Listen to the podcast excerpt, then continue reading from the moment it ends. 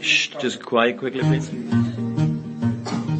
Ja, sag einmal. Wer hat an der Uhr gedreht? Ist es wirklich schon so spät? Ist denn schon wieder Big Show? Wird ein Schiedsrichter verdroschen, steigen sie ordentlich in die Goschen, gibt's eine Massenschlägerei, er ist immer live dabei. Fast so heiß wie die Kufen vom Hackelschorsch. Nicht ganz so witzig wie der Müller-Thomas, aber ganz sicher so lässig wie der Neureuter Felix.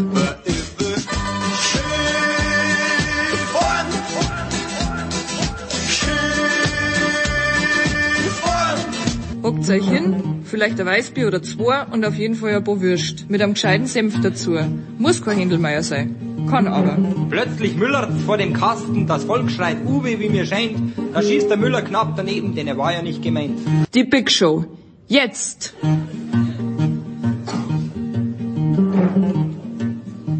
Big Show 580. Unser heutiges Programm. Wie jetzt früher am alten Sturmplatz immer geheißen, ein Zeitvergleich. Genaue Zeitangaben gibt's ja nicht, aber nur damit ihr wisst, worauf ihr euch heute, ich hoffe, freuen dürft. Ziemlich viel Fußball. Gibt's zwei Männer beginnen mit zwei Teilen. Teil 1 und 2, die gestern und vorgestern die Champions League betreut haben für Sky. Äh, kann man, ich weiß, ich bin auch Sky-Abonnent, kann man in Österreich sehen, aber man kennt Kai Dittmann, glaube ich, auch recht gut. Kai wird am Start sein, hat die Bayern und äh, den BVB kommentiert. Martin Konrad hat am Mittwoch moderiert. Das sind also die ersten zwei Teile. Dann tauchen wir runter in Liga 2, sprechen ein ganz kleines bisschen über die Gemengelage bei der Hertha mit Andreas Renner von der Zone, mit Stefan Hempel von Sky und mit Tom Heberlein vom SID. Danach Götzi zum Handball, Markus Götz von Sky. Danach tauchen wir ein, no Moment, vor dem Handball noch Football, wohlgemerkt, mit Christian Schimmel. Dann ist also Handball mit Götzi, danach Motorsport mit Stefan The Voice Heinrich zuerst. Die DTM und MotoGP mit Eddie Milke, den wir auf dem Weg zum Flughafen in Bremen erwischt haben, aber in wirklich fantastischer Tonqualität. Das möchte ich jetzt schon vorausschicken. Dann gibt es die Schalte in die USA und ich finde, es ist immer alles hörenswert, was Jürgen Schmieder und Heiko Olderb besprechen, aber gerade dieser zweite Teil, wo es um diesen Skandal geht, der sich in der US-amerikanischen Profi-Frauen-Fußballliga abgespielt hat, noch hörenswerter als sonst. Und hinten raus noch Tennis mit Paul Häuser im Moment, ich würde nicht sagen saure Gurkenzeit, aber ein bisschen schwierig Themen zu finden, aber Paul ist immer einen Anruf wert. Auf geht's. Und so beginnt die Big Show 580 also mit Fußball, mit zwei Männern, wie ich gerade erfahren habe, die am Mittwochabend räumlich ganz, ganz nah aneinander waren, nämlich im Sky Cube, in den ich noch nie rein durfte, mit Recht sicherlich. Und das ist zum einen Martin Konrad. Guten Abend, äh, guten Morgen, lieber Martin. Ja, je nachdem. Also, äh, welcher Zeitzone du lebst, hallo. guten Morgen und im Hintergrund hören wir schon Kai Dittmann. Lieber Kai, schönen guten Morgen. Ich wünsche auch schönen guten Morgen. Kai, es ist so. Gestern äh, Double Screen, mein Sohn und ich schauen uns die Champions League Konferenz am Mittwochabend auf dem Fernseher an und haben das Dortmund-Spiel ohne Ton laufen auf unserem Second Screen. Und äh, Dortmund geht in Führung also und Robin und ich schauen uns also an und sagen, naja, wurscht, gegen Bayern am Wochenende verlieren sie trotzdem 4 zu 0. Ist das ein kleines bisschen, was hättest du uns gesagt? Du hast ja das äh, Dortmund-Spiel gestern gemacht. Äh, muss man als Dortmund-Fan realistisch sein? Darf man optimistisch sein? Hast du gestern etwas gelernt über den BVB? Ja, ich habe gelernt, dass ich äh, im Grunde genommen schon vorher wusste, was hinterher dabei rausgekommen ist. Also äh, es, es bleibt dabei. Wankelmütig wie eh und je. Ja, ich äh, habe so ein bisschen für, für die Dortmunder die Hoffnung, dass die Amplituden, also die Ausschläge äh, ein bisschen geringer werden. Aber, und ihr habt es ja dann gleich doppelt gesehen, wie ich gerade erfahren habe, wenn du guckst, wie viele Chancen die zugelassen haben, ja. äh, also da, da wirst du in München lange suchen müssen, bis du einen findest, der nicht zumindest eine von denen, die Enesiri da gerade auch so am Anfang nicht reinmacht. Und dann läuft das Spiel anders. Wie gut gefällt dir, und da müssen wir den Martin dann gleich auch mit reinholen, aber wie gut gefällt dir bis jetzt Karim Adeyemi, Kai, bei den Dortmundern? Sehr gut. Ich ähm, hätte nicht gedacht, dass er sich so schnell ähm, da zurechtfindet. Erst recht, wenn du, wenn du kommst, dann, dann lange verletzt bist. Ja, also im Grunde genommen die Automatismen so ein bisschen vom, vom ähm, Reha-Training äh, miterleben musst. Das finde ich schon äh, wirklich extrem gut. Dass du natürlich, wenn du aus Salzburg kommst, da Stammspieler warst, eine, eine sehr gute Ausbildung im, im taktischen äh, Verhalten hast, also eben gerade nach vorne die Qualitäten, da müssen wir nicht drüber reden. Aber äh, im modernen Fußball geht es ja ganz viel darum, was machst du eigentlich, wenn du den Ball gerade verloren hast. Äh, da passt er echt enorm gut rein, muss ich wirklich sagen. Gefällt mir sehr gut, auf der anderen Seite Malen auch und dann äh, kommen wir gar nicht dazu zu sagen, boah, wer fehlt denn da eigentlich alles gerade? Also von daher, dass das so schnell geht bei dem, äh, hätte ich nicht gedacht, freut mich aber natürlich für den Jungen. Martin, deine, wie, wie, war, wie wäre deine Prognose gewesen und wie fällt jetzt deine Analyse aus? Ähm, bei Dortmund oder bei Adeyemi? Bei, bei Adeyemi bitte. Du kennst ihn ja sehr, sehr gut aus der österreichischen Liga. Ja, also ich glaube, es ist auch sehr schnell bei ihm gegangen. Viele haben ihm gesagt, das ist vielleicht dann doch äh, in dem Alter und in dem Entwicklungsstadium, in dem er sich befindet, ein Schritt zu früh. Aber ich bin bei Kai. Er macht es ganz gut, auch wenn er gestern nach dem Spiel selbst kritisch gemeint hat, da waren doch die ein oder andere Kleinigkeit aus seiner Sicht, die nicht so nach Wunschgeld verlaufen ist. Aber er hat natürlich jetzt auch eine Mannschaft, wo ich sage, ähm, auch wenn das zwischendurch eine Wundertüte ist, da sind schon auch Spieler dabei. Gestern war das ja auch Bellingham über Brand braucht nicht drin, Mukoko. Also gestern, das waren schon auch Spieler, die da auch dem, dem Stempel aufgedrückt haben. Gegen einen Gegner muss man es allerdings auch sagen, das ist nicht das Sevilla wie aus den letzten Jahren. Also da, da ist einiges ähm, ja, im Argen und, und das sieht man ja nicht nur in der Champions League, sondern auch in der Primera Division. Aber Kai, ähm, Julian Brandt ist ja auch so ein Beispiel, oder? Bei dem es manchmal gut läuft und öfter aber nicht so gut. Diese Launenhaftigkeit, die wird am Samstag um 18.30 Uhr dem BVB nicht zu Pass kommen, fürchte ich. Ja, ich, äh, bei Julian Brandt, wenn, wenn ihr mir so den, den kleinen Schmunzler gestattet, frage ich mich immer, hat der sich in Dortmund angesteckt, dass er so wankelmütig ist, oder hat der Dortmund angesteckt? Weil äh, das, das ja, der ist ja wirklich der Prototyp für das Dortmunder Spiel, hochbegabt und trotzdem äh, bringst du es echt schwerlich über die Ziellinie. Das finde ich immer total unglaublich. Ja, ich hatte ähm, ja auch noch das Vergnügen, am, am Dienstag die Bayern gegen Pilsen zu sehen. Ähnliche Voraussetzungen. Ja, du hast einen Zweitligisten als Gegner. Nur du musst es auch erstmal seriös spielen. Und ich gucke mir ja dann vor allen Dingen immer an, was machen die, wenn da elf Mann im eigenen 16-Meter-Raum stehen? Das fand ich schon enorm gut. Und wenn, wenn man guckt, ja klar, äh, ist ein anderes Spiel, ähm, andere Voraussetzungen, andere Wahrnehmung bei der ganzen Geschichte, aber äh, diese Wucht, die die Bayern jetzt wieder nach diesen vier ganz aus ihrer Sicht ganz fürchterlichen Spielen haben, äh, die ist schon echt enorm, ja. Und selbst wenn es möglicherweise gar nicht stimmt, die sehen alle aus, als hätten die gute Laune und Spaß am Fußball. Ja? Dass ja der eine oder andere möglicherweise ein bisschen äh, mit den Zähnen knirscht, weil er zu wenig spielt oder das Tor nicht getroffen hat oder so, ist ja völlig verständlich. Nur wenn ich mir das eben angucke, ja, du ziehst das seriös bis zum Ende durch, du hättest nach 20 Minuten gegen Pilsen aufhören können, nö, machst du nicht, weil die alle wussten, äh, muss man ein paar Wunden zukleben, der eine braucht ein Tor, der andere braucht eine Vorlage, der nächste braucht einen schönen Hackentrick. Das ist schon echt enorm. Ja, und bei Borussia Dortmund, ich freue mich auf das Spiel, weil äh, jetzt am Samstag, weil du natürlich sagst, ey, so eine schöne verspielte Mannschaft, Martin hat es angesprochen, ist ja ein Riese, der ist ja unglaublich, der Typ, was der alles macht und kann und äh, wird tatsächlich immer noch besser. Aber wenn ich mir dann eben angucke, beide haben, haben die, die großen Probleme in der Defensive und dann muss man eben gucken, welche Offensive ist besser, um die defensiven Probleme äh, auszunutzen und da bin ich jetzt mal rein von der Theorie und vom Papier bin ich da halt bei Bayern. Martin, da stimme ich zu. Ja, ähm, ich, auch wenn auch wenn Bayern auch wenn Bayern natürlich das ein oder andere Problem in dieser jungen Saison schon hatte, ich glaube, es ist schwierig zu sagen, wer jetzt da so, so bestimmt, wie du das gemeint hast, Jens, bin ich da auch nicht der Meinung, das wird eine ganz klare Angelegenheit. Ich würde ich mal nicht so sagen.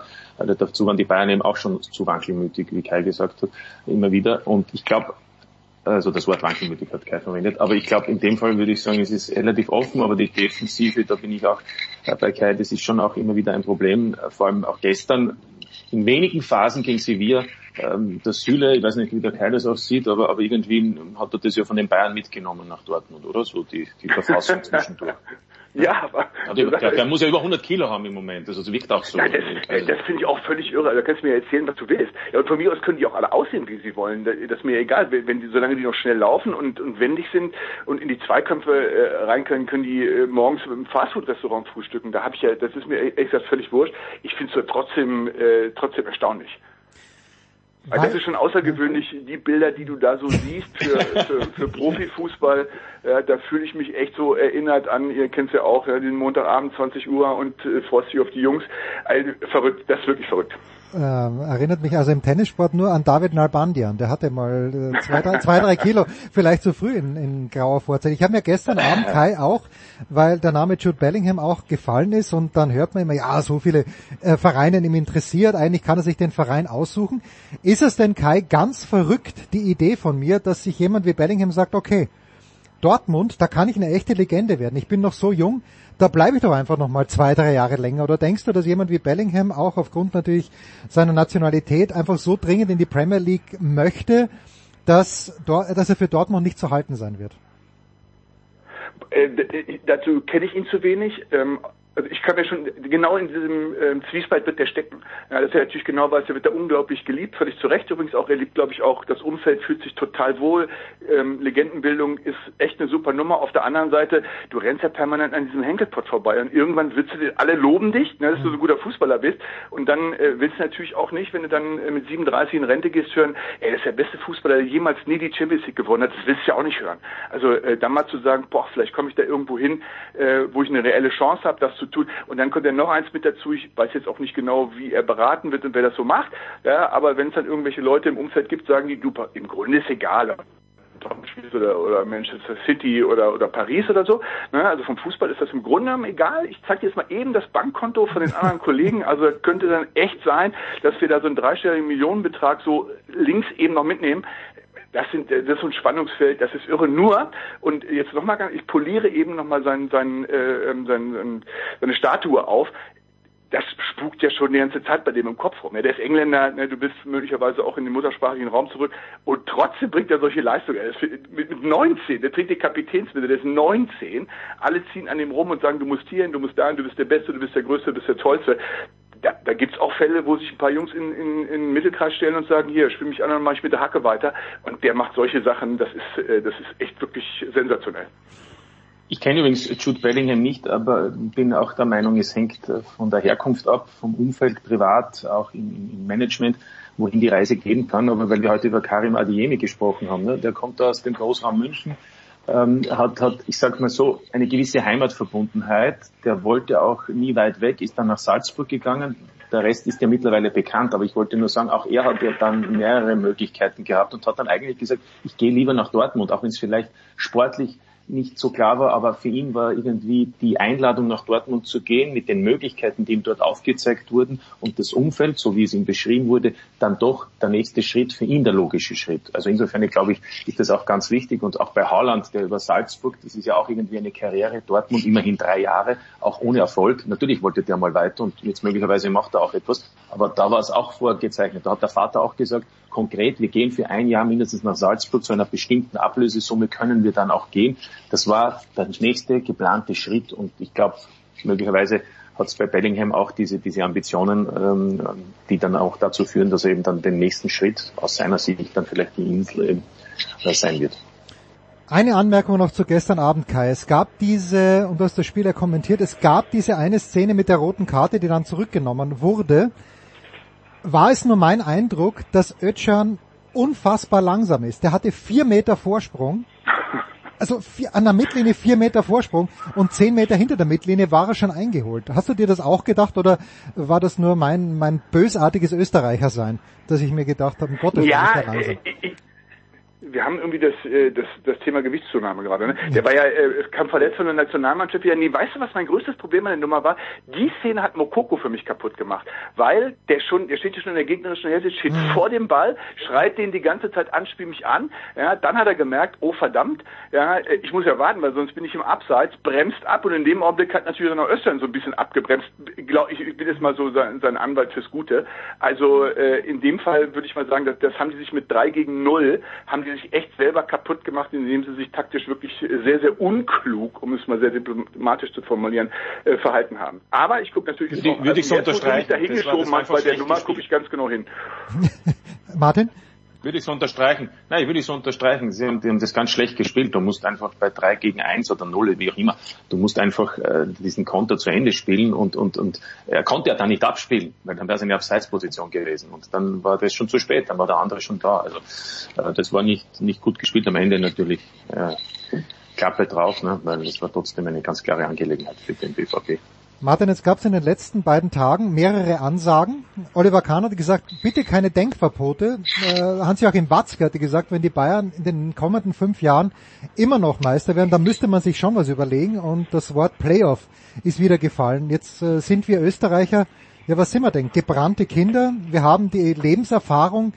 Ähm, Wir haben ja kein richtiges Playoff, aber würdest du als, als österreichischer Berater der Fußball-Bundesliga sagen, ja, das österreichische System ist geil, versuch das doch auch mal. Naja gut, aber das ist ja kein Playoff-System. Ah, übrigens, der Real Madrid-Präsident spricht auch wieder von der Super League. Ja, also endlich, ich meine, endlich, ja. Denkverbote muss es ja nicht geben. Also von dem her kann es schon sein. Also K.O.-Phasen finde ich ja hochinteressant und das zeigt ja auch das früher im Europacup. Ähm, Das, was in Österreich passiert ist, ist ja auch interessant. Seit der Einführung 2018 nach einem Grunddurchgang mit Hin- und Rückrunde noch eben äh, eine, eine, ein Finaldurchgang mit der Teilung der Tabelle und der Punkteteilung ist ja Salzburg trotzdem jedes Jahr Meister geworden und sogar mit einem größeren Vorsprung als je zuvor, ohne Punkteteilung. Mit Punkteteilung ist es dann noch immer ein großer Vorsprung. Also jetzt könnte man sagen, bis jetzt ist die Spannung zwar gegeben an dem Tag, wo geteilt wird, die Punkteanzahl, aber nach ein, zwei Runden danach im Finaldurchgang ist auch wieder entschieden. Also dieses Playoff-System, das übrigens auch in der Schweiz eingeführt wird im kommenden Jahr, in der kommenden Saison, auch dort wird ja die Liga von 10 auf 12 erhöht ähm, ist, ist sicherlich ein Thema. Aber ich weiß nicht, ob, ob, ob das in Deutschland in den großen Top 5 liegen, ob das dann tatsächlich auch, auch durchführbar ist. Also wie gesagt, das ist ja kein Playoff, also es ist ein Playoff-System, aber eben kein K.O.-System. Ich glaube, ein K.O.-System, so wie es zum Teil dann auch in, in einigen Ligen schon gespielt wurde, das halte ich persönlich als, als, als Traditionalist, der schon lange im Fußball ist, für völlig falsch, weil warum spiele ich dann wie im Eishockey ewig 50 Runden und am Schluss entscheiden dann zwei, drei Spiele über sein oder nicht sein und dann, dann brauche ich ja keine Meisterschaft vor. Kai, wie weit reicht deine Fantasie? Martin hat das ja, äh, wie ich das gehört, äh, sachlich und seriös und auf den Punkt als Moderator ähm, gerade eben alles erklärt. Ich mache es mal aus der Sicht des Kommentators, man hat mal wenig Zeit. Im Grunde hast du mehr, ein paar Spiele mehr, aber die besten Mannschaften werden dann doch Meister. Also von der, was soll's? Ja? Dann, du musst dir überlegen, ob du sechs Spiele mehr willst äh, pro Mannschaft. Ähm, am Ergebnis wird's dann äh, wird sich nichts ändern. So wie Martin es gesagt hat, in Österreich hat das so. Und die Bayern werden dann eh Meister. Ja? Die müssen halt nur noch drei äh, andere Runden spielen. Werden die Bayern noch in diesem Jahr Meister, Kai, bevor wir in eine ganz kurze Pause gehen?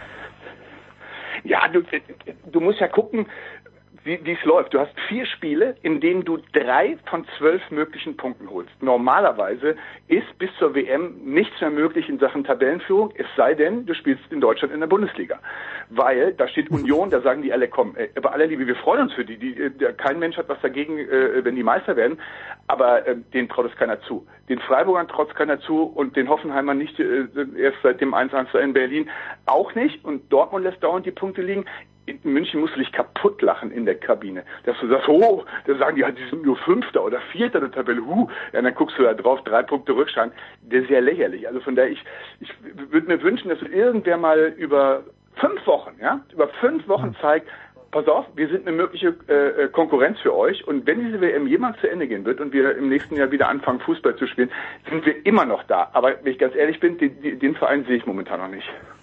Ganz verrückt, was Kai sagt. Es steht ja bald eine Fußballweltmeisterschaft an. Das ist, äh, man, man mag es nicht glauben. Kurze Pause mit Martin Konrad und Kai Dittmann.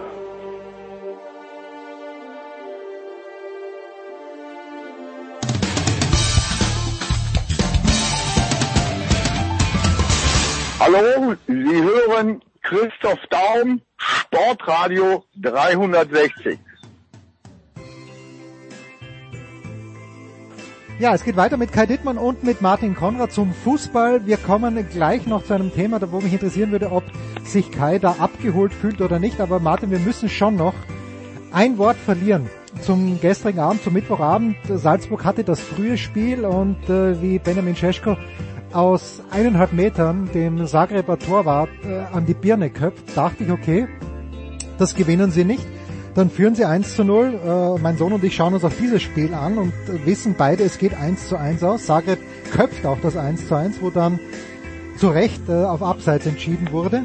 Aber die Salzburger jetzt immer noch unbesiegt, nicht unglücklich, äh, unbesiegt, aber wie, wie, wie analysierst du die Salzburger, die ja wieder, ich habe es gestern auch wieder gedacht, welche Leute da fehlen, die im letzten Jahr nicht dabei waren.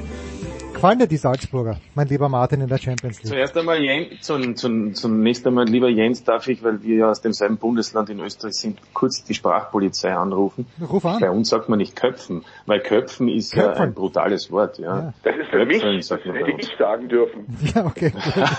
Es stimmt ja jetzt, wo du das sagst. Ja. ja, ja, ja. Jens, Also, also zunächst einmal Scheschko, ja, Scheschko hat übrigens auch noch vor, in der 90. auch noch eine hundertprozentige Tormöglichkeit, da hätte er auch das 2 zu 0 schießen können. Ähm, ich finde, ich finde, Salzburg, es war ein Arbeitssieg ähm, gegen, gegen eine Mannschaft aus Zagreb, die die in dieser Gruppe trotzdem noch alle Möglichkeiten hat und, und die ja auch eine, eine, eine relativ gute Mannschaft ist. Ich sage mal, das ist die Mannschaft, die sicherlich zu den besseren aus Top 4 gehört und deshalb auch immer wieder dabei ist. Und Dynamo, das ist auch nichts Neues. Ich sage nur ganz einfach, WM 2018, 14 Spieler vom, vom gesamten kroatischen WM-Kader sind bei Dynamo ausgebildet worden, also von dem Vize-Weltmeister. Damit ist auch gesagt, dass das ja nicht unähnlich ist zu Salzburg, wo eben auch viele Spieler sind, die dann eben den nächsten Schritt später machen in, in Deutschland, England, Italien, wo auch immer oder Spanien. Ähm, und Salzburg, ich bin noch nicht hundertprozentig überzeugt. Man sieht, wie in der österreichischen Liga auch in der Champions League gegen Mannschaften eben wie Dynamo, die dann nicht unbedingt ganz viel Ballbesitz haben, wie schwierig es für Salzburg ist, äh, klare Chancen herauszuspielen. Das ist ja für jede Mannschaft nicht ganz so einfach, sieht man mal von wenigen Ausnahmen ab. Und das hat Salzburg, finde ich, heuer dieses Problem doch etwas verstärkt im Vergleich zu, zum letzten und vorletzten Jahr. Ähm, das fällt dann gegen Chelsea und Milan nicht so auf, weil da natürlich auch ein bisschen äh, mehr, sage ich mal, Raum ist in den, in den sogenannten Konterbewegungen. Also deswegen top, dass man aus drei Spielen fünf Punkte macht, dass man alle Möglichkeiten, dass man selbst aus eigener Kraft schaffen kann, zu überwintern, sowohl in der Champions League oder eben dann in der Europa League. Aber, aber ich finde, es ist, es ist ähm, spitz auf Knopf. Es waren in jedem Spiel auch Chancen, die Köhn zunichte gemacht hat. Einmal gegen äh, bei Chelsea, gegen Milan war Stangenschuss in der letzten Minute, diesmal war ein Abseits-Tor und auch einmal der Köhn, der da hervorragend gehalten hat. Also es ist momentan alles sehr gut für Salzburg bisher gelaufen, hoffentlich bleibt so. Gut, ganz, ganz harter Cut. Äh, und Kai, die Leverkusen haben sich für Xabi Alonso entschieden. Ist das global betrachtet eine gute Entscheidung aus deiner Sicht? Das kann ich logischerweise auch nicht beurteilen. Ich habe ja noch nicht mal ein Training von dem gesehen. Ähm, es, es, es, überrascht mich jetzt nicht, wenn du in deiner Führungsetage äh, spanisch sprechende MitarbeiterInnen hast, ähm, dass dann eben sowas passiert. Ob, wie das dann so kompatibel ist bei der ganzen Geschichte, auch klar. Ja, wenn er natürlich äh, einen großen Grundschatz äh, hat durch seine Zeit als aktiver Spieler bei den Bayern, bin ich mal sehr gespannt. Das ist so, ja, der große Name. Ich freue mich für Alonso, ich freue mich für Leverkusen, ich freue mich für die Bundesliga und für mich als Kommentator, mich mal mit dem auseinandersetzen umsetzen zu dürfen. Ähm, aber da frage ich mich halt immer so, wo ist so, wo, wo ist eigentlich die Idee so von, von, von mhm. Leverkusen? Wo ist so das, wo, wo man hin will? Wo man sagt jetzt so, ja, große Namen finde ich jetzt auch erstmal cool, aber äh, man sieht halt, äh, du kannst auch mit weniger großen Namen, aber einer guten Idee momentan sehr, sehr viel werden äh, im Fußball. Und äh, da bin ich noch unsicher, was die Einschätzung äh, von, von Leverkusen angeht. Man muss auf der anderen Seite auch mal sagen, ähm, so, so kritisch das ja auch äh, betrachtet und beschrieben worden ist und beredet worden ist, äh, ich fand jetzt den Umgang von Leverkusen auch mit Ceoane korrekt. Ich meine, was sollen die sagen? Ja, nee, der sitzt fest im Sattel, dann schmeißen sie ihn raus, ja auch doof. Also ich glaube, dass die ja auch schon wussten, wo die ganze Geschichte hingeht. Aber das fehlt mir eben bei Leverkusen immer wieder, äh, ähm, seitdem Rainer Kalmund da weg ist. Äh, wo, wo, wofür stehen die? Ja, was machen die, wo wollen die hin, was haben die für eine Idee äh, und, und woran arbeiten die vielleicht und, und ich hoffe es für Leverkusen, strafen sie mich echt Lügen und spielen denen genau das vor, was ich gerade gesagt habe, äh, wenn die in einem halben Jahr dastehen, glänzenden Fußball spielen, die ganze Geschichte äh, echt läuft und mir Xabi Alonso meine sprachlichen Fehler vorhält. Also ähm, würde ich den gönnen, ja, aber erstmal stelle ich mich hin und gucke und denke so, ja, lass, gib mir noch einen Monat, ich muss noch mal überlegen. Ich habe mir das, das was Kai um, sagt. Martin, Jens, Entschuldigung, ich wollte, ja. Jens, ich wollte nur sagen, weil, weil gestern Didi Hamann bei Sky Sport aus der Champions League Experte war und er ja mit Xavi Alonso und Liverpool die Champions League gewonnen mhm. hat, also sein Mannschaftskollege war, der hat gestern auch gemeint, er findet das spannend, ähm, auch überraschend natürlich. Ähm, er sagt, er hat aber eine Aura und eine Autorität, eine Ausstrahlung, die, die schon auch wirken kann, meint er. Natürlich sieht er aber auch das Risiko. Erstens, er war bisher nur ähm, äh, Co-Trainer beziehungsweise bei der zweiten Mannschaft von, von Real Sociedad San Sebastian Cheftrainer und die Sprache, die natürlich nur in, in, in diesen paar Jahren, wo er Deutsch gesprochen hat bei Bayern, es ist für ihn die große Frage, ob das dann so hinhat. Auf der anderen Seite meint er aber auch, es ist natürlich trotzdem einfacher als etwa in Heidenheim oder sonst irgendwo einzusteigen bei Leverkusen, weil Hamann auch der Meinung ist, dass die Mannschaft schon auch die Qualität hat, auf alle Fälle und das ist in der Tabelle alles sehr eng in der deutschen Bundesliga, also auch in der Tabelle trotzdem noch nach oben stark zu kommen. Also ich wollte das jetzt nur ergänzen. Hätte nicht Leverkusen, also nehmen wir das Bayern-Spiel mal aus, Kai, wo die Bayern einfach so gierig waren zu Beginn schon dass sie Leverkusen keine Luft gelassen haben am Ende des Tages. Aber bei Leverkusen waren ja ein paar Spiele in diesem Jahr dabei. Ich glaube, das Heimspiel gegen Augsburg, wo Augsburg zweimal vors Tor kommt und das dann tatsächlich gewinnt und Leverkusen 25 Chancen vergibt, hätte man nicht ein kleines bisschen mehr Geduld noch haben können, weil gespielt haben sie ja eigentlich jetzt nicht so übel, äh, nur das Glück war halt nicht da. Ja, das ist ja dann immer so eine, so eine Geschichte von, von Bauchgefühl und, und Herzblut von der Führungsetage. Ja, ich kann mir schon vorstellen, dass man mit Seoane da äh, in der Beziehung auch echt super zusammenarbeiten kann, weil es ein sehr charmanter, eloquenter äh, Mensch ist, der sich geschliffen ausdrücken kann, äh, der das auf den Punkt bringt, der Dinge auf den Punkt bringt. Das glaube ich schon. Ja, jetzt kamen wahrscheinlich so zwei Sachen zusammen, dass man gesagt hat, pass auf, Hälfte der Champions League Gruppenphase äh, ist rum. Jetzt, wenn du noch mal was machen willst, dann eben jetzt. Du hast nicht mehr viel Zeit. Äh, wir reden jetzt tatsächlich über gerade nicht mal mehr sechs Wochen, äh, bis eine Fußball-Weltmeisterschaft kommt. Also es klingt immer alles so cool und man kann dann noch, nee, hast du gar nicht, du hast keine Leute mehr da, dann am Ende mit denen du trainieren kannst, weil die alle unterwegs sind, ähm, dass man dann eben diesen Punkt gewählt hat bei der ganzen Geschichte. Ich glaube auch, das ist ja immer ein Thema, du, du willst auch diese quälende Situation beenden, ja, weil du gewinnst dann zwischendurch mal ein Spiel und dann ver verlierst du wieder. Jetzt spiele gegen Schalke in der Bundesliga, lass die da mal unentschieden spielen, hast du das Thema dann wieder da. Also das tut mir echt eben äh, in der Seele weh, dass man dann äh, so rumeiern muss und diese ganze Geschichte beenden. Nur was es eben braucht. Du hast gesehen, wie die spielen konnten und das in dem ersten Jahr. Ja, offensichtlich ist irgendwas verloren gegangen bei der, die sind ja im Pokal auch noch ausgeschieden, darf man auch nicht vergessen. Ja, stimmt, ne? Also äh, gleich in der ersten Runde. Als Champions League Teilnehmer willst du das gegen Drittligisten auch nicht haben.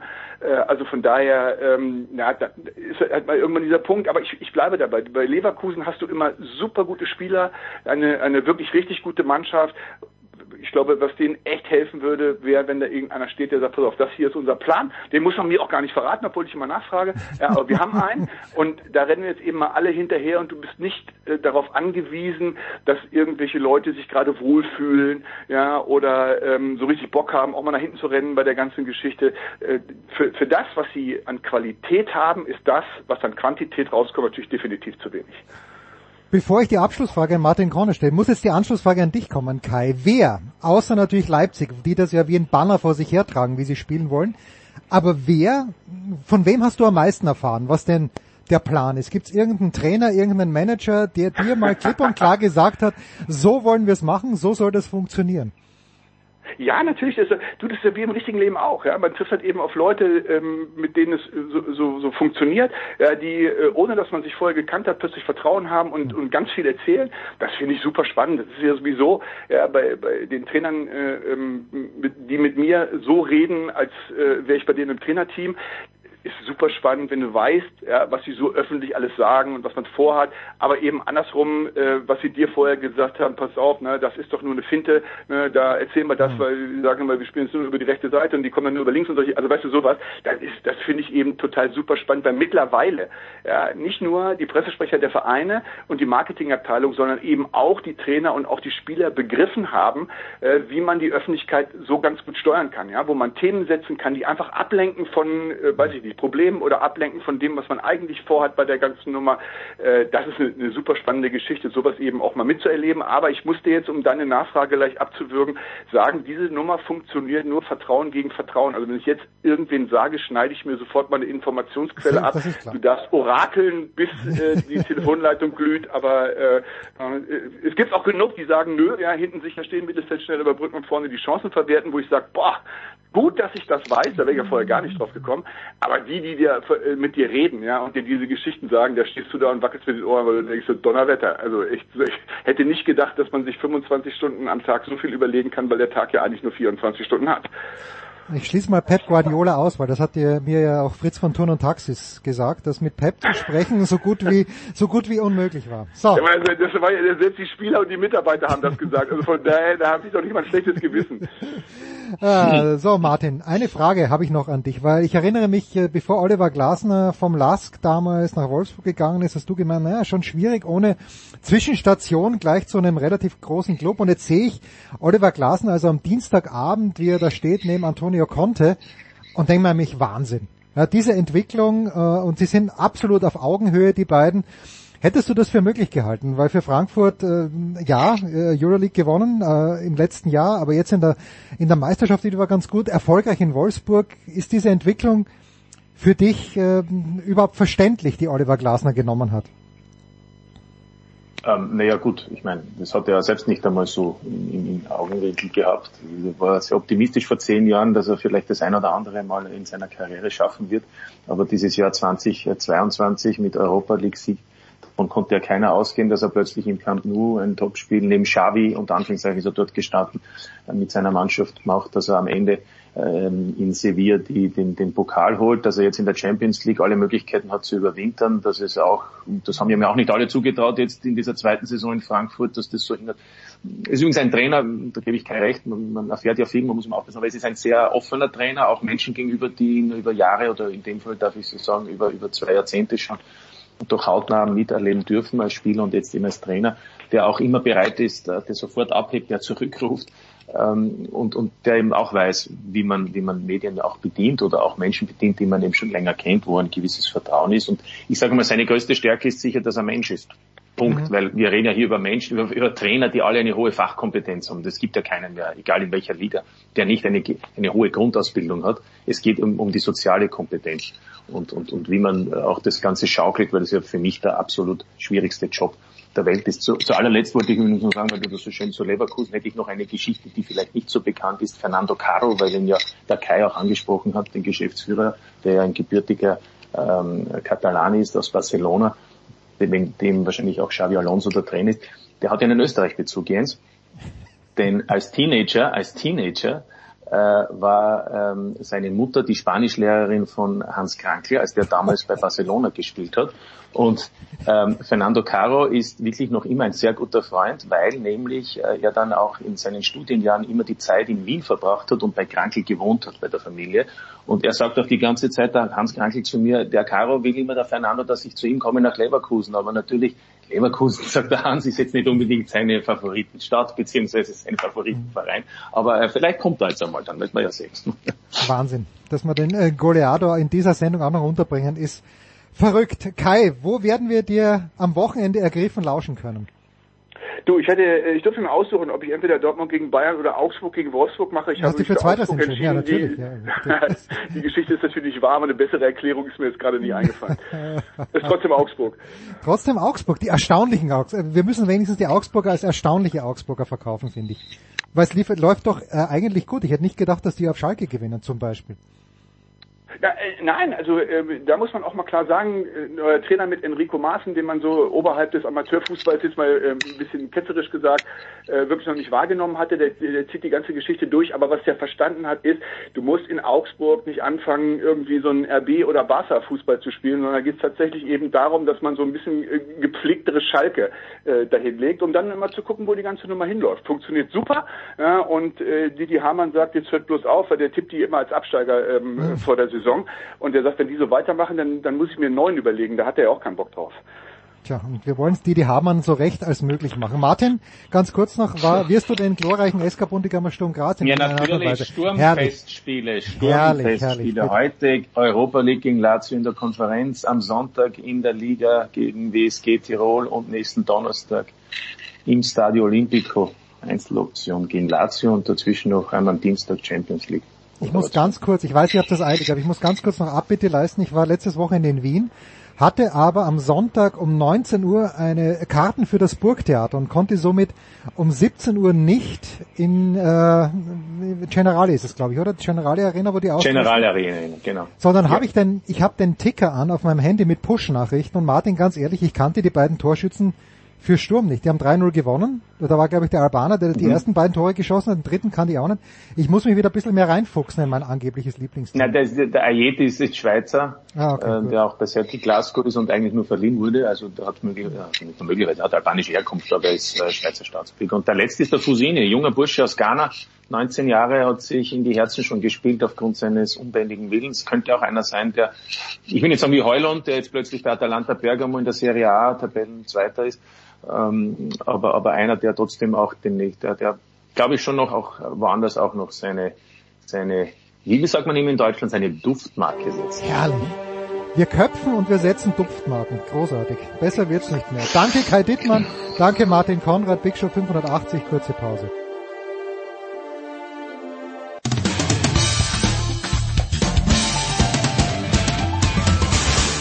Hi, hier ist Dritter Steffen und ihr hört Sportradio 360.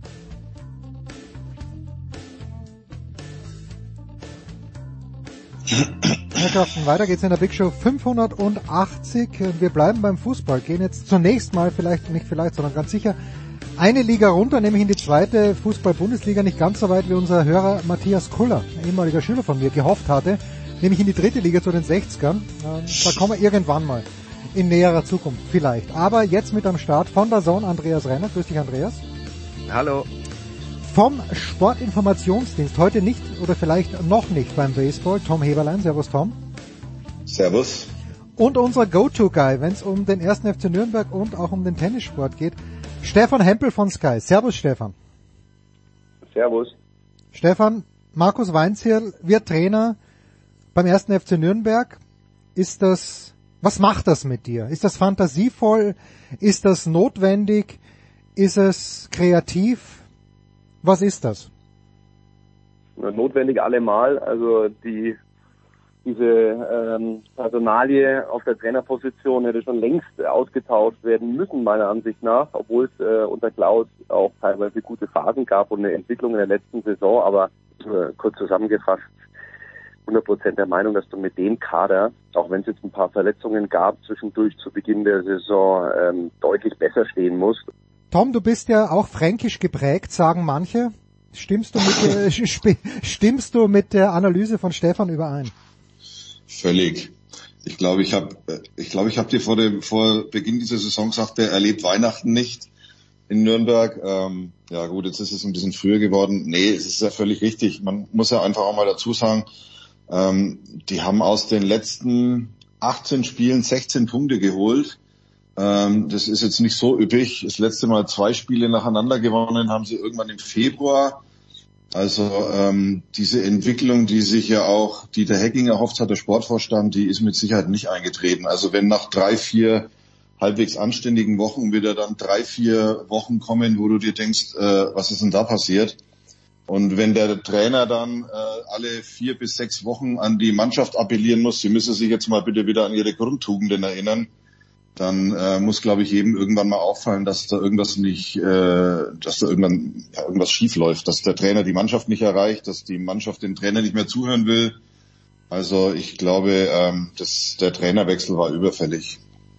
Anspruch und Wirklichkeit, dein Lieblingsthema, Andreas. Siehst du das äh, nicht nur in Kaiserslautern oft zu sehr auseinanderklaffen, sondern möglicherweise auch bei einem sehr, sehr traditionellen Verein wie dem ersten FC Nürnberg? Naja gut, wir haben ja genau immer das Problem, dass äh, Standorte, die in der Vergangenheit große Erfolge gefeiert haben und selbst wenn das bei Nürnberg schon eine Weile her ist, das war mal der Vorherzeigeklub in Deutschland schlechthin, ähm, dann äh, ja ist halt Mittelmaß in der zweiten Liga schwer zu verkaufen und äh, ja die Frage ist halt immer, wie realistisch die Leute tatsächlich ihre eigene Kaderqualität einschätzen. Ich glaube, da hakt es dann auch manchmal im Umfeld, wo man sich dann äh, doch ähm, gerne mal einredet, die Mannschaft wäre äh, tatsächlich besser, als sie äh, wirklich ist. Aber äh, naja gut, äh, man hat jetzt halt eigentlich ja ein Setup drumherum, wo man mit Dieter Hecking jemand hat, der dem es ja wahrlich nicht an Fußballkompetenz ähm, mangelt. Und der hat sich das eine Weile angeschaut. Er hat äh, versucht, das umzusetzen ähm, mit Robert Klaus und das hat dann halt äh, jetzt am Ende nicht funktioniert. Ich denke, die Nürnberger gehören in eine relativ große Gruppe in dieser zweiten Liga rein, wo ich sagen würde, beim Blick aus der Entfernung drauf, naja, die sind eigentlich gut genug, um, sagen wir mal, im oberen Drittel irgendwo mitzuspielen, ohne das genauer zu äh, definieren.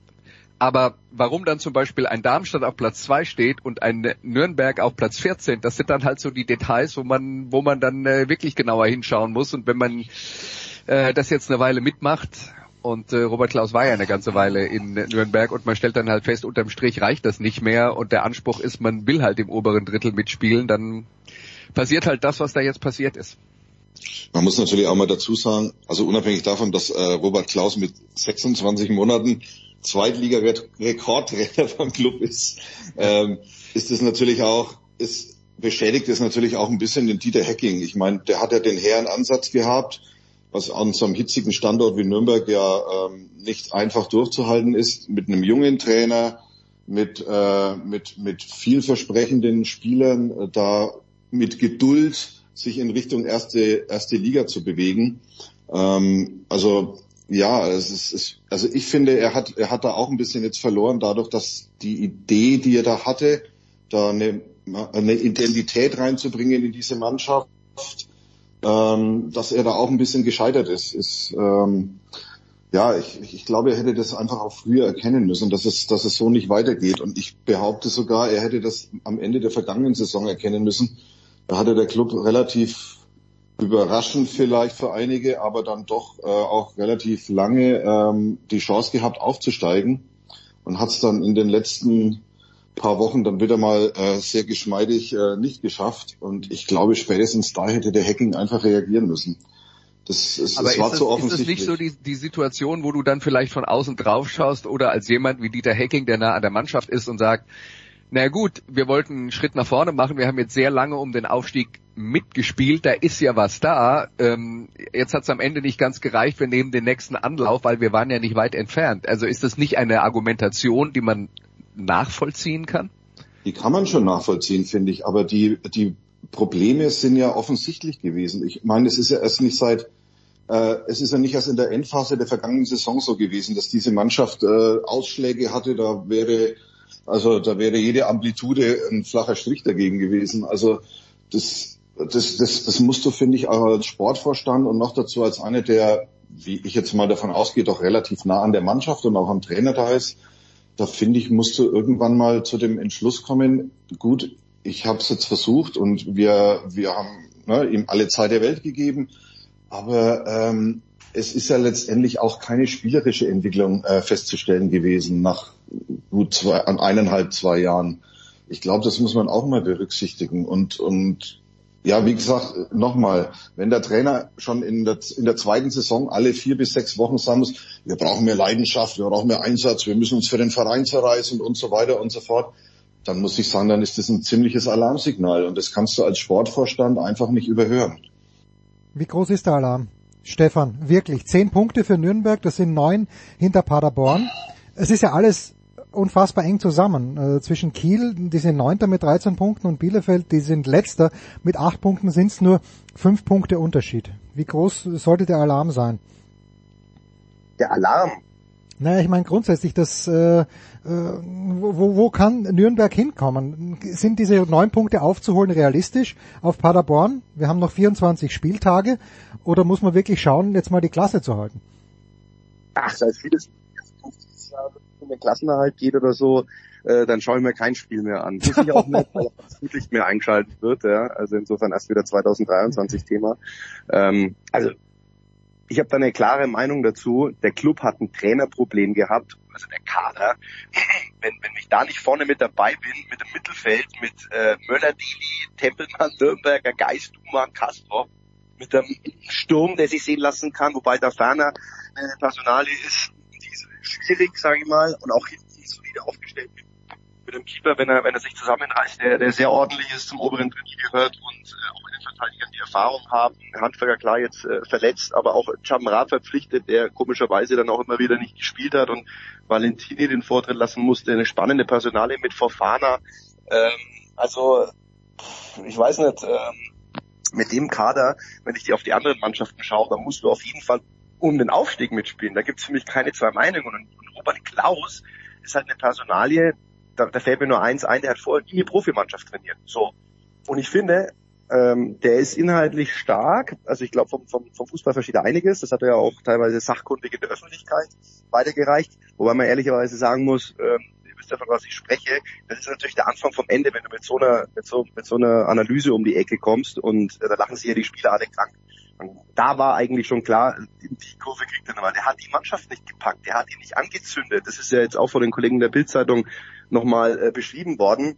Sie haben sich teilweise über ihn lustig gemacht. Ja. Er hat nicht mit allen gesprochen. Und ähm, das alles Entscheidende in der zweiten Liga, finde ich, ist ein klarer äh, Neuner, guter Goalgetter. Das war in der Vergangenheit so, das wird immer so sein. Wenn man bei Schalke guckt, mit äh, Terodde aufgestiegen, letztes Jahr Duxch, Füllkrug bei, bei Werder Bremen. Nürnberg hatte auch einen. Manuel Schäffler. Was hat der Trainer mit Manuel Schäffler eigentlich gemacht? Hat er ihm irgendwie was getan. Also der hat er komplett auf Abstellgleis äh, gesetzt und dann mit finanziellen Nachteil jetzt nach Dresden äh, verfrachtet. Klar war der zwischendurch auch mal verletzt, aber ich finde, der hätte in diese Mannschaft eigentlich super reingepasst vorne als Stoßstürmer. Diese Möglichkeit gab es irgendwie nie aus unerfindlichen Gründen. Und ähm, also ich glaube schon, dass, ähm, dass die Trainerposition sehr, sehr viel ausmacht beim, beim ersten FC Nürnberg. Ob jetzt Weinziel der richtige ist, ich finde es regional ganz interessant, weil ich glaube, dass Trainer auch immer da ganz gut hinpassen, wo sie vielleicht auch ein bisschen äh, Steigeruch haben. Bundesland Bayern, in Regensburg gut gewesen, in Augsburg sehr gut gewesen. Seine Auslandsreisen nach Stuttgart waren jetzt nicht so überwältigend, aber der weiß natürlich, was gespielt wird. Kleiner Nachteil finde ich, nie zweite Liga trainiert. Ich hätte mir einen Thomas Reis auch vorstellen können. Ähm, ich glaube auch, dass da eine Anfrage gab, aber der sich nochmal woanders sieht und es auch zu schnell gegangen wäre. Aber der ist mit Bochum äh, aufgestiegen in die Bundesliga, kennt die Liga in- und auswendig. Ich glaube, er auch genug zwar die Liga geguckt hat, um zu wissen, um was es geht, aber ist auf jeden Fall äh, äh, eine, eine ganz klare Steigerung im Vergleich zur Personalie vorher. Das war ein Experiment, das komplett schiefgegangen ist. Auch wenn Dieter Hacking lange an ihm festgehalten hat, alle Ehren wert. Und ich verstehe auch Ruhe reinbringen, Kontinuität, alles richtig, aber ich finde mit der falschen, mit der falschen Person, also man, man muss so, einen, so einen unruhigen Verein wie den ersten FC Nürnberg auch mit einer, mit einer stärkeren Figur auf der Position besetzen. Und das ist hoffentlich jetzt gelungen, wobei ich mir da nicht tausendprozentig sicher bin. Also erstmal ist er Markus Weinz ja Niederbayer und ich glaube, du tust dem Franken Unrecht, wenn du ihn als Bayern bezeichnest. Aber lustigerweise haben die Fans Ja, ja. jetzt gesagt, jetzt haben wir wieder den Trainer, den wir verstehen. Ne? Ja, das, ja das, das ist schon richtig. Aber er hat immerhin auch mal bei Bayern München gespielt. Also es ist jetzt nicht unbedingt ein, äh, eine gute Referenz im Lebenslauf. Ich muss ganz ehrlich sagen, ich bin, ich bin echt ein bisschen skeptisch. Ähm, weil außer in den Jahren, wo er den FC Augsburg dann ja auch in die Europa League geführt hat, hat er eigentlich meines Erachtens nicht den Nachweis erbracht, dass er äh, ja dauerhaft äh, Erfolg haben kann. Also er ist ja dann sowohl bei Schalke gescheitert, als auch dann bei Stuttgart gescheitert. Und wenn man sich das letzte Jahr dann mit dem FC Augsburg anschaut, da muss ich ganz ehrlich sagen, das war äh, ja, das war erschütternd teilweise anzuschauen. Also ich habe ja Augsburg relativ häufig gesehen in der vergangenen Saison. Ich will jetzt nicht sagen, das hatte mit Fußball nichts zu tun, aber das war eindimensional, das war vorhersehbar, das war berechenbar. Das hat einfach nicht nach Fußball ausgeguckt. Und ob er in der Lage ist, ähm, ja, eine Mannschaft, eine Mannschaft mitzunehmen äh, in der zweiten Liga, die sich mehr, die sich eigentlich auch als besser erachtet, als sie im Moment ist. Ich, ich habe ein bisschen meine Zweifel, muss ich sagen. Ich gebe ihm the benefit of the doubt, logischerweise. Aber ähm, ich, ich bin ein bisschen skeptisch, gebe ich ganz offen zu. Also ich glaube, was das, was also- das Fußballerische angeht, wissen wir ja, was Markus Weinziel ist. Der hat ja an seinen unterschiedlichen Spielorten immer das Gleiche gemacht. Das war eine Pressingmannschaft, Umschaltmomente und äh, Konterfußball. Kein dominanter Ballbesitzfußball und da müsste man dann halt mal die Frage stellen, passt der Nürnberger Kader dazu? Weil auf den ersten Blick, und wir haben ja die ganzen Namen aus dem Mittelfeld gehört, die alle große Referenzen aus der Vergangenheit mitbringen, würde ich sagen, das ist eigentlich eher eine Mannschaft, die über die spielerische Qualität kommt. Und das ist die Frage, die ich stellen würde. Wie funktioniert das eigentlich zusammen? Weil Weinziel halt dann äh, doch einer ist, der um das jetzt mal mit dem Idealbild zu beschreiben, Union Berlin Fußball spielen lässt. Ja, Wenn es gut läuft, ist es Du hast- Union Berlin Fußball. Du hast, meine Geda- du hast meine Gedanken wunderbar weitergeführt, ja. Ich wollte es jetzt nicht so direkt sagen, aber ja, ich glaube, das ist das, gro- das wird das große Problem sein. Stefan? Wobei man immer schnell den Fehler macht, ähm, äh, ähm, liebe Kollegen, das muss man wirklich mal sagen, ich mache das auch immer wieder, dass man Leute immer an der Vergangenheit misst. Ne? Und es gibt auch Menschen, die sich entwickeln können und aus ihren Fehlern lernen. Ne? Also wenn ich Bruno Labbadia zum Beispiel mal als, äh, äh, herbeiziehen darf, der war früher in Fürth mal Trainer, die Älteren werden sich erinnern, da hat er jedes Training zum Champions League Endspiel gemacht. Der hat die, der hat die, also sowas von angezündet, das war unglaublich mit dem, ähm, mit, mit der Folge, dass sie irgendwann komplett ausgebrannt waren. Und ich finde auch so ein Bruno Labbadia, der hat sich von Station zu Station auch nochmal entwickelt. Wenn du eine Intelligenz mitbringst, dann kannst du natürlich auch als Trainer besser werden, ja.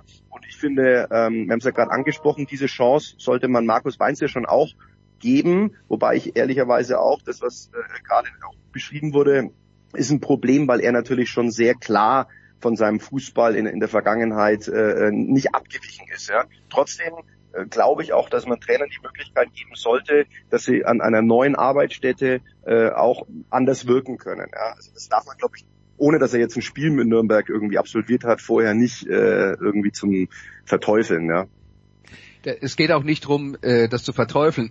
Und ich möchte auch noch mal ganz klar sagen, Markus Weinziel ist so lange im deutschen Fußball unterwegs und hat auch schon ziemlich viele relativ große Erfolge gefeiert. Er war nirgendwo extrem lange. Das ist aber auch das Schicksal von fast allen Trainern im deutschen Fußball, die ähm, äh, die sagen wir mal unterhalb der äh, Champions League Mannschaften aktiv sind und sogar bei denen ist es äh, äh manchmal noch so. Äh, aber ich glaube eben, dass Markus Weinziel deswegen nicht anders sein wird, weil ich denke, dass er sich seine Art von Fußball anguckt, mit der er damals Regensburg in die zweite Liga geführt hat und dann äh, die äh, seinen Weg weitergeführt hat und gesagt hat, hey, das ist eine Art äh, und Weise von Fußball, die für meine Mannschaften meistens funktioniert hat und damit war ich an vielen Standorten erfolgreich. Und äh, ja, deswegen glaube ich nicht, dass er von sich aus das Problem sehen wird, dass er sagt, ich muss mich hier großartig ändern, abgesehen davon, dass er natürlich wie jeder Trainer vermutlich sich den Kader anschauen wird und sagen wird, was habe ich denn da? Und wie kann ich die äh, idealerweise einsetzen? Es ist halt nur, und da sind wir uns ja alle einig, man schaut halt auf den ersten Blick drauf, was, wie sieht der Kader aus, wie sieht der, was, was hat der Trainer in der Vergangenheit gemacht und das ist jetzt nichts, wo man sagt, das ist eine Liebeshochzeit.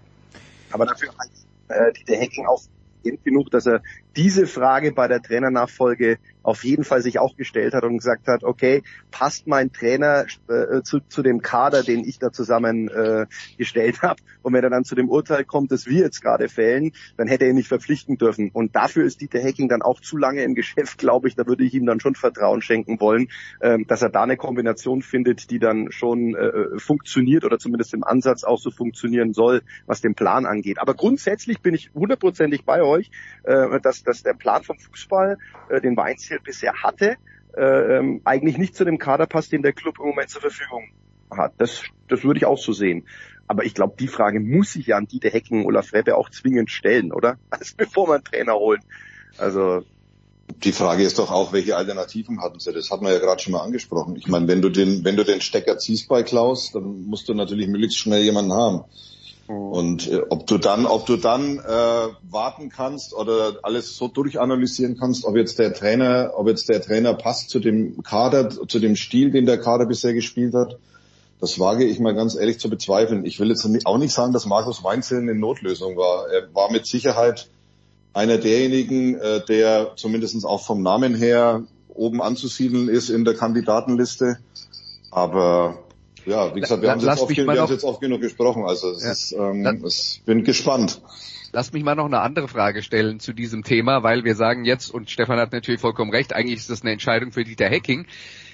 Jetzt weiß ich nicht, wie der erste FC Nürnberg funktioniert, da seid ihr definitiv näher dran als ich. Ähm, aber in Fuß vielen Fußballvereinen gibt es zwar einen Sportdirektor, dessen Entscheidung eigentlich ist, einen neuen Trainer zu holen, aber wenn dann der neue Trainer geholt werden soll, wollen am Ende doch alle mitreden aus irgendwelchen Gremien im Verein.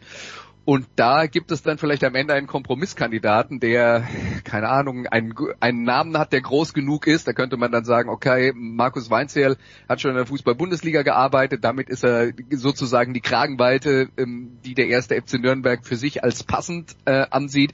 Was glaubt ihr denn, ist das eine hundertprozentige Hacking-Entscheidung oder gibt es da noch andere äh, Entscheidungsträger, die da mitgewirkt haben? Nur Hacking und Rebbe. Dafür, also dafür ist Hacking viel zu stark im Verein. Mhm. Ähm, es geht auch gerade um die Vertragsverlängerung äh, von Dieter.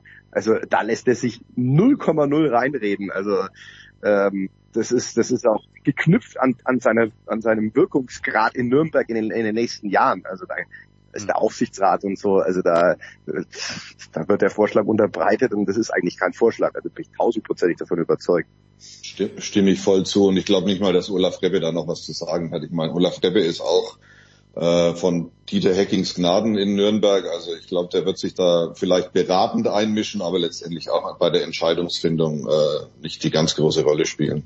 Kurz Ein Aspekt ja, übrigens bitte, noch, den ich an der Stelle erwähnen muss, ich hätte übrigens die Ideallösung gefunden und dann hätte Dieter Hecking auch im Sinne des Vereins gehandelt, wenn man jetzt äh, auch sieht, welche finanziellen Probleme es gibt in der jetzigen Phase und man eine kleinere Brötchen backen muss, was uns der Dieter Hecking jetzt seit Monaten immer wieder auch erzählt. Äh, Flutlicht wird abgeschalten und, und, und, was alles äh, passieren muss und äh, dann hätte er selber den Trainerjob übernommen, weil äh, diese Position von von äh, Olaf Rebeck könnte man sich eigentlich sparen. Also er hat ja eigentlich einen, der für den für den als Funktionär im sportlichen Bereich handelt dann wäre es eigentlich für mich die Idealkonstellation gewesen. Dann hätte er dem Verein viel Geld äh, äh, gespart. Ja, man hätte man hätte ein super, äh, eine super Lösung gehabt auf der Trainerposition. Ja, und und äh, Olaf Reppe ist da dann auch noch da, der der sich um ums, äh, um, um die Dinge kümmert, um die sich der Hacking dann eigentlich auch kümmert. Ja, aber klar setzt dann natürlich Hacking nicht mehr in die Nesseln und geht da großes Risiko, dass er sich da verbrennt. Vielleicht ist ihm das auch zu heiß. Aber für mich als Außenstehender würde ich sagen, das wäre für mich die Idealkonstellation gewesen, wenn er dem Club richtig hätte was Gutes tun wollen. Ja. Mach dir nicht klein, was du bist. Du bist nicht außenstehend. Wahnsinn, was du, Wahnsinn, wie du, wie du im Thema drinnen bist. So, kurze Pause.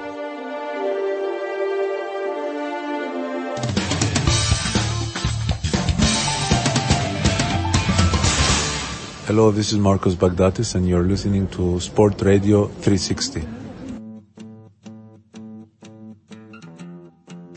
Ja, es geht weiter mit dem Fußball, mit äh, Stefan Hempel, mit Andreas Renner, mit Tom Heberlein und bevor wir vielleicht noch ein Wort oder zum 1. FC Kaiserslautern verlieren wollen, der Andreas ja ganz nah am Herzen liegt.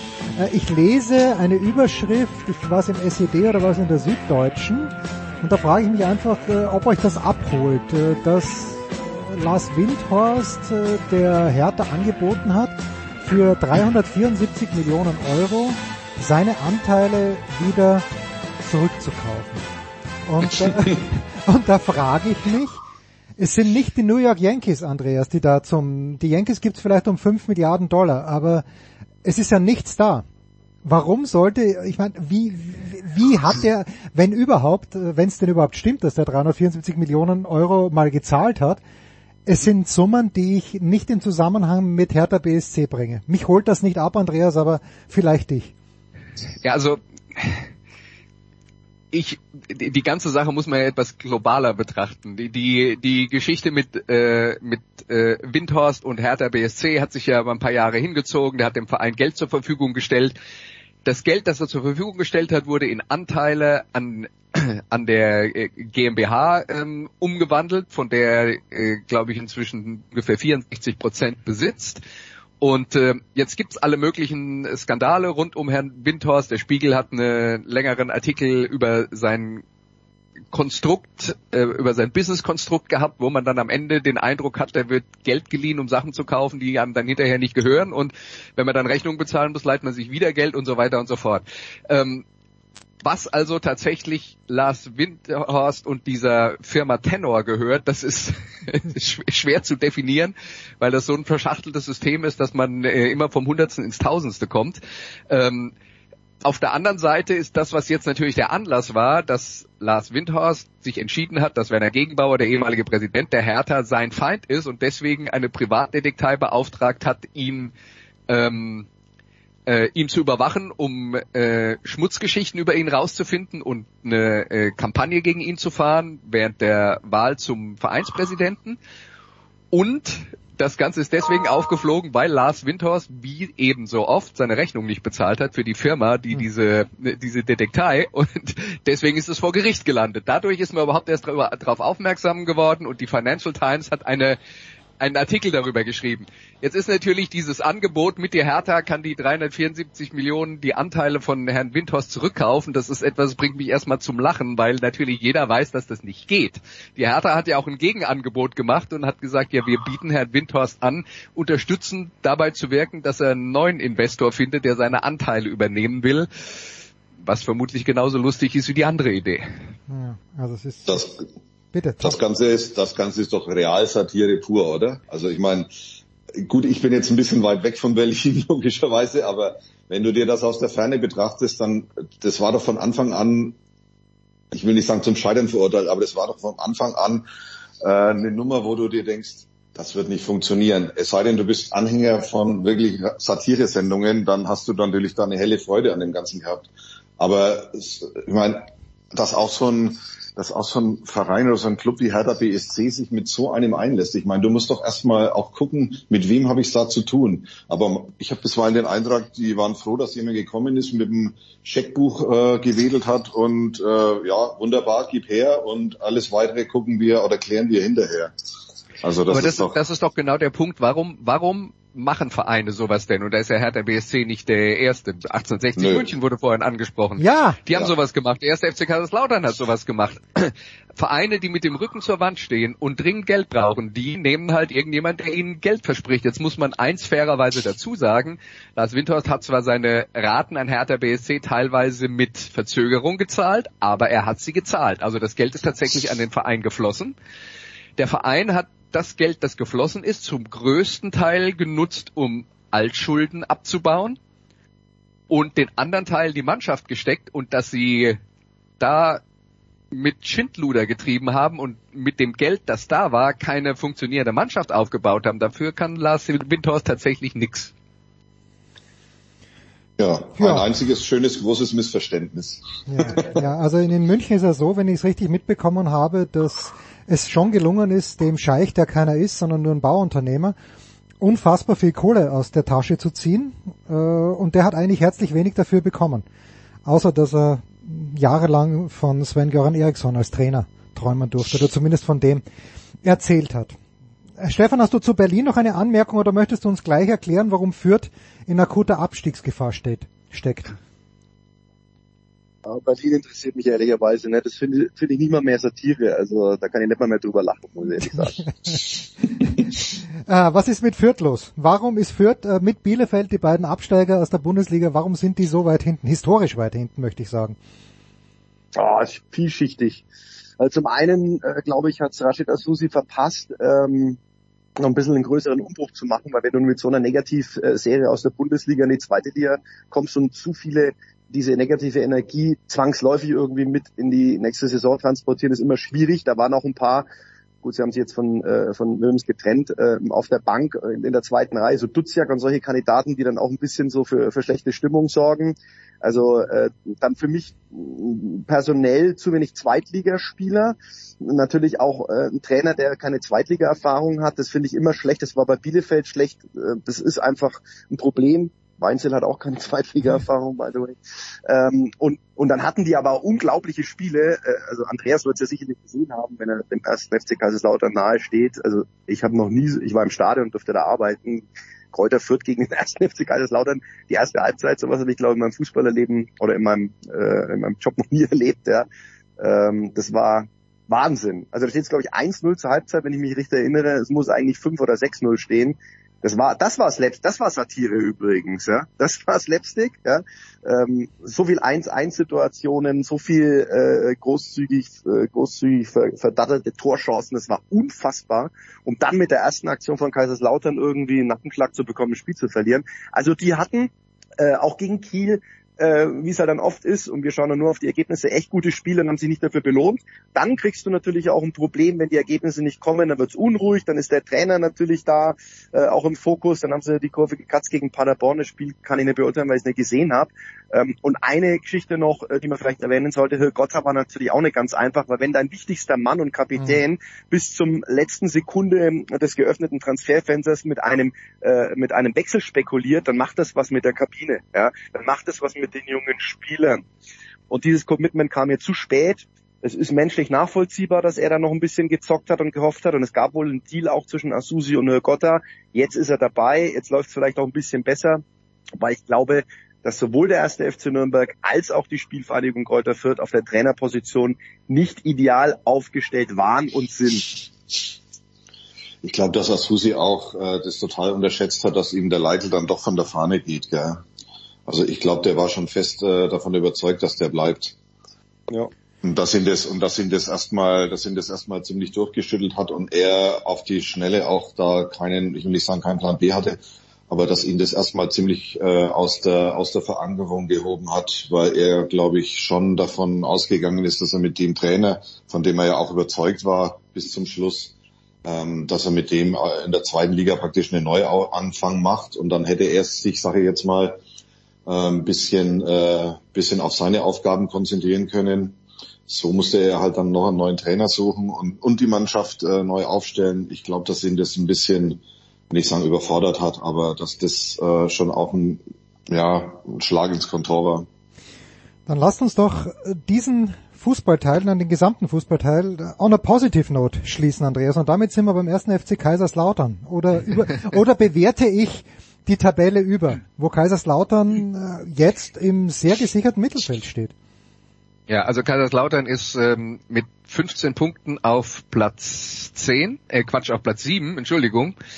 Ähm, damit sechs Punkte vor dem ersten Abstiegsplatz, was äh, bei einer langen Saison der zweiten Liga relativ wenig zu sagen. Also da wird noch viel passieren und bei Kaiserslautern ähm, das Positive ist, sie haben erst eine Niederlage, das Negative ist, sie haben schon sechs Unentschieden. Und zuletzt waren es sehr, sehr, sehr, sehr, sehr viele Unentschieden. Und nur mit Unentschieden wirst halt auch nicht in der Liga bleiben. Man muss also dann auch irgendwann mal wieder äh, ein paar von den Dingern gewinnen, aber die Realität ist natürlich, wir reden von einer Mannschaft, die vorher ziemlich lange Zeit in der dritten Liga verbracht hat, zwischenzeitlich beinahe mal in die vierte abgestiegen wäre, dass die jetzt hochgehen und äh, zum der, der, derzeitigen Zeitpunkt der Saison nach nämlich genau zehn Spielen ähm, auf Platz sieben stehen.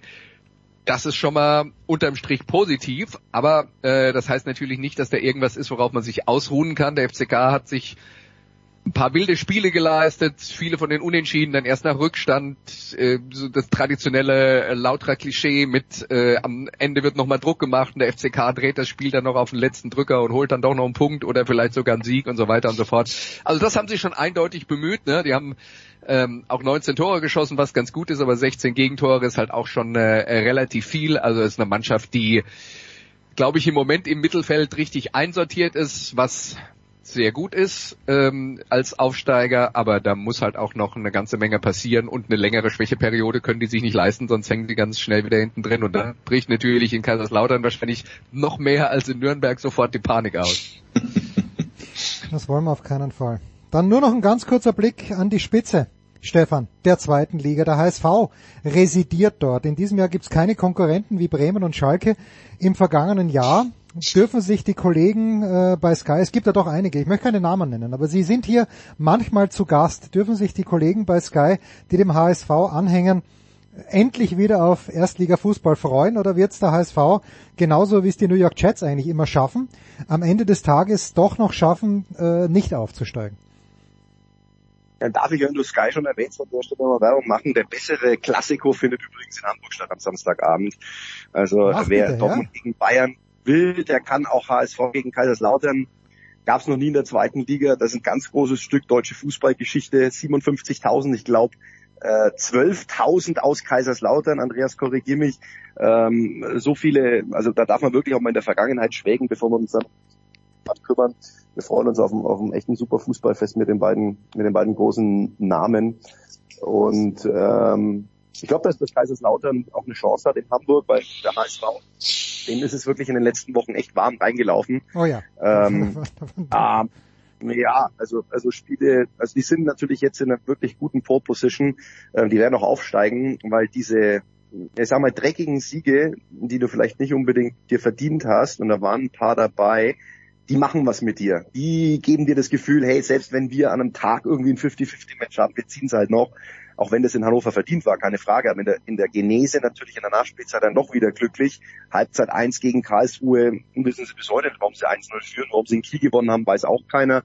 Und im Braunschweig, also es ist dann solche Spiele, die sind alle äh, in die richtige Richtung gelaufen, was in den letzten Saisons nicht der Fall war und deswegen ist das der Grund, warum der HSV immer, immer selbstbewusster wird und immer mehr auch an das glaubt, was Tim Walter ihnen jeden Tag erzählt, was durchaus romantisch ist, was ich immer sehr eindimensional finde. Und für die zweite Liga haben wir in den letzten Jahren gesehen, nicht unbedingt immer angemessen, aber im Moment funktioniert es halt, weil, weil, weil sie auch individuelle Klasse natürlich haben, eine super Verpflichtung mit Dompe.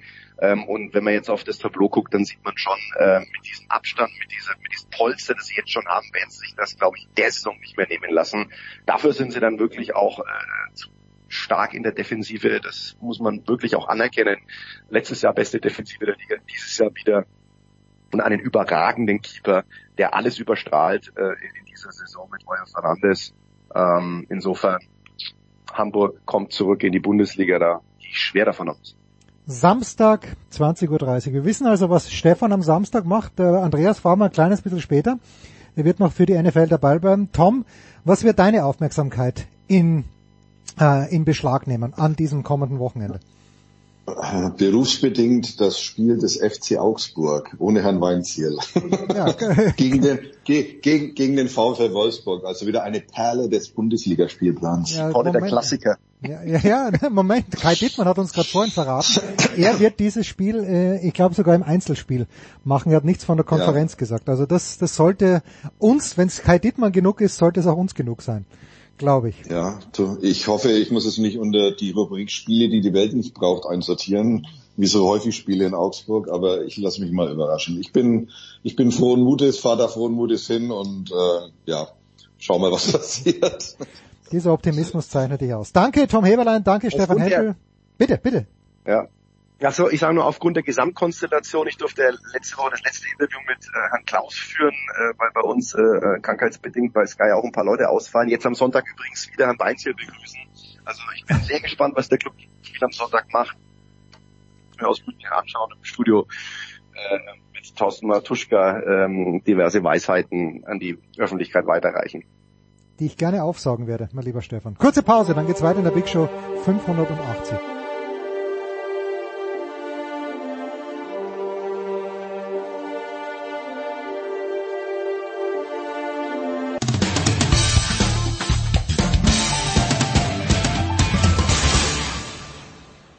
Ja, hier ist Heiner Brand und Sie hören Sportradio 360.de.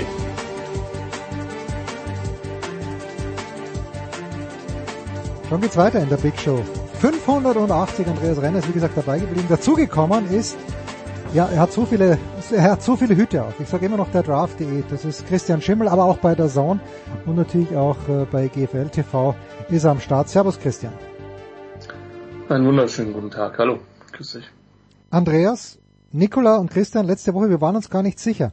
Wo kann man äh, den diesjährigen German Bowl sehen? Und die viel wichtigere Frage, Andreas, warum sollte man sich ihn anschauen? Sport1.de ist die leichte Antwort auf die Frage.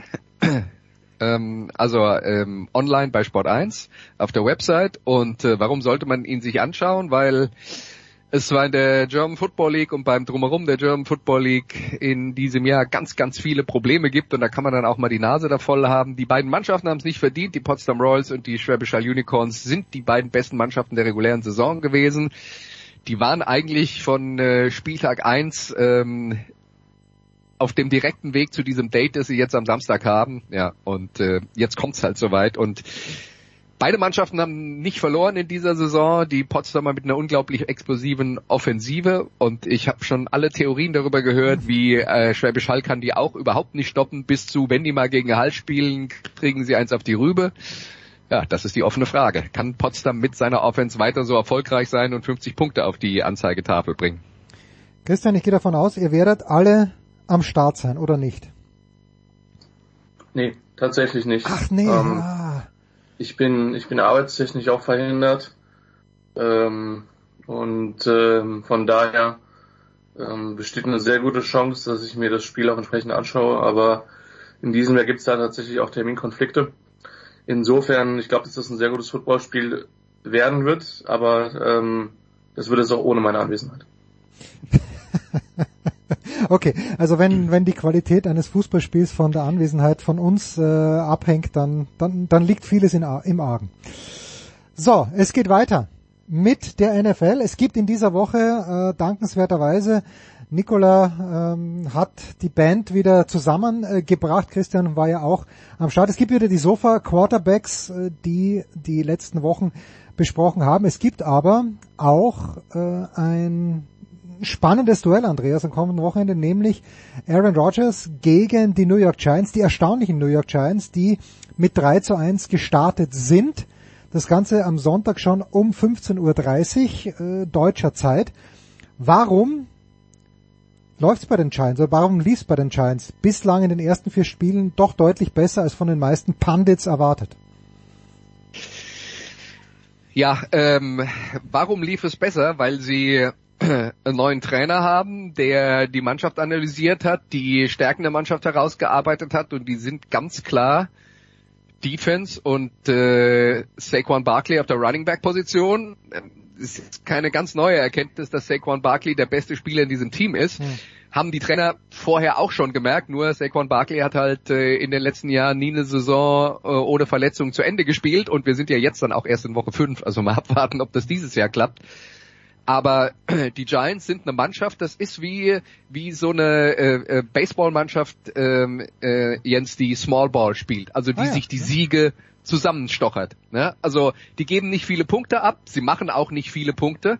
Ähm, deswegen ähm, ist ganz klar, diese Mannschaft ist äh, immer darauf angewiesen, dass der, äh, dass der Gegner möglichst unter 20 Punkten bleibt, weil äh, die Offense der Giants macht im Schnitt 19 Punkte pro Spiel, Defense gibt nur 17,8 ab. Da sieht man also, das ist alles auf Kante genäht.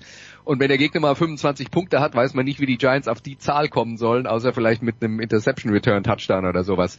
Ähm, also das ist die Art und Weise, wie dieses Team funktioniert. Der Quarterback Daniel Jones ist ja immer so das große Fragezeichen gewesen in New York. Hier ist jetzt mal ein Ziel, glaube ich, ganz klar im Fokus, nämlich, dass er keine spielentscheidenden Fehler macht. Und das macht er bis jetzt gut. Ist aber auch niemand, bei dem ich jetzt sagen würde, äh, zehn Minuten vor Schluss und du liegst mit äh, zehn Punkten hinten. Daniel Jones muss jetzt mit zwei langen Drives das Spiel gewinnen. Das wird nicht passieren. Also das liegt zum einen an ihm und zum anderen daran, dass die Giants mit die schlechtesten, den schlechtesten Receiver Core der Liga haben und davon sind jetzt auch noch zwei verletzt.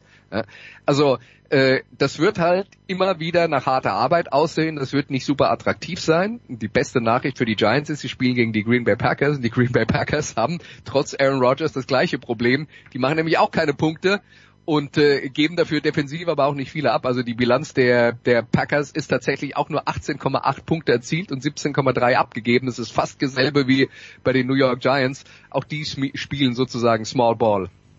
Das heißt, ich kann mich auf ein auch in der Höhe verdientes 0 zu 0 einstellen, Christian. Äh, over under unter 40 würde ich mal sagen. Ja, ja. Würde ich drauf setzen. Warum, warum soll ich es mir trotzdem anschauen, Christian? Weil Renner hat's kommentiert. Achso, ja dann. Zum Beispiel. Noch Fragen? ja, ja, okay, Andreas, aber dann musst du es nicht anders verkaufen. Ober and under 60 musst du dann angeben. Äh, warum warum äh, ist es bei Green Bay Ich so? bin doch hier für die Realität Ah, zuständig. stimmt, stimmt. Warum, warum scored Green Bay keine Punkte? Ich habe vor kurzem äh, bei Miami Sports Radio nur so einen ganz kurzen, also bei, bei der Dan Lebertard Show, ähm, so eine scherzhafte, da ist Aaron Rodgers öfter mal zu Gast offenbar. Irgendwie gibt's da eine persönliche Verbindung mit Stu Gatz, der da der Co-Host ist.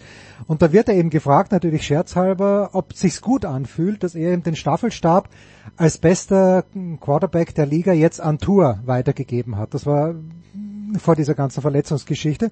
Und Rogers hat's mit äh, a grain of salt genommen, also mit, auch mit, mit sehr viel Humor, wohl wissend, dass er nach wie vor der beste QB der Liga ist. A, ist er das noch, Christian? Und wenn, warum scoret dann Green Bay so wenig Punkte? Ist da auch das ganze Receiving Core verletzt?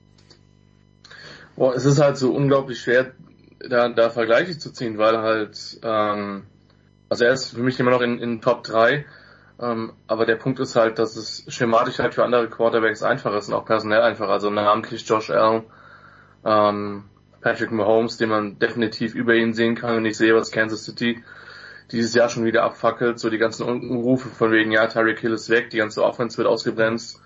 So, dann hat sich halt Andy Reid mal zwei Monate im Keller eingeschlossen, hat ein paar neue Playdesigns entwickelt ähm, und prügelt jetzt die, die gegnerischen Defenses durch die Liga. Es ist ja zum Teil wirklich hässlich, was der mit, mit Tampa Bay und auch mit den Cardinals gemacht hat. Ähm, also für mich ist ein Top 3 Quarterback. Ähm, ich hatte jetzt auch Rogers diese Woche bei der Pat McAfee Show gesehen, wo er einen längeren, mal wieder einen längeren Einsatz von, von 35 Minuten hatte. Ähm, und auch, und das Ding ist halt, er vertraut seinen Receiver nicht. Ich glaube, das ist halt, das ist halt, ich glaube, den einzigen, den er halbwegs vertraut, ist Alan Lazar. Das war mal ein, ein relativ, also ein guter College-Football-Spieler, aber relativ später Pick, den man dann irgendwann aus Jacksonville geholt hat. Zu Romeo Dubs, dem, dem Rookie, sagt er, ja, der läuft einige Routen gut, aber einige Routen überhaupt nicht gut. Ähm, Christian Watson, der hochgedraftete Rookie, spielt bis jetzt kaum eine Rolle. Randall Korb ist ein sehr erfahrener Wide Receiver, der aber vermutlich in, in kaum, oder sagen wir so, ich weiß nicht, in wie vielen Rostern er wirklich viel Spielzeit sehen würde. So. Und im Moment ist es halt wirklich so, dass sich Gegner halt auch zum Teil trauen, ähm, die Anspiellinie relativ zuzustellen und zu sagen, hey, pass auf, wir nehmen euch euer Running Game halt weg mit Aaron Jones und AJ Dillon, ähm, weil ihr vertraut euren Receivern nicht und vielleicht geben wir mal einen Pass, einen Passing Touchdown eins gegen eins ab, aber ihr kriegt das nicht konstant gespielt. Und ja, ich glaube, das ist, da liegt so ein bisschen der, der, der Hase im Pfeffer. Ähm, wenn, wenn ich noch ganz kurz eins äh, anfügen ja. darf, weil du es noch nicht gesagt hast. Äh, der Hintergrund von der ganzen Geschichte ist natürlich, dass mit Davante Adams ein Hall of Fame Receiver von ja. den Packers in der Saisonpause zu den Raiders gewechselt ist und das ist die Lieblingsanspielstation von Aaron Rodgers gewesen und der fehlt halt jetzt unglaublich. Und, und ich meine, wir sitzen da ja halt im, im Draft. In dem Fall saßen wir, also Andreas nicht, das war die gute Nachricht für ihn in Marburg. ja, okay.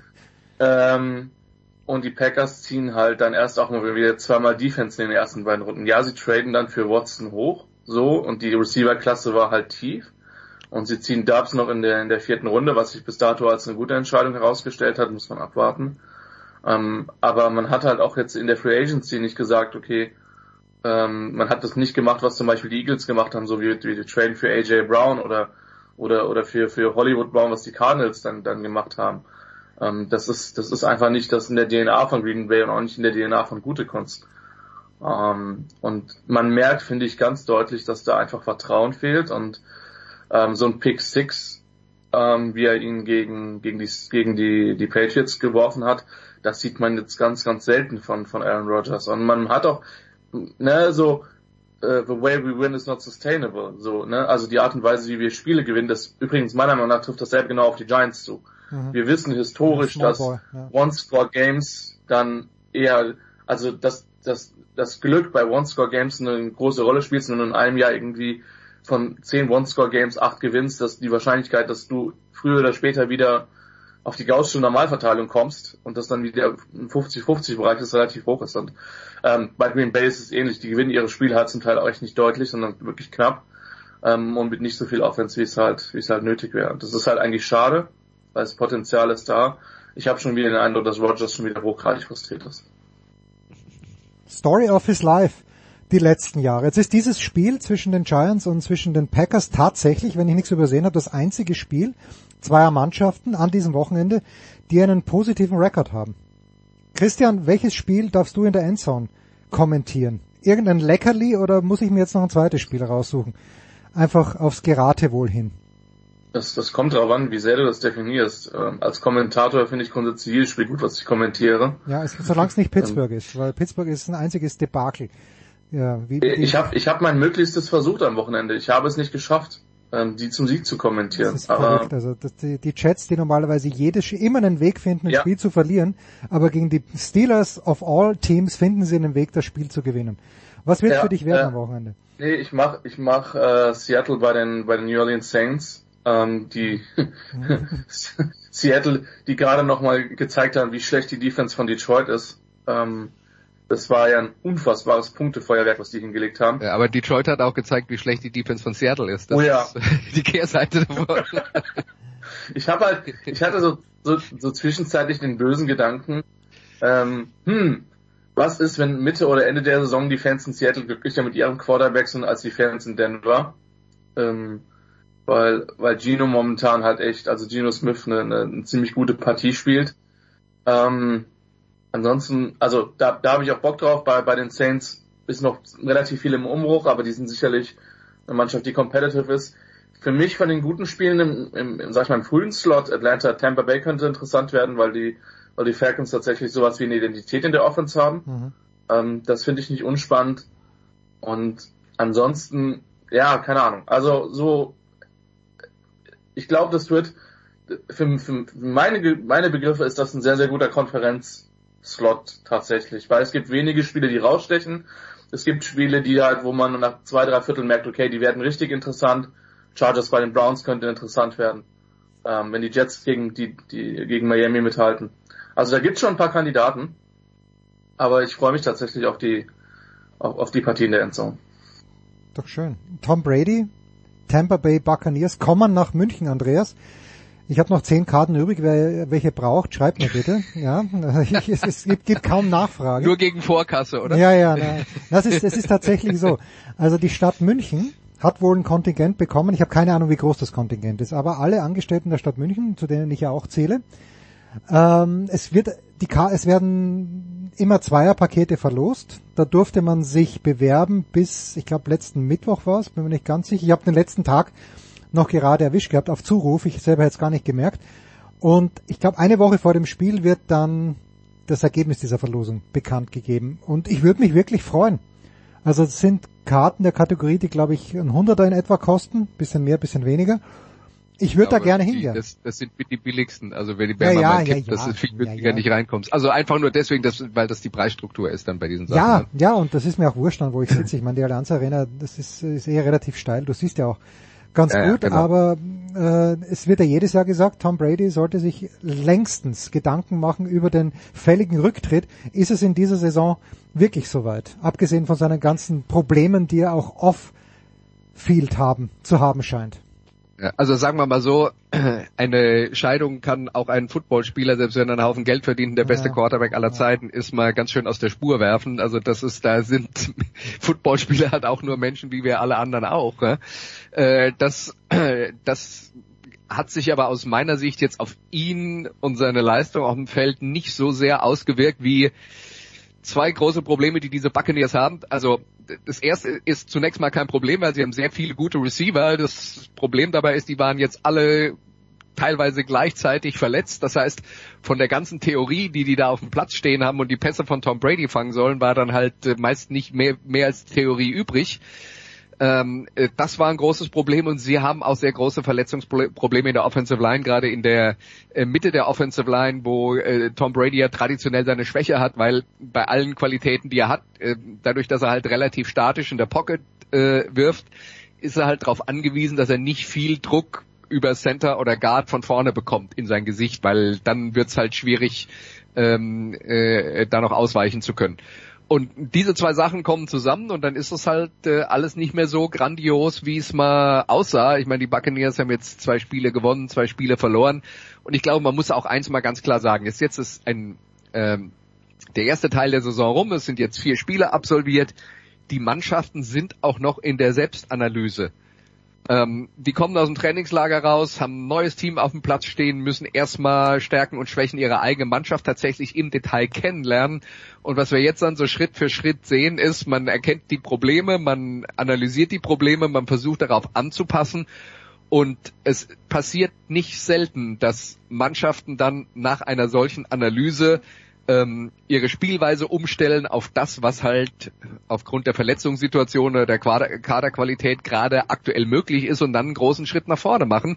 Bestes Beispiel die Philadelphia Eagles ähm, äh, in der letzten Saison, die sehr schlecht angefangen haben, sich und ihre Spielweise dann komplett überdacht haben und dann in der zweiten Saisonhälfte ganz anders gespielt haben, aber sehr erfolgreich. Das war jetzt ein Extrembeispiel, aber sowas passiert grundsätzlich bei allen Mannschaften und äh, ich bin mir vergleichsweise sicher, dass die Buccaneers auch noch Lösungen haben werden für die Probleme, mit denen sie sich bis jetzt rumgeschlagen haben.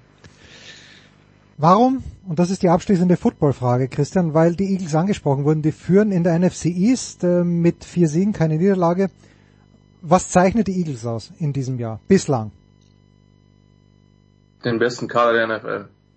Ach was, ich, ich, ich, ich, dachte, das, ich dachte, das hätten die Bills. Ja, also man kann, man kann auch mit den Bills argumentieren, aber die, das Ding ist halt, dass, dass die Eagles in der Saison halt wirklich, also es ist immer so ein, so ein oft bemühtes Beispiel, aber all in gegangen sind.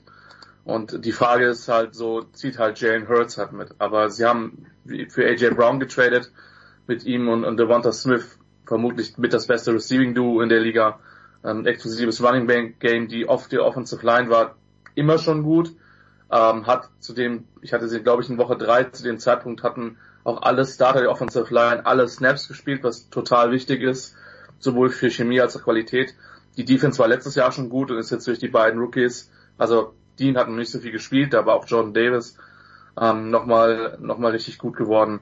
Ähm, man hat man hat Hassan Reddick äh, als Edge Rusher geholt. Also das ist da ist schon richtig richtig Qualität auf dem Platz und ähm, mich hat das letzte Woche beeindruckt, wie sie gegen ein gutes und das sagt man ja auch nicht so oft gegen ein gutes Jacksonville Team ähm, in einem in einem wirklichen Monsun zurückgekommen sind und das Spiel dann am Ende ziemlich kontrolliert haben. Klar, es waren vier vier Fumbles dabei von Lawrence, die halt bitter waren, aber da ist richtig Qualität auf dem Platz und die sehen für mich im Moment wie das also der 4 und 0 Bilanz, für mich ist das kein, ähm, kein Zufall. So.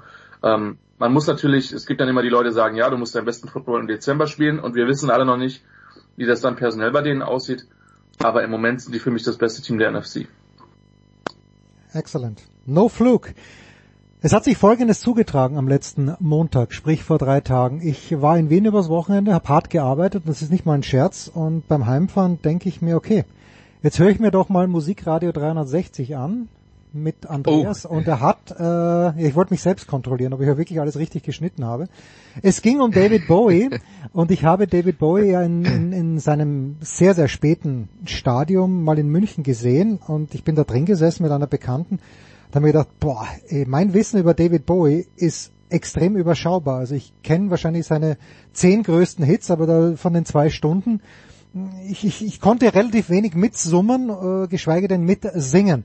Aber die Sendung ist extrem lehrreich. Ich habe äh, wirklich viel mitgenommen. Andreas aus Verga von vergangener Woche. Äh, was wirst du uns in dieser Woche offerieren am Sonntag um 12?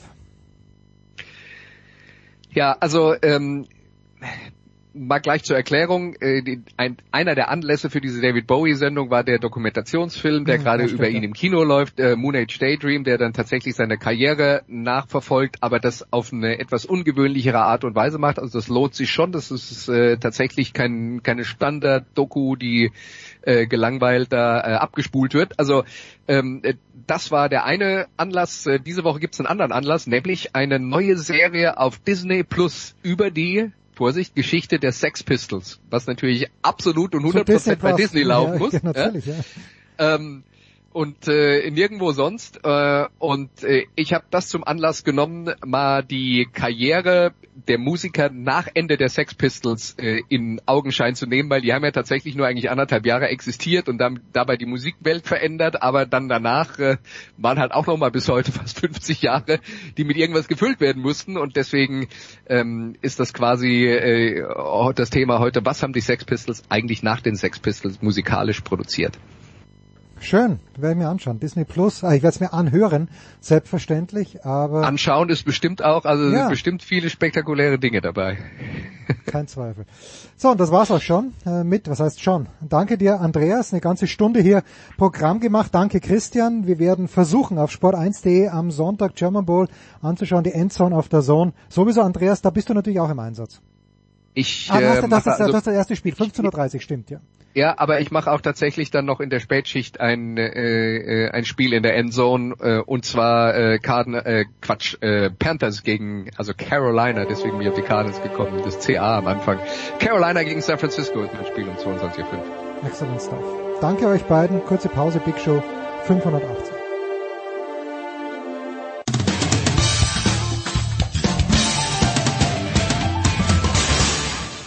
Einen wunderschönen guten Tag, hier ist der Dieter Baumann und ich grüße alle Hörer von Sportradio 360. Ich wünsche einen schönen Tag und Dauerlaufen nicht vergessen. In der Big Show 580 geht's weiter mit Markus Götz von Sky. Guten Morgen, lieber Götz. Hallo Jens. Wie laufen die Gespräche mit Jonas Friedrich dieser Tage ab? Sie ruhen. Sie ruhen! äh, ja, aber, aber äh, äh, rein zufällig. Mhm. Also wir, wir sind uns jetzt nicht über den Weg gelaufen und haben auch nicht äh, äh, sonst gesprochen jetzt die letzten Tage, aber ich vermute, ich vermute, ich weiß, worauf du hinaus willst. Also es war so am Samstag, äh, ich war in Wien und Götzi schreibt mir, wir kommunizieren ja ja, ab und zu kommunizieren wir auch abseits der Big Show und Götzi schreibt mir, dass er nicht besonders zuversichtlich ist äh, was den BVB anbelangt. Ah, nicht den BVB, natürlich den VfB. VfB. Äh, und ich sage, ich bin in Wien, ich sehe nichts. Und du, hast, du hast, glaube ich, wörtlich geschrieben, äh, zum Glück ist Wolfsburg auch nicht besser. Und natürlich, und natürlich schafft Wolfsburg dennoch noch das Match zu gewinnen. Ich bin sehr froh, Götzi, dass ich es wirklich nicht gesehen habe. Ich leide mit dir. Ja, das ist nett von dir, dass du mit mir leidest. Ja, ich meine, der, der Hintergrund, äh, vielleicht muss man das nochmal in, ja. in einem Satz sagen, äh, ist die Diskrepanz äh, in der Einschätzung äh, des VfB äh, zwischen Jonas und mir, der den VfB ja grundsätzlich eher positiv sieht und ich im Moment nicht so. Und ähm, ich bin ja dargestellt worden in deiner Sendung als gnadenloser Pessimist. Jetzt zeigt sich, dass äh, ich wohl eher zum Realismus neige. Hm. Ja, Fußball soll allerdings äh, mit Götze gerne neben das Nebenthema sein, Tennis natürlich auch, äh, aber Götzi Handball, äh, es gab am Wochenende, da habe ich leider auch zu wenig davon gesehen, aber es gab ein richtig ansprechendes Spitzenspiel, nämlich zwischen Flensburg und Magdeburg. Flensburg hat mit einem Tor dann noch gewonnen. Ganz kurz ein, zwei Minuten beim Durchzeppen, aber natürlich, wenn man unterwegs ist, kann man sich ja auch jetzt nicht so, so ewig lang vor den Computer hinsetzen. Was hast du gelernt aus diesem Spiel, mein lieber Markus Götz? Ah, das war äh, eines der großartigsten Handballspiele, das ich seit langem gesehen habe. Alles rundherum. Wendungen, Emotionen, großartige Stimmung, unfassbare Aktionen äh, und maximale Spannung mit dem Buzzerbeater. Ähm, wirklich eine Sekunde vor Ende des Spiels das entscheidende Tor von Messmenser Larsen zum Flensburger Sieg. Das war mitreißend, mehr kann man sich von einem Handballspiel nicht erwarten. Und äh, du hast ja gefragt, was ich gelernt habe. Ich habe gelernt, dass mit den Flensburgern in so einer Situation nach wie vor nicht zu spaßen ist. Sie hatten ja schon drei Minuspunkte auf dem Konto, Niederlage bei den Rhein-Neckar-Löwen zu Hause unentschieden gegen die Berliner gespielt. Und da hast du schon einen gewissen Druck so früh in der Saison. Ähm, also fünf Minuspunkte, das, das wäre echt ein Problem gewesen für Flensburg, wenn sie das verloren hätten gegen Magdeburg. Und äh, sie haben dem Stand gehalten und die Magdeburger haben wieder in Flensburg verloren, genau wie in der letzten Saison, wo sie ja souverän Meister geworden sind mit nur vier Minuspunkten. Aber da gab es auch die Niederlage in Flensburg. Äh, insofern ist jetzt aus Magdeburger Sicht noch nichts Dramatisches passiert. Es bleibt vorne eng, es bleibt spannend. Ähm, ja, großartig. Das heißt also, dass man kann ja nie mit einer Niederlage leben und schon gar nicht mit dem Buzzerbeater, aber eigentlich ja, man muss, man, ja, man muss damit leben, ja. Aber, aber, aber Magdeburg, äh, es ist nicht das Kind in den Brunnen gefallen für Magdeburg. Nein, nein, nein, natürlich nicht. Das waren jetzt die ersten beiden Minuspunkte. Klar, schmerzhaft, ja, wenn du wenn du ein Unentschieden hast bis eine Sekunde vor Schluss. Aber der Sieg, der der war letztendlich schon in Ordnung. Ja. Ähm, aus Flensburger Sicht haben wir schon deutlich geführt. Magdeburg ist nochmal rangekommen. Äh, aber es ist, es ist nichts Dramatisches passiert aus Magdeburg. Eine Niederlage für Flensburg hätte für die SG gröbere Konsequenzen gehabt. Mhm. Jetzt äh, im kleinen Nordderby haben sich die Kieler ganz glatt gegen den HSV durchgesetzt, 40 Tore geworfen. Ähm, ist irgendwas bei den Kielern in diesem Jahr, wo du sagst, äh, die gefallen mir ein kleines bisschen besser als im letzten, wo es ja zum Titel nicht gereicht hat? Hm, kleines bisschen, ah, das kann man noch nicht sagen. Ich meine, weißt du, Magdeburg war wirklich überragend in der letzten Saison und äh, da war die Vizemeisterschaft für den THW auch ein Erfolg, weil man sich eben wieder für die Champions League qualifiziert hat und Mannschaften wie Flensburg und Berlin eben nicht. Außerdem ist Kiel in der letzten Saison Pokalsieger geworden, wenn mhm. ich mich recht entsinne. Also so schlecht ist es nicht gelaufen. Ja. Ja. Ähm, die Kieler die, die sind einfach wieder ganz vorne mit dabei. Das bestätigen sie jetzt in dieser frühen Phase der Saison. Aber in der Bundesliga sind sie ja auch noch nicht so richtig getestet worden. Das wird sich jetzt ändern. Ja? Ich glaube, am Sonntag ist das Spitzenspiel gegen Berlin, wenn mich nicht alles täuscht. Ja? Das müsste, ja genau, 14 Uhr, Topspiel am Sonntag in Berlin dann sind wir schlau. Aber da bin ich total gespannt drauf. Dass die Berliner, da haben wir ja hier auch schon besprochen, dass sie jetzt mit den, mit den Neuverpflichtungen äh, auf Augenhöhe sein sollten mit den absoluten Top-Teams. Das, äh, das haben wir ja schon festgestellt und äh, also das ist, das ist hochinteressant, was da passiert am Sonntag. Wer hat sich Sonntag 14 Uhr als Spieltermin ausgedacht, Götzi? Das ist ja Wahnsinn. Wieso? Was ist, was ist da, was ist da verkehrt dran? Naja, Sonntag 14 Uhr ist für mich die klassische Zeit nicht vorm Fernsehen, außer es ist Grand Prix vielleicht, möglicherweise Formel 1 Grand Prix. Aber am Nachmittag, für mich hat Handball halt immer noch den Flair eines Abendsports. Handball untertags ist schwierig für mich. Es klingt zwar deppert, aber, aber ja, bitte. Ja, ich, ich, ich, weiß nicht, was du am Sonntagnachmittag sonst hast. du guckst doch immer Sport, immer noch nicht drum rum. Nee, also ich finde es gar nicht so verkehrt jetzt, also gerade in der kreisligen Jahreszeit, schön Mittag gegessen. Ja, ja, stimmt, dann ja. guckst du raus und überlegst dir kurz, mach ich, mach ich jetzt meinen Sonntagnachmittag Spaziergang? Nein, es regnet. Ja, was könnte ich dann tun? Ach geil, Handball, Berlin gegen Kiel. Das stimmt. Ich werde es wahrscheinlich vergessen, aber ich schreibe mir bitte einen kurzen Reminder. Wirst du es kommentieren? Wirst du dort? Nein. Ah, okay, gut. Nicht gut. Schade, ich, ich höre dir gerne zu. Götzi, Götzi wie groß ist dieses Thema, äh, Lukas, ich spreche wahrscheinlich äh, falsch aus, aber ich würde sagen Chicala? Richtig? Chicala? Ja. Wie, groß ist dieses Thema? ich denke mal 2022, ja, Ja. okay, gut, gut, äh, gut for him, interessiert mich, also ist seine persönliche Sache.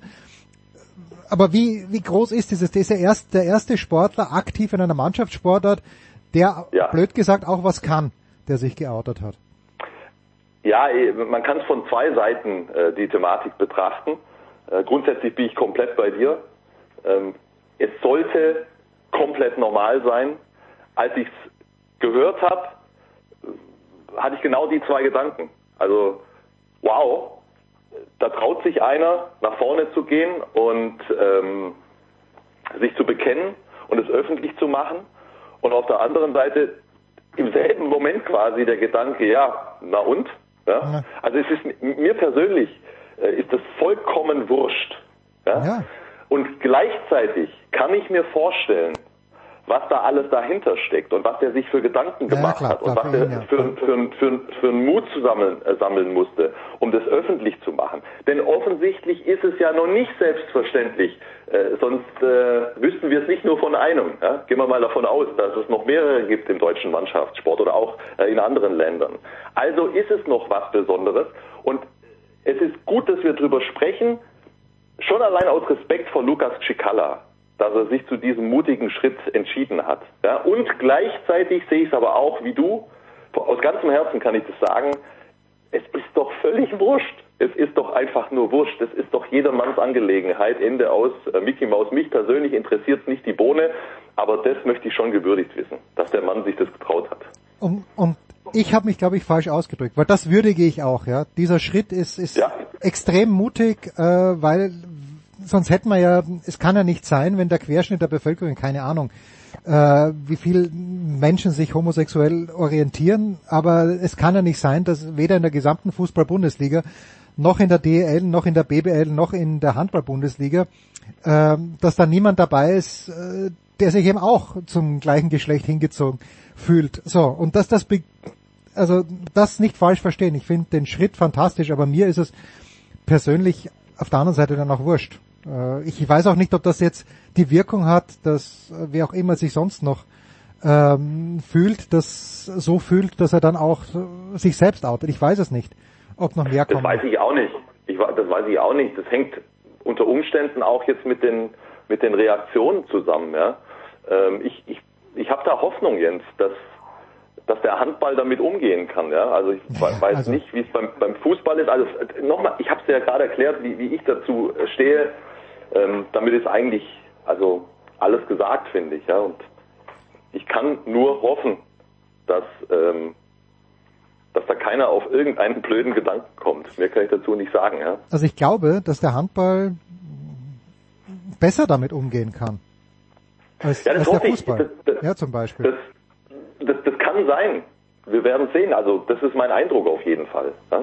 Ja, weil es ist ja immer dieses Klischee, dass beim Handball die Akademiker auf der Tribüne sitzen. Das ist natürlich Akademiker jetzt auch noch kein, kein Ausweis für, für irgendwas, aber vielleicht ist die, Nein, ist es nicht. Ja. Ist es nicht.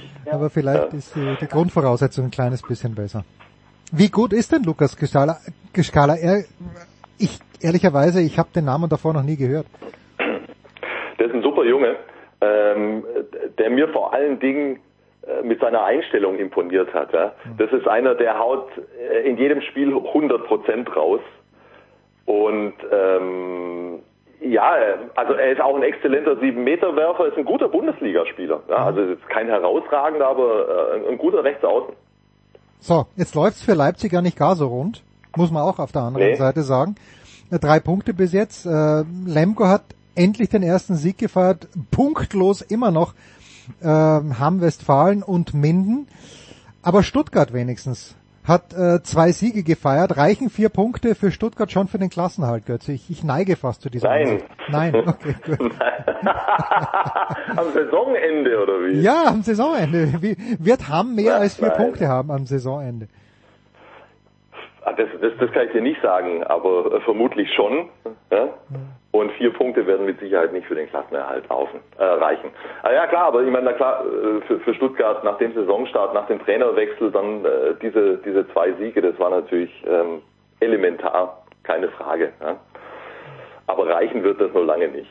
Und jetzt hat Gummersbach, ähm, warte mal, ich rechne kurz zurück, am Sonntag mit einem Tor bei Göppingen verloren. Gummersbach dennoch bis jetzt mit 8 zu 4 Punkten. Ja, okay, gegen die, gegen die ganz Großen haben sie auch noch nicht gespielt, aber wie groß darf Gummersbach träumen in diesem Jahr? Oder sind die einfach happy mit einem soliden Mittelfeldplatz? Ja, natürlich sind sie das. Und ähm, das darf auch der Anspruch sein. Wohin sollen sie denn träumen? Also das wird sich mit Sicherheit noch ein bisschen zurechtschieben. Äh, ich habe die Gummersbacher schon an anderer Stelle verglichen mit dem HSV in der vergangenen Saison. Mhm. Also die sind ja auch äh, in der Hinrunde zeitweise im Bereich 5, 6 gestanden und haben dann äh, in der Rückrunde auch eine längere Schwächephase gehabt und am Ende war es ein solider Mittelfeldplatz. Ich weiß, ich glaube Zwölfter waren die Hamburger in der letzten Saison. Sowas kann ich mir für den VfL äh, vorstellen, auch in dieser Spielzeit. Ähm, also deutlich mehr würde mich äh, überraschen, weil die Mannschaften dort in diesem sehr breiten Mittelfeld insgesamt einfach zu gut besetzt sind. Da werden sich noch einige erholen, bin ich überzeugt von. Aber wenn die Gummersbacher am Ende, was weiß ich, im Bereich 11, 12, 13 einlaufen und zu keiner Zeit irgendwas mit dem Abstieg zu tun hatten, dann ist es als Aufsteiger eine wirklich gute Saison und äh, das traue ich Ihnen absolut zu. Aber Sie, Sie haben jetzt natürlich auch von, von einer gewissen Euphorie äh, profitiert ja, nach dem Aufstieg und äh, von dem Schwung, den sie dann sofort aufbauen konnten. Da wird es auch noch andere Phasen geben für den VfL in dieser Saison, da bin ich mir sicher. Aber genauso überzeugt von bin ich, dass äh, die Gummersbach tatsächlich mit dem Abstiegskampf nichts zu tun bekommen. Also ich, Götze, gehört it here first. Es ist heute der 6. Oktober. Ich sag 14 Punkte reichen, um nicht abzusteigen. Da bin ich mir hundertprozentig sicher. Gummersbach hat jetzt acht, wenn die noch drei Spiele gewinnen, und das werden sie vor Weihnachten noch tun, dann können sie ganz entspannt weiterspielen. Gibt natürlich für die anderen auch. Ganz ja, dann sage ich dir, jetzt warte doch mal ab, guter ja, Freund. Ja, ja warte ich. Äh, also, also, jetzt, jetzt weiß ich nicht ganz genau, jetzt weiß ich nicht ganz genau, wie viele Punkte Minden in der letzten Saison am Ende hatte. Das müsste man mal googeln. Ich kann aber eins sagen. Ja, wir haben auf den allerletzten Drücker geschafft, 16. zu werden. Die letzten beiden steigen ab. Ja? Und Minden ist in der vergangenen Saison mit neun Niederlagen gestartet. Ja. Und da sind wir noch nicht. Also, die, die haben so große personelle Probleme im Moment gehabt und haben sie immer noch. Der eine oder andere wird im Laufe der Zeit zurückkommen und man muss gucken, vielleicht können sie auch nochmal äh, nachlegen personell an der einen oder anderen Stelle. Und dann musst du einer Mannschaft wie Minden auch zutrauen, dass sie sich im Laufe des Jahres deutlich erholt. Wie es bei Hamm jetzt im Speziellen aussieht, das ist wirklich schwer einzuschätzen, weil die Hammer krasse Außenseiter sind, ja, als, als, äh, als zweiter Aufsteiger in dieser Saison. Ob die am Ende vier oder acht oder zehn Punkte haben, das weiß ich nicht. Aber es geht ja darum, nicht abzusteigen und da musst du 16. werden. Und da sage ich dir, ähm, da kannst du auch ganz schön daneben liegen mit deiner Prognose mit den 14 Punkten. Pass mal auf. Minden im vergangenen Jahr 18 Punkte als 16. Und Balingen? Balingen 16 Punkte als 17. Also, hättest, hast du in der vergangenen Saison 17 Punkte gebraucht, ja. um, um, um drin zu bleiben und äh, eine ähnliche Konstellation ist äh, gut denkbar für, für diese Saison. Gib und nochmal, Minden ist mit, neun, mit neun Niederlagen gestartet letzte Saison. Gib mir noch einen Verein, wo du sagst, dass diesem Mittelfeld, der sich noch erholen wird aus dem, aus dem jetzigen unteren Mittelfeld. Ist es Leipzig, von denen man viel mehr erwarten darf? Äh, ist es äh, Wetzlar? Wer, wer da unten, von dem sagst du, die haben bis jetzt einfach Pech gehabt? Oder schwierige Auslosung. Also welche Mannschaft, die jetzt noch im Minus ist, und das geht ja bei Göppingen los, die mit 5 ja. zu 7 Punkten, aber welche Mannschaft da unten wird am Ende des Jahres viel besser dastehen als jetzt? Das ist in der Tat eine gute Frage äh, und, und die ist schwierig zu beantworten. Zum einen, weil ich nach wie vor, man glaubt es kaum, keine hellseherischen Fähigkeiten Nein. Habe. Götzi. Nein, es ist tatsächlich so. Also es ist unglaublich. Ich habe es nicht gelernt äh, in meinen 49 Lebensjahren. Grundsätzlich würde ich sagen, die genannten alle. Ja, also äh, Lemgo, Leipzig, äh, äh, Wetzlar, die sollten sich alle erholen. Jetzt kommt aber das vermaledeite Problem in der Handball-Bundesliga. Das bedeutet ja, wenn du sagst, ja, die erholen sich auf jeden Fall, die, die klettern einige Plätze nach oben, dann müssen ja andere nach unten rutschen. Mhm. Dann frage ich mich immer in der Handball-Bundesliga, wer soll das sein? ja, weil du, weil du, weil du halt so viele ambitionierte Mannschaften hast. Ich erzähle immer dasselbe, aber es ändert sich ja nicht von der Thematik her. Ne? Ähm, es ist, es ist eine Leistungsdichte, also weißt du, was die, die grundsätzliche Stärke eines Kaders betrifft, in, in diesem Bereich zwischen, ich sage jetzt mal, 7 und 14, 15, dass du vor der Saison nicht prognostizieren kannst oder fast nicht prognostizieren kannst, wer da wo einläuft. Das hat dann ganz viel mit ähm, Verletzungssituationen zu tun, ja, oder ob sich Neuzugänge schnell integrieren. Und das hat jetzt zum Beispiel in Wetzlar bislang noch überhaupt nicht äh, funktioniert im Vergleich zur vergangenen Saison. Und auch der TBV Lemgo hat große Probleme, ja, nachdem man ja echt wichtige Leute jetzt im Sommer abgeben musste, wie zum Beispiel Jonathan Karlsbogart. Und die Leipziger hatten offensichtlich ja auch ihre Schwierigkeiten. Ähm, grundsätzlich würde ich bei äh, den drei genannten, Wetzlar, Leipzig und äh, Lemgo, sagen, dass genug Qualität im Kader ist, dass man sich mindestens im, im, im, im sicheren Mittelfeld einfindet am Saisonende. Aber nochmal, da sind halt dann andere Mannschaften, die nach unten rutschen müssten, äh, wo ich das jetzt auch nicht auf dramatische Art und Weise sehe. Es sind es, also es sind nicht viele Mannschaften, die für den Abstieg in Frage kommen, ja, aber irgendjemand muss ja runter. Und wenn, wenn Gummersbach als Aufsteiger, und daran glaube ich wirklich, äh, nicht runtergehen wird wieder, dann muss es ja jemand erwischen, der nicht davon ausgeht, ja, dass er absteigen wird. Ähm, und da sieht es natürlich im Moment am ehesten nach Hamm und Minden aus, Hamm sowieso, aber äh, Minden auch, aber äh, jetzt mal abwarten. Ja, ich traue denen schon zu, dass sie sich nochmal erholen, auch wenn es sicherlich in diesem Jahr äh, womöglich noch schwieriger wird als im vergangenen. Ich habe es mal aufgeschrieben, Hamm und Minden. Es kommt auf Wiedervorlage. The Great Markus Götz. Götze, ganz kurz noch am Wochenende, wo bist du im Einsatz?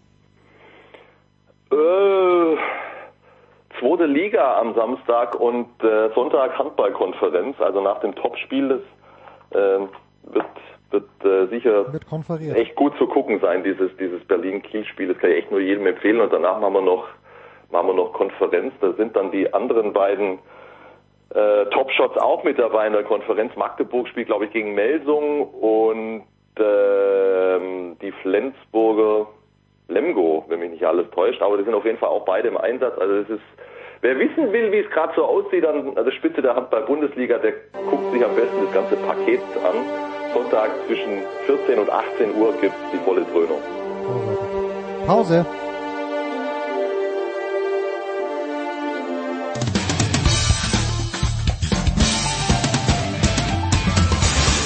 Ja, mein Name ist Achim Bayerlos. Sie hören Sportradio 360.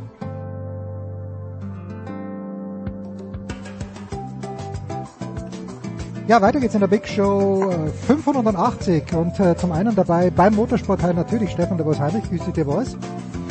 Äh, Grüße an dich und Grüße in Richtung Bremen, Bremer Neustadt. Da in der Richtung ist er jetzt unterwegs, glaube ich. Ja, Eddie. So äh, sieht's aus. Du kennst dich aus, Stefan. Ich bin auf dem Weg zum Flughafen nach Frankfurt und dann der kurze Weg nach Hockenheim. Ist es tatsächlich der beste Weg von Bremen nach alles in allem? Oder wenn du, wenn du dich auf dein Motorrad schwängest, äh, ginge das auch einigermaßen gut, Eddie? Naja, das habe ich gestern Morgen zurück von der Ostsee gehabt, 300 Kilometer bei stürmischem Wind okay. und es war echt grenzwertig, auch was die Temperaturen anging. Es war echt bitter, bitter kalt. Das war meine letzte Ausfahrt dieses Jahr. Und da ich dieses Jahr schon über 80.000 Kilometer Auto gefahren bin, äh, hauptsächlich okay. wegen Rennsport, äh, habe ich mir gedacht, ich gönne mir mal den Flug äh, nach Frankfurt. Absolutely yes. So, worauf darf sich Eddie freuen, The Voice, an diesem Wochenende in Hockenheim? Worauf dürfen sich die TV-Zuschauer freuen? Jetzt bin ich wieder in Deutschland, jetzt bin ich nicht versucht, das Ganze bei einem befreundeten Sender anzuschauen. Na, jetzt wird Eddie sicherlich mit seinen äh, ja bekanntermaßen Markenzeichen des emotionalen Kommentars nicht auf ruhige Drehzahl kommen, glaube ich, am Samstag und Sonntag. Es ist ein Finale Furioso und wir können uns alle unheimlich freuen. Es ist äh, eine extreme ausgeglichene Meisterschaft. So ein Finale in der DTM hatten wir in all den Jahrzehnten noch nicht. Toll ist eben auch, dass wir unter den fünf direkten Kandidaten, die die größten Chancen haben, Meister zu werden, auch einen Deutschen haben. Aber dass es nur einer ist, nämlich René Rast, zeigt, wie international das Starterfeld ist, was für hohe Qualität wir haben. Ähm, was wir nicht ganz genau wissen, ist genau wie Eddie es gesagt hat nach seiner Motorradfahrt gestern, wie auch in den nächsten Tagen das Wetter sich entwickeln wird. Und was wir zumindest gesehen haben am Red Bull Ring, ist ja, dass es doch einige Autos gibt, wie zum Beispiel äh, den, den Lamborghini von Mirko Bortolotti, die Angst, glaube ich, ein bisschen Angst vor Regen haben. Denn das würde, glaube ich, tatsächlich den, den der Grasser Mannschaft nicht in die Karten spielen. Es gab letzte Woche ja auch einen Test, zwei Testtage, die äh, die meisten Teams in Anspruch genommen haben. Nicht alle der Titelkandidaten, aber die meisten. Da war Mercedes stark. Wir wissen aber auch aus den letzten Jahren, dass Audi in Hockenheim immer sehr gut zurechtgekommen ist sowohl auf eine schnelle Runde wie auch über die Renndistanz. Es ist alles komplett offen und was wir dem Gerhard Berger noch wünschen mögen, ist, dass er tatsächlich aus der Quarantäne rauskommt, denn der ist äh, Covid getestet, positiv und weiß gar nicht, ob er das große Finale wird live vor Ort miterleben können. Ja. Eddie, äh, zwei Österreicher in der Verlosung. Gibt so etwas wie Momentum auch in der DTM, weil äh, was Thomas Preining gerade am, äh, am Red Bull Ring gezeigt hat, das war natürlich aller Ehren wert. Wie siehst du die Ausgangslage? Sheldon van der Linde führt vor Lukas Auer und René Rast. Und Thomas Breining hat noch Chancen, eben auch Mirko Portolotti.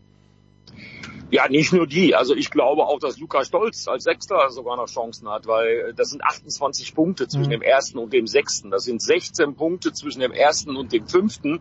Und es gibt noch 58 Punkte, die in der Verlosung sind, mit den beiden Qualifyings Samstag und Sonntag, mit den beiden Rennen dann jeweils ab 13 Uhr live auf Pro 7. Also 58 Punkte gibt's, 16 Punkte die Differenz unter den ersten fünf. Aber ja, du hast recht, es gibt sowas wie ein Momentum in der DTM und das Momentum hat jetzt schon zweimal äh, Thomas Preining, der Österreicher im Küstin Bernhard Porsche auf seiner Seite gehabt. Wenn der so weitermacht, wird's für die Konkurrenz schwer, aber das kann man über jeden der fünf oder je nachdem, ob man Lukas Stolz mit dazu zählt, sechs Meisterschaftskandidaten auch sagen.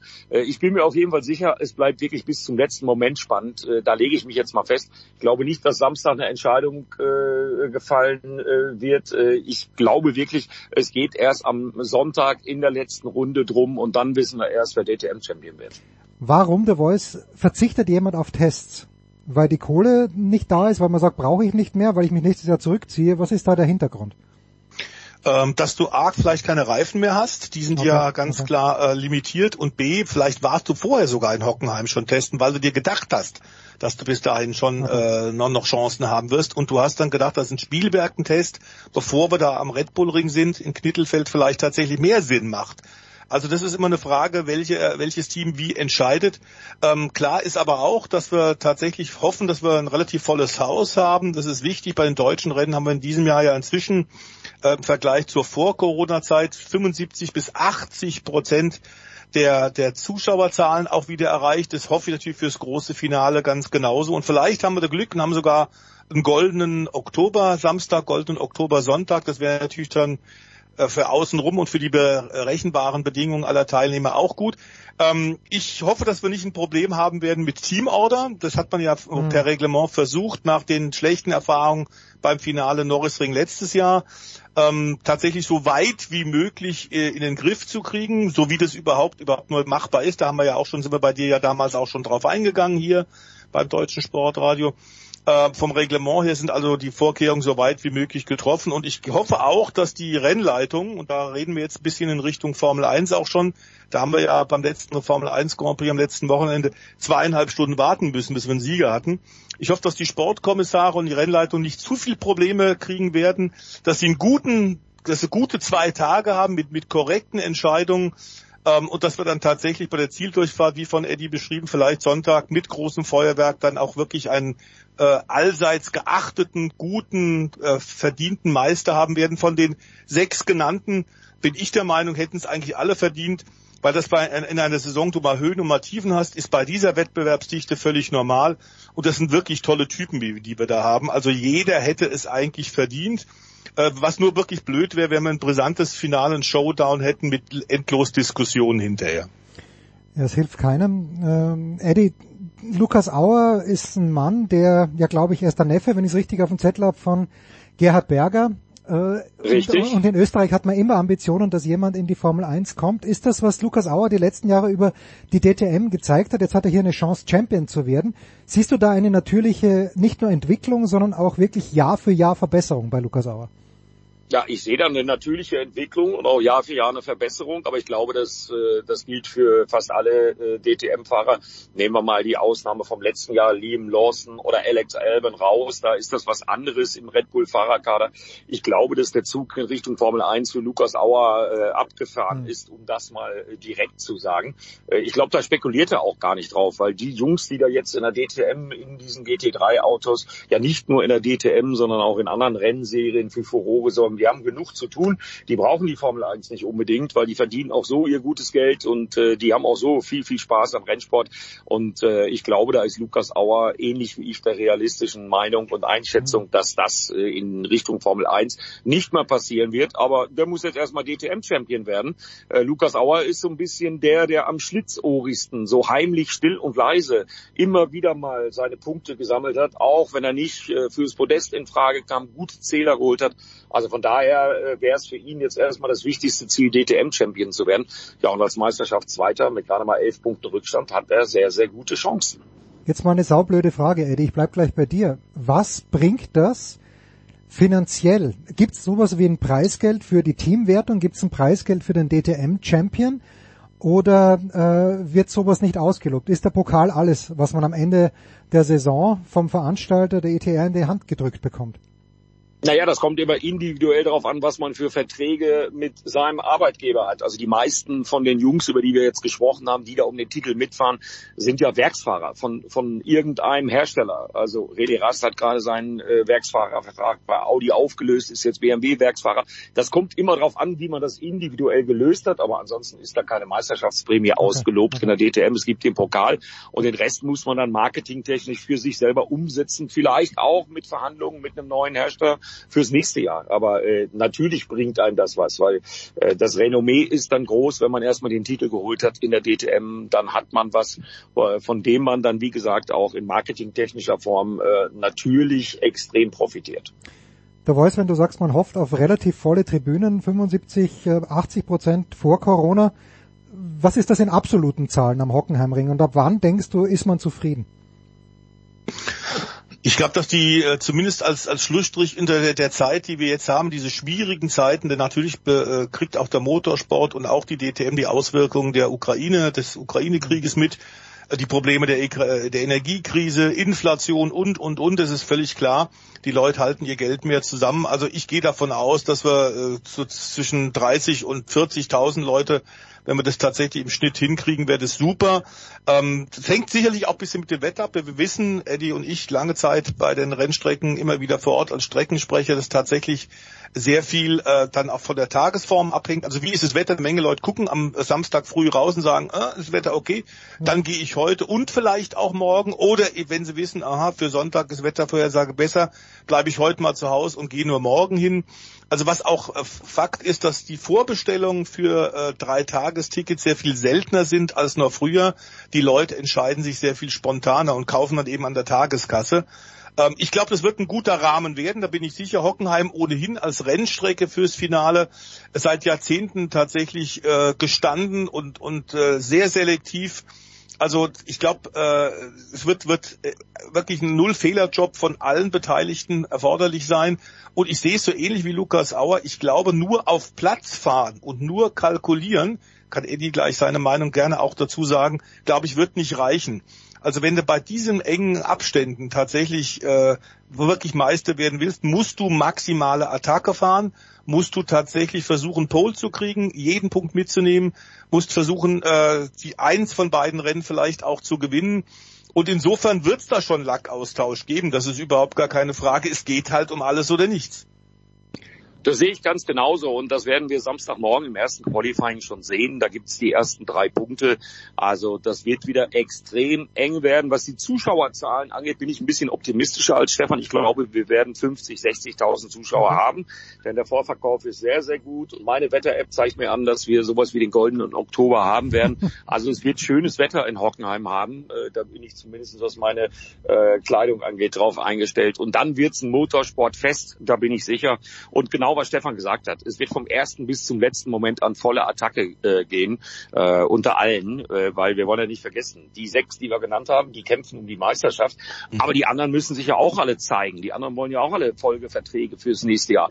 Ein David Schumacher und, und, und, ein Leon Köhler, der Ersatzmann für Esteban Muth, der kriegt eine zweite Chance. Äh, Christian Engelhardt, der ersetzt Laurenz Fantor bei SSR. Also da gibt es einige, die sich zeigen wollen und müssen und von daher wird es wirklich, äh, und da bin ich sicher, äh, Feiertage geben in Hockenheim, denn Renntage sind ja bekanntlich Feiertage. Tja, apropos goldener Oktober, passt auf, am letzten Sonntag, was schon Oktober ist, 2. Oktober, bin ich also in Wien, herrliches Wetter am Sonntag und äh, schalte aber so ein bisschen im Hotelzimmer durch die Kanäle und wo lande ich? Ich lande in Thailand beim MotoGP-Rennen und da hat's geschüttet, The Voice. Und das habe ich dann auf Servus gesehen. Und ja, in Thailand ist das nicht so schlimm, weil innerhalb von, von wenigen Minuten äh, verzieht sich das Wetter auch wieder. Ja, es ist dann äh, noch gefahren worden, aber es hat zumindest für Fabio Quartararo in einem absoluten Debakel geendet. 17. Platz mhm. nur für Quartararo. Warum? Sie hatten den völlig falschen Reifendruck, Reifenluftdruck offenbar. Der war wirklich stinkig. Man muss ja sagen, ähm, dass das ähm, relativ eindeutig ist eigentlich. Und ich, äh, Eddie, als großer äh, Zweirad-Experte bin ich auch mal gespannt, ob er es ähnlich sieht wie ich. Äh, ich glaube, dass der beste Fahrer des Jahres und das ist völlig egal, wer am Ende Weltmeister wird, Fabio Quattararo ist, weil der mit dem unterlegenen Motorrad der Yamaha erstaunliche Leistungen mhm. gezeigt hat. Ähm, das beste Motorrad ist völlig klar die Ducati und natürlich ist auch Pecco Bagnaia hat sich enorm gesteigert im Vergleich zum letzten Jahr, ist wirklich gewachsen, ist reifer geworden. Äh, aber klar ist, äh, fahrerisch muss man zugeben, das hat Pecco übrigens sehr nett und zeigt auch, was die für einen großen Respekt äh, untereinander haben. Ähm, in der italienischen Late Night Show ähm, in, in Reihe 2, in Reihe Duo, hat er das wirklich auch wunderbar gesagt und gesagt, also was der äh, mein Hauptgegner Fabio Quattraro in diesem Jahr geleistet hat, ist einfach fabelhaft, ist fantastisch. Riesenrespekt, sagte er vor laufender Kamera. Wirst du in der Formel 1 in der Form sicherlich gegenüber den direkten Gegner selten hören. Also diese, diese Stimmung, diese Atmosphäre, dieser, diese große Achtung untereinander gefällt mir wahnsinnig gut in, in Zweiradsport, in der MotoGP, in der Königsklasse. Auch da geht's um alles oder nichts, auch da geht's um viel. Und im Grunde beginnt ja jetzt durch das Desasterwochenende von Yamaha und das, den 18. Platz von Quattararo eigentlich die Meisterschaft bei drei ausstehenden Motorrad Grand Prix neu. Eigentlich sind die ex-equo zwei Punkte nur auseinander, Quattararo, Bagnaia. Es gibt jetzt also eine, eine, eigene Weltmeisterschaft über drei Rennen und da wird natürlich so ein bisschen auch äh, Frage sein, ob eine Ducati Teamorder zum Tragen kommt. Ganz genau, Stefan. Es gibt nämlich acht Ducatis, aber das, was du gesagt hast über die Stimmung in der MotoGP. Ich war ja lange genug Bestandteil des Fahrerlagers. Da hast du völlig recht. Das erlebt man so in der Formel 1 nicht. Die Jungs schätzen und respektieren sich auf eine ganz, ganz andere Art und Weise. Du hast auch recht, wenn du sagst, dass Fabio Quattararo der Mann der Saison ist. Und äh, Fabio Quattararo ist halt schon Weltmeister. Becker Bagnaia noch nicht. Die Ducati ist das stärkste Motorrad. Es gibt acht Ducatis, die allesamt konkurrenzfähig sind. Das sehen wir an Enea Bastianini, das sehen wir an Luca Marini, an Johann an Zarco, an Jorge Martin, äh, die sind alle äh, podestfähig. Äh, schauen wir mal. Es gibt noch 75 Punkte, zwei Punkte trennen die ersten beiden. Ja, und das wollen wir ja haben, wir Rennsportfans, dass es ein enges, ein grandioses Finale gibt und auch in Sachen MotoGP glaube ich ähnliches wie bei der DTM. Es wird erst beim letzten Rennen, am letzten Rennsonntag in Valencia, dann Anfang November entschieden. Kann man aber, wenn man schon Weltmeister ist, der Voice, ist es dann leichter zu gönnen? Dass man, okay, jetzt, ich habe meinen Titel, jetzt kann ich auch großzügig sein. Also das ist toll, dass das so funktioniert in der MotoGP, aber ein kleines bisschen Wahrheit könnte da ja drinnen stecken in meiner Vermutung. Ja, das ist schön, dass du das jetzt sagst, weil äh, genau das ist auch jetzt in den, in den äh, Vorbe der Vorberichterstattung über das DTM-Finale in Hockenheim eigentlich so ein Thema, dass man sagt, na ja, gut, René Rast war schon dreimal Champion. Das macht es ja dann für ihn im Grunde leichter, äh, auch vielleicht den Verlust des Titels in Kauf zu nehmen. Ich glaube, bei, bei Profisportlern ist es etwas anders ähm, wenn du da tatsächlich die Chance hast, mit eigener Kraft, mit eigener Leistung äh, noch äh, das Ruder rumzureißen, das ist noch nicht entschieden, wirst du alles reinschmeißen. Das mhm. gilt für die Zweiradasse natürlich ganz genauso. Wobei auch Jack Miller in der aktuellen Form, jetzt gerade auch vor dem großen Preis von Australien nicht außer Acht lassen wird. Der hat gewaltig aufgeholt, ist in einer Bombenform, bevor er ja dann Ducati verlässt, zu KTM geht. Das heißt, auch die äh, Matik Hofner werden das gerne sehen, in welcher Form äh, Thriller Miller gerade aktuell ist und er könnte da vorne auf aufmischen. Er hat sich im Übrigen jetzt auch beim äh, Rennen in Buriram in Thailand nicht so an die Stallorder gehalten, die offenbar indirekt äh, ausgesprochen worden ist, auch wenn die Ducati-Verantwortlichen offiziell sagen, nee, gibt's nicht. Aber Jack Miller also als Zweiter ist vor Banyaya ins Ziel gekommen, hat ihm damit, wenn er so will, ein paar Punkte weggenommen. Äh, jetzt wird es natürlich auch bei den weiteren Überseerennen äh, davon, davon ausgehen, wie, wie sieht's denn mit dem Wetter aus? Ähm, wir wissen, dass tatsächlich zum Beispiel Phillip Island äh, an der tasmanischen See liegt. Da kann sehr schnell auch Regen sein. Willst du auf dieser wunderschönen, traumhaft gelegenen und schnellen Rennstrecke, da willst du eigentlich schlechtes Wetter nicht haben. Äh, aber klar ist, dass wir dann auch mit den KTM-Fahrern wieder berechnen müssen. Die fahren auf eigene Rechnung. Da ist es völlig wurscht, wie es um die Weltmeisterschaft ausgeht. Die wollen weiterhin zeigen, dass tatsächlich auch das Managementänderungen jetzt greifen, dass er auch mit der KTM mit der MotoGP-Maschine auf einer Runde deutlich besser geworden sind. Das scheint wirklich berechenbarer zu sein. Das Motorrad scheint besser einzulenken. Also da in der Motorrad-WM, es wird fantastisch, das Finale, die letzten drei Rennen. Ja, und da auch da wiederhole ich mich, was ich vorhin zur DTM gesagt habe. Da gibt's ja noch ein paar Jungs, die jetzt nicht im Titelrennen sind. Die fahren um Einzelergebnisse. Ja. Äh, Jack Miller heiratet zwischendurch noch äh, in Australien. Also der wird sowieso in einem emotionalen Hoch sein. Miguel Oliveira geht zu KTM. Sicherlich nicht freiwillig. Äh, der wird versuchen, seinen Sieg zu wiederholen. Also auch da gibt's eine Menge Würze. Also nicht nur auf den Titelkampf tippen, sondern auch auf die anderen. Und wie gesagt, jeder MotoGP-Sieg zählt. Und da gibt's im Moment eine ganze Menge, die siegfähig sind. Also von daher wird es in den letzten drei Rennen der MotoGP auch nochmal ein richtiges Feuerwerk geben. Da nicht vergessen, Marc Marquez dann in Valencia ist sicherlich auch ein Faktor. Eddie, wir wünschen dir ja, einen guten Flug. Wir werden am Samstag und Sonntag jeweils um 13 Uhr bei Pro7 selbstverständlich dabei sein. Kurze Pause, The Voice bleibt für die Formel 1 da.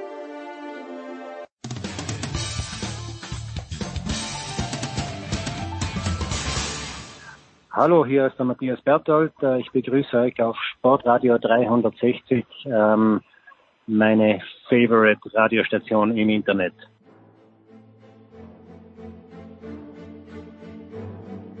Ja, es geht weiter in der Big Show 580 mit der Formel 1 gleich.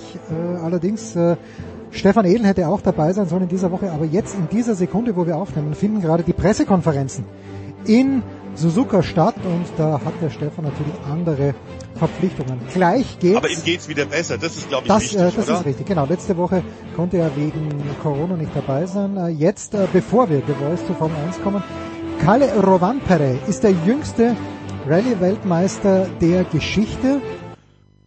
Jetzt fehlen mir die Vergleichswerte. Wir haben vorhin im Fußballteil äh, viel über... Colin Mc ja, bitte, bitte. Ja? bitte. Ja, ja. Bitte. Also Colin McRae war bisher der Jüngste und der war 27, als er vor mehreren Jahrzehnten, vor zweieinhalb Jahrzehnten Weltmeister wurde. Das war bisher der Rekordhalter. Und es hat jetzt wirklich so viele Jahre gedauert, bis ein Jüngerer gekommen ist, sodass der jetzt gleich 22 Jahre plus einen Tag ist. Das heißt, der ist bei der Neuseeland-Rallye. Am Samstag hat er Geburtstag gehabt, 22 Jahre ist er geworden, der junge Finne. Der Sohn von der ehemaligen Rallye-Legende Harry Rovemperer der ja unter anderem für Peugeot, für Skoda, für Seat viele äh, WM-Läufe selber gefahren ist und offenbar die Motorsportgene an den Junior eins zu eins weitergegeben hat. Ähm, dass der so talentiert ist und schnell haben wir äh, vorhergesagt. Und zwar auch, lieber Jens, bei dir. Schon vor zwei Jahren habe ich darauf hingewiesen, dass da ein junger Mann kommt, der äh, mächtig für Aufregung sorgen wird. Ähm, diese, diese, dieses Alter jetzt, dass du da so souverän in diesem Jahr Weltmeister wirst, fünf der ersten sieben Saisonläufe gewonnen und jetzt zum Beispiel auch den Vorgänger im eigenen Team, im gleichen Auto, nämlich Sebastian Ogier, der achtfache Rallye-Weltmeister war, fast eine halbe Minute dem in Neuseeland abzunehmen und den zu schlagen im direkten Vergleich. Ähm, da fehlen einem fast sogar uns, die wir einigermaßen wortgewandt wird, äh, die richtigen Formulierungen. Äh, wir wussten, das ist ein Riesentalent. Wir wussten, was der kann, dass der mit acht Jahren schon auf zugefrorenen finnischen Seen mit äh, richtigen großen Autos schon gefahren ist. Da musste man ihm Spezialsitze bauen und Spezialpedalerie, damit er bei, überhaupt mit acht Jahren da überall rangekommen ist. Aber da hat er schon angefangen, mit Autos wirklich zu driften. Und jetzt mit 22 ist er Champion. Wenn du davon ausgehst, dass ein Sebastian Löb und Sebastian Ogier zwar jetzt inzwischen als Teilzeitfahrer nur noch dabei, aber Ende 30 oder sogar über 40 schon sind und immer noch Rallye-WM fahren, kann sich die versammelte Konkurrenz auf was gefasst machen. Also Kalle ist momentan die Messlatte, der ist 22 Jahre und dann hat er noch seine 10, 15, 20 Jahre, die er auf Top-Niveau wird fahren können. Jetzt wird's, glaube ich, in der nächsten Zeit ziemlich finish.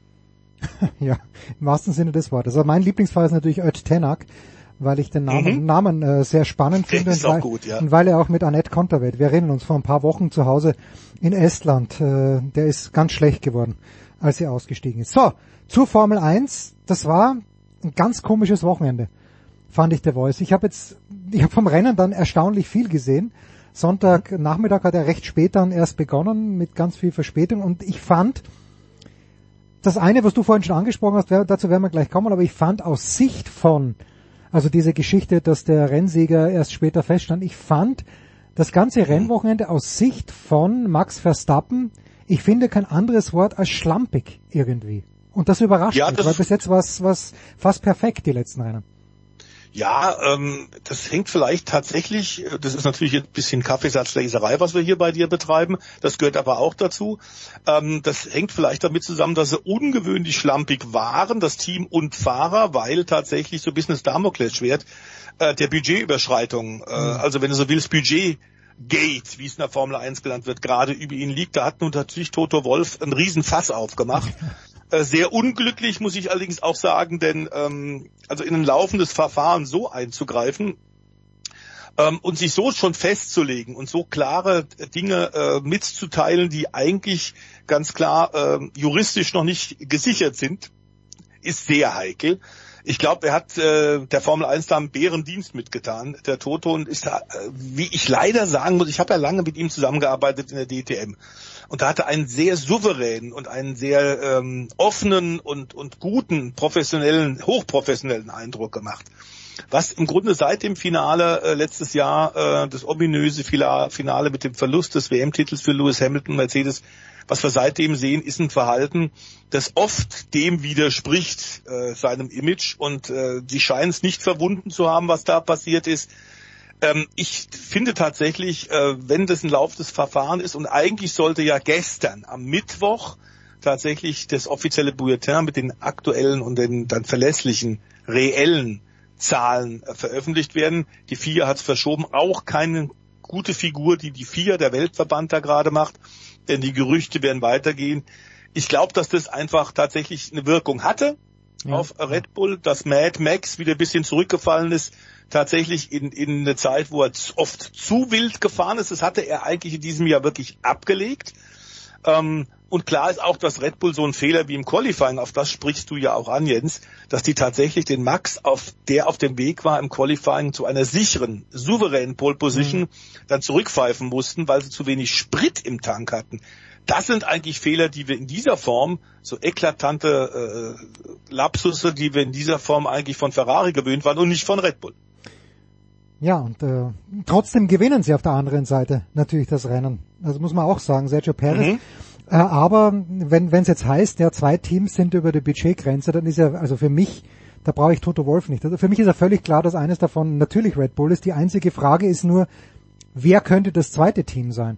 Und da fällt mir eigentlich spontan nur Ferrari ein. Es sei denn, äh, der Feuermann, äh, wie sagt man schon, der Brandstifter hat selbst Feuer geschrien aber das halte ich eher für ausgeschlossen. Wer ist denn der zweite Kandidat aus deiner Sicht, der da drüber sein könnte? Also wir sollten nochmal sagen, das ist ein komplexer Prozess und wir haben äh, momentan nur äh, unbewiesene Spekulationen und Vermutungen. Aber klar ist, und das ist im Fahrerlager, im Fahrerlager Funk, wie es so schön heißt, Radio Fahrerlager, soll das wohl Aston Martin sein. Okay. Äh, aber auch die, die Überschreitungsgrößen, von denen wir da aktuell reden, über x Millionen Dollar, es ist überhaupt nichts bewiesen. Ähm, und äh, zumindest muss man sagen, also dass, dass das jetzt losgetreten wurde, die Diskussion, ähm, die, die haben die Wirkung gezeigt. Max Verstappen hat den ersten Matchball tatsächlich nicht verwerten können.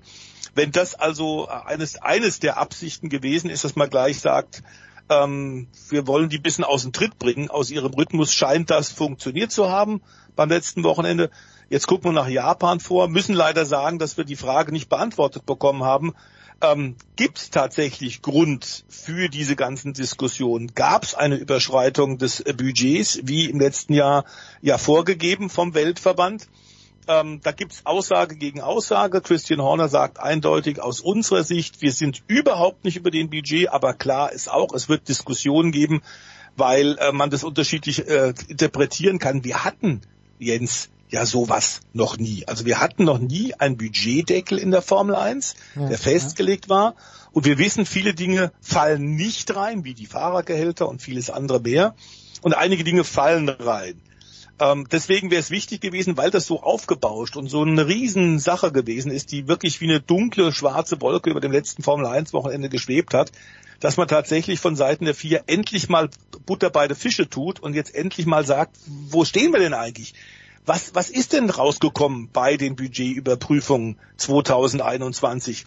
Ist da was dran oder ist es einfach nur äh, dummes Zeug, um Red Bull äh, aus dem Tritt zu bringen? Wir wissen es nicht, die Gerüchte sind hochgekocht und leider wird das jetzt auch beim großen Preis von Japan wieder ein Dauerthema sein beim zweiten Matchball für Verstappen, weil äh, die FIA ja gestern verkündet hat, wir müssen es vertagen, der, äh, der Prozess ist zu komplex, wir müssen es verschieben auf nächste Woche. Und erst dann wird tatsächlich ein offizielles Kommuniqué rausgegeben werden.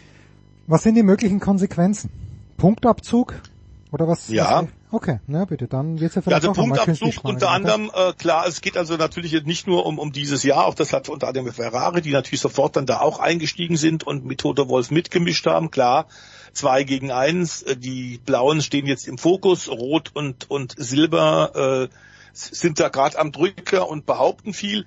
Klar ist aber auch, dass das natürlich dann nicht nur für 2021 geht, denn wenn du da mehr Geld ausgegeben hast, ist natürlich auch die Entwicklung des Autos 2022 betroffen. Also es geht eigentlich nicht nur darum, was man in diesem Jahr machen kann, ob tatsächlich Verstappen deswegen einen Vorteil, einen unlauteren hatte, sondern es geht auch darum, was 2021 passiert. Ich kann mir ehrlich gesagt nach dem ganzen Ärger rund um das äh, WM-Finale letzten Jahres nicht vorstellen, dass die FIA da rangehen wird und sagen wird, wir nehmen Max Verstappen und Red Bull den WM-Titel weg. Ähm, das wäre ja dann ein, eine Prozesslawine, die da auf den Weltverband zukommt, die über Monate, wenn nicht gar Jahre dauern wird. Aber prinzipiell gibt's Punktabzug, diese Möglichkeit. Es gibt ganz andere äh, Methoden, äh, Möglichkeiten auch noch. Aber es ist leider auch, ich habe mir das nochmal im Englischen durchgelesen, in dieser Vereinbarung des Budgetdeckels relativ offen gehalten. Es ist nicht eindeutig definiert, bei welcher Überschreitung des vorgeschriebenen Budgets du welche Strafe austeilen wirst. Ähm, das ist also auch dann wieder so ein Ding, bisschen im, im Sinne der, es gibt ein Panel, also ein, eine Gruppe von Leuten, die, die in dem Fall, so sie angerufen werden, so ähnlich wie bei Vertragsverletzungen äh, äh, oder bei Vertragssichtweisen, wie zum Beispiel eben bei Nick de Vries und bei äh, den anderen Leuten gibt es also auch ein extra Panel, das bei Überschreitung des Budgetlimits dann aufgerufen wird. Da sitzen Juristen drin, und die werden sich damit dann beschäftigen und sagen, okay, es ist drüber gewesen und welche Strafe werden wir denn jetzt verhängen? Aber das ist im Grunde momentan, solange wir nicht wissen, war tatsächlich ein oder zwei Teams drüber. Wie viel haben sie mehr ausgegeben? Ähm, ist das alles noch momentan wirklich äh, Kaffeesatzleserei und Stochern im Nebel? Ähm, schade, dass so ein bisschen der WM-Endspurt da jetzt überlagert wird, denn wir haben gerade ja die Formel 1 Asien-Wochen. Und äh, Suzuka ist eine wunderschöne Rennstrecke, äh, Grand Prix nächstes Wochenende. Ähm, da könnte Verstappen tatsächlich dann vorzeitig den Sack zumachen. Das würde, glaube ich, Honda auch gefallen, denn Suzuka gehört Honda. Honda ist im Übrigen ab diesem kommenden Wochenende auch wieder groß auf dem Red Bull Auto zu sehen. Das war ja bisher nicht in diesem Jahr so, mhm. weil sie sich zurückgezogen haben und quasi nur eine Auftragsarbeit für Red Bull mit diesem Motor geleitet. Aber sie sind wieder dabei und wir haben auch gehört, Dr. Helmut Marko hat äh, beim ORF gesagt, auch an diesem Wochenende Suzuka werden wir mit den Honda-Chefs zusammensitzen und überlegen, wie es zusammen weitergeht. Noch eine Frage zum letzten Wochenende. Da gab's, ich glaube, zehn Runden vor Schluss gab's die Ansage an Sergio Perez, dass schon klar war, dass es nicht ganz möglicherweise, dass irgendwas vorgefallen ist, mhm. gab's die Ansage an ihn, push till the end. Also die Möglichkeit, dass er eine 5-Sekunden-Strafe zum Beispiel bekommt, die war ja nach wie vor gegeben. So, und äh, da ist meine Frage jetzt an dich. Hat da Ferrari nicht einen Fehler gemacht? Weil ich hatte den Eindruck, Leclerc lässt jetzt Perez fahren, sicher den zweiten Platz ab, aber hätte nicht Leclerc da vielleicht schlauerweise versuchen sollen, unter diesen fünf Sekunden zu bleiben, weil eine fünf Sekunden Strafe ist ja schnell ausgesprochen. Ja, äh, es wären sogar mehr gewesen. Eigentlich wären es zweimal fünf Sekunden gewesen. Ah, da, haben die Rennkommissare auch, äh, sag mal, äh, nicht ganz optimal reagiert. Mhm. Ähm, Diskussionen sind da natürlich auch im Gange, denn Perez hat bei zwei Neustarts hinter dem Safety Car tatsächlich einen äh, zu großen Abstand auf das Führungsfahrzeug okay. gelassen. Ähm, das heißt ganz klar maximal zehn Fahrzeuglängen. Und das war bei Restart 1 und beim Neustart 2 deutlich mehr als diese zehn Fahrzeuglängen. Äh, pro, pro Vergehen gibt's eigentlich fünf Sekunden. Wer, wenn es zweimal passiert, ist zehn Sekunden. Und dann hätte es tatsächlich für Leclerc gereicht. Aber soweit ich bei Ferrari mitbekommen habe, ging Leclercs Auto einfach nicht mehr schneller. Die Reifen waren so runtergenudelt und das ist das Hauptproblem in der zweiten Saisonhälfte von Ferrari. Die Ferrari fressen die Reifen auf. Ähm, sind im Qualifying stark, wie wir gesehen haben, auf einer Runde, zünden die Reifen, wie es so in der Fachsprache heißt, sehr schnell an. Das heißt, die sind sehr schnell, haben gerade maximalen Grip. Aber im Rennen haben sie immer wieder das Problem, dass anders als das Red Bull Auto, das als Reifenstreichler gilt, tatsächlich die roten Renner immer wieder Probleme mit dramatischen Reifenabbau. Das war bei Leclerc auch der Fall. Am, am Ende müssen wir sagen, Sergio Perez ist über sich hinausgewachsen und hat tatsächlich maximale Attacke am Ende noch gemacht. Du hast völlig recht, ungewöhnlich, dass so ein Funkspruch kommt. Und der Mexikaner hat dann trotz Strafe also gewonnen und hat äh, damit natürlich Red Bull und Verstappen schon geholfen, weil Leclerc damit maximale Punkte verwehrt waren.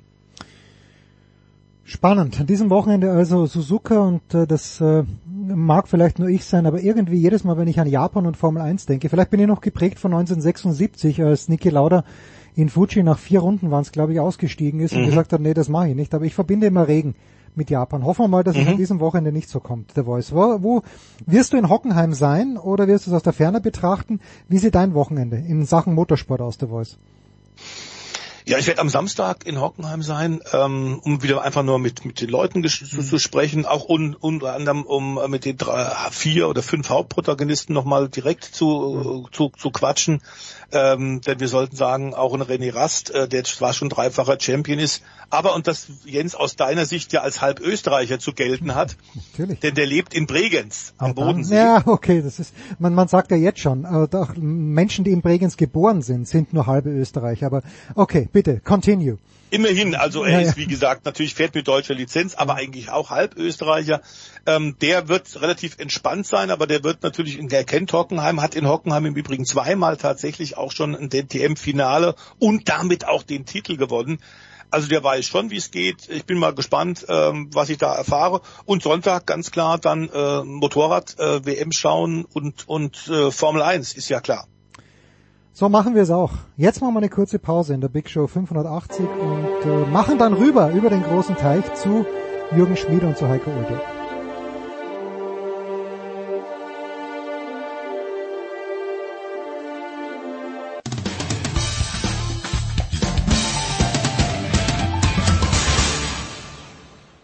Hier ist Rob Menzing vom FC Bayern München Basketball und ihr hört sportradio360.de.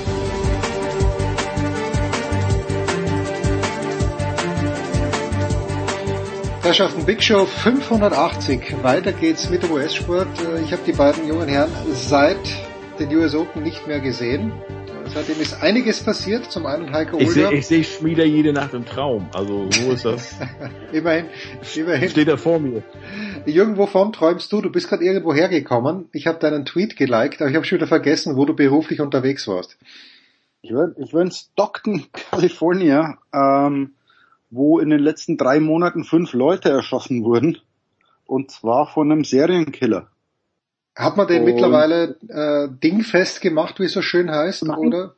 Eben nicht, sondern es wurden zwei weitere Morde mit, mit dem oder denen in Verbindung gebracht und es hieß wohl, die sind auf einer Mission, also die töten nachts zwischen, ein, eins war um 9.30 Uhr, der Rest zwischen Mitternacht und sechs.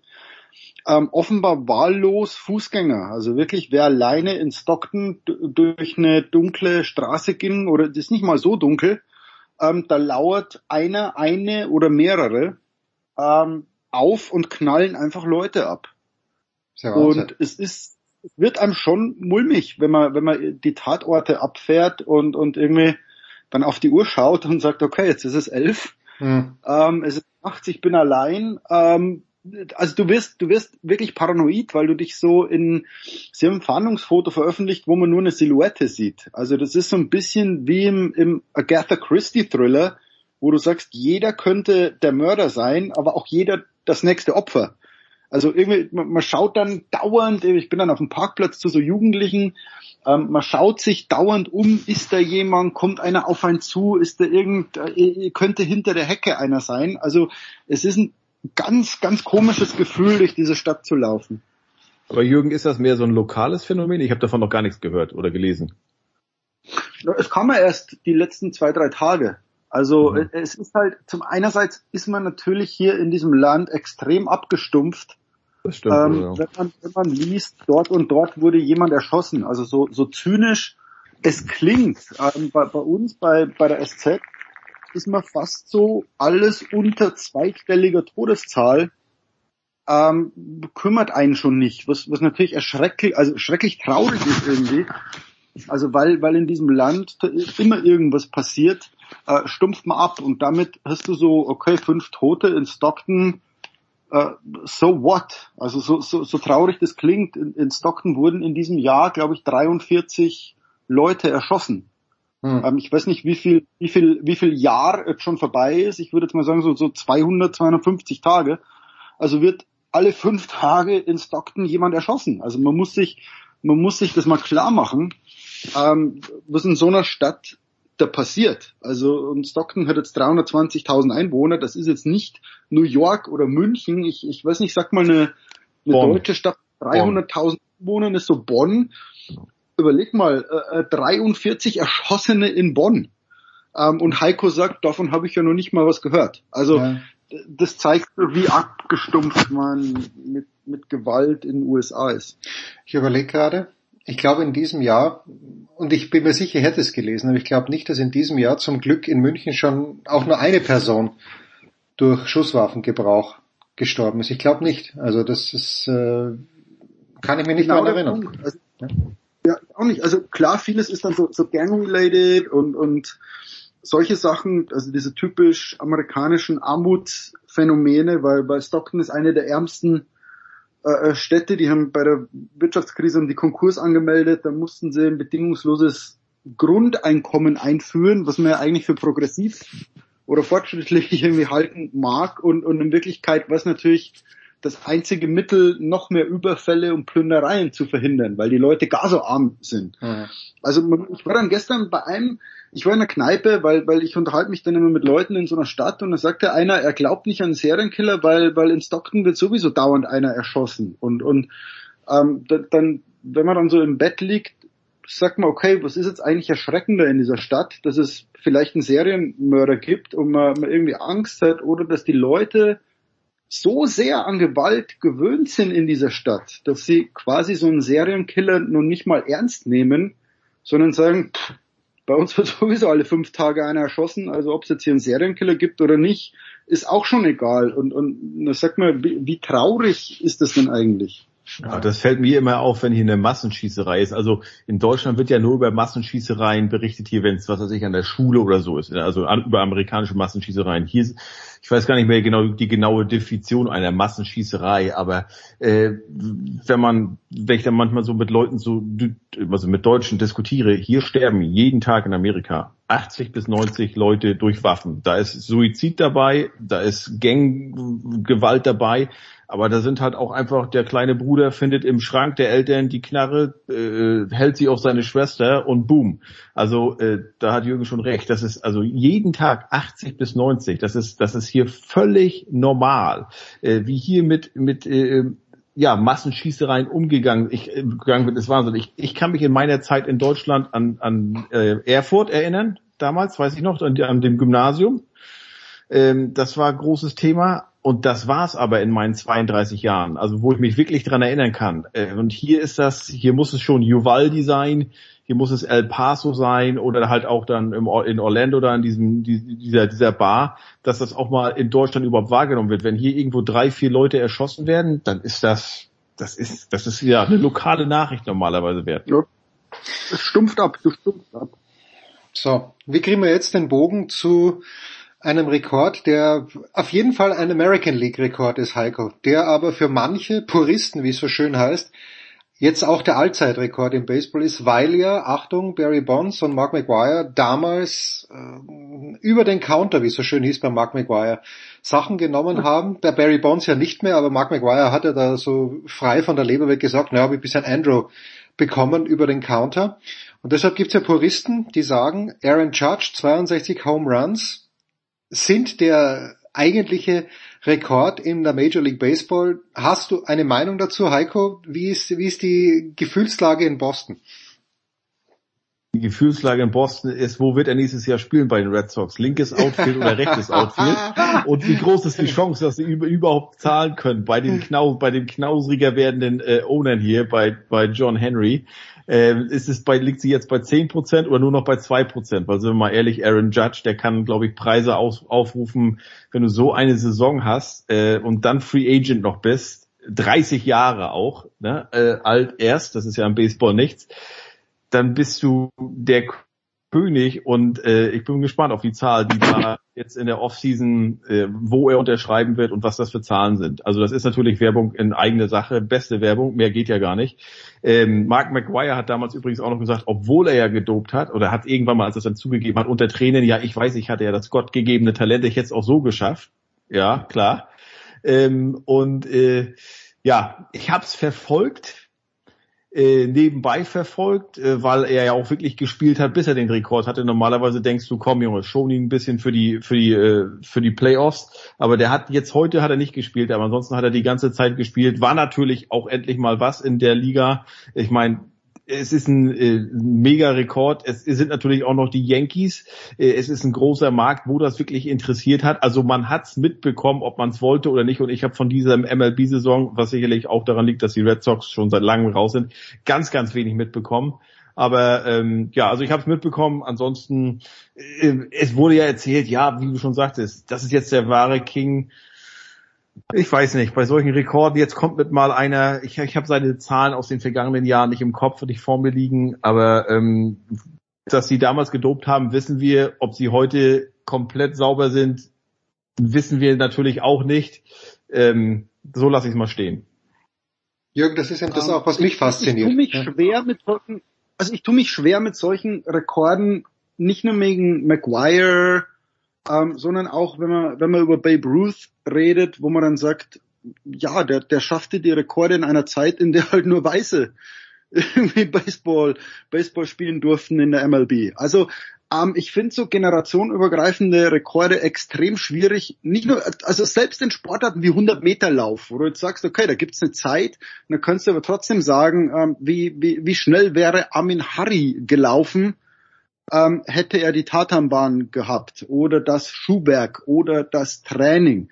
Also so, so finde ich so Rekorde immer extrem schwer, weil, weil du sagst, heutzutage sind andere Dinge möglich als vor, vor 50 Jahren. Also irgendwie sieht man im Tennis, man, jemand wie Federer spielt halt bis 41, das, das hat es halt vor 30 Jahren nicht gegeben. Also deswegen hat er schon aufgrund der Länge irgendwie seiner Karriere den, den, die Chance, mehr Grand Slam Turniere zu gewinnen. Und jetzt redet man in so einer Sportart wie Baseball über so viele Unabwägbarkeiten. Also wir, es geht ja noch nicht mal um, um Doping, um Schläger. Es geht ja auch drum, in welchem Stadion spielst du denn? Also ja, wenn du ja. mehr als 80 Heimspiele in einem äh, Home Run Hitter freundlichen Stadion spielst, ist es ja viel einfacher, ähm, also jetzt kommen wir zu Boston, ähm, dieses Ding über die, die Mauer zu hauen. Also es ist extrem, ich bin extrem vorsichtig, gerade im Baseball, wo sich taktisch so viel verändert hat, wo du dann sagst, okay, es gibt nur noch Strikeout Home Run, also damit provozierst du irgendwie vielleicht mehr Home Runs. Also ähm, denk mal über alle Variablen nach, die, die, die es im Baseball bei der Produktion von Home Runs so gibt und und denk mal dann drüber nach, ob man sagen kann, man kann jetzt einen eine Home Run Zahl im Jahr 2022 bei einem, der mehr als 80 Spiele im Yankee Stadium in der Bronx hm. absolviert, kann man das wirklich vergleichen mit den 80ern, mit den 70ern? Ich sage nein, kann man nicht. Trotzdem ist diese Leistung, weil es in dieser Saison ist, äh, er ist ja weit vor allen anderen. Also damit ist die Leistung toll, aber ich, ich halte gerade in so einer Sportart nichts von, von ewigen Rekorden, weil, weil sich es nicht vergleichen lässt. Sorry. Ich, ich finde sowieso, weil Jürgen gerade Babe Ruth erwähnt hat, ich finde es super interessant, dass dieser Mann, der vor 110 Jahren schon gespielt hat und vor 100 Jahren auch noch, wie oft sein Name noch auftaucht. Also ich, keiner von uns hat ihn ja, nicht nur uns, also auch die Leute, die, die heute noch über ihn reden und 90 sind, hat ihn jemals spielen sehen. Ne? Äh, äh, ja. Wir hören immer nur und ich weiß nicht, klar, vielleicht kann man das mit Max Schmeling, aber Max Schmeling, der hat ja 1936 seinen großen Kampf gehabt. Jürgen hat erwähnt, Armin Hari 1960. Aber gibt es in einem Sport irgendjemanden, wo einer, der vor 110 Jahren gespielt hat, so vergöttert wird? Naja, aber es sind ja zwei Sachen. Ich finde, es ist so zwei Biases gibt's. Also das eine ist dieses Babe Ruth Bias, wo du einfach irgendwie so hingeklatscht kriegst, der ist es. Genau. Ja, also vielleicht wird in, in 60 Jahren über Michael Jordan auch so geredet. Den, den kannst du nicht gesehen haben, den kannst du nicht vergleichen. Kein Mensch, niemand, der heute lebt, kann sagen, Aaron Judge ist besser als Babe Ruth damals. Weil ich sag, woher hast du denn die Information? Also wo, wo, wo, hast du überhaupt nur ein Spiel von Babe Ruth in voller Länge gesehen um tatsächlich diese Aussage machen zu können. Das ist doch völliger, völliger Bullshit.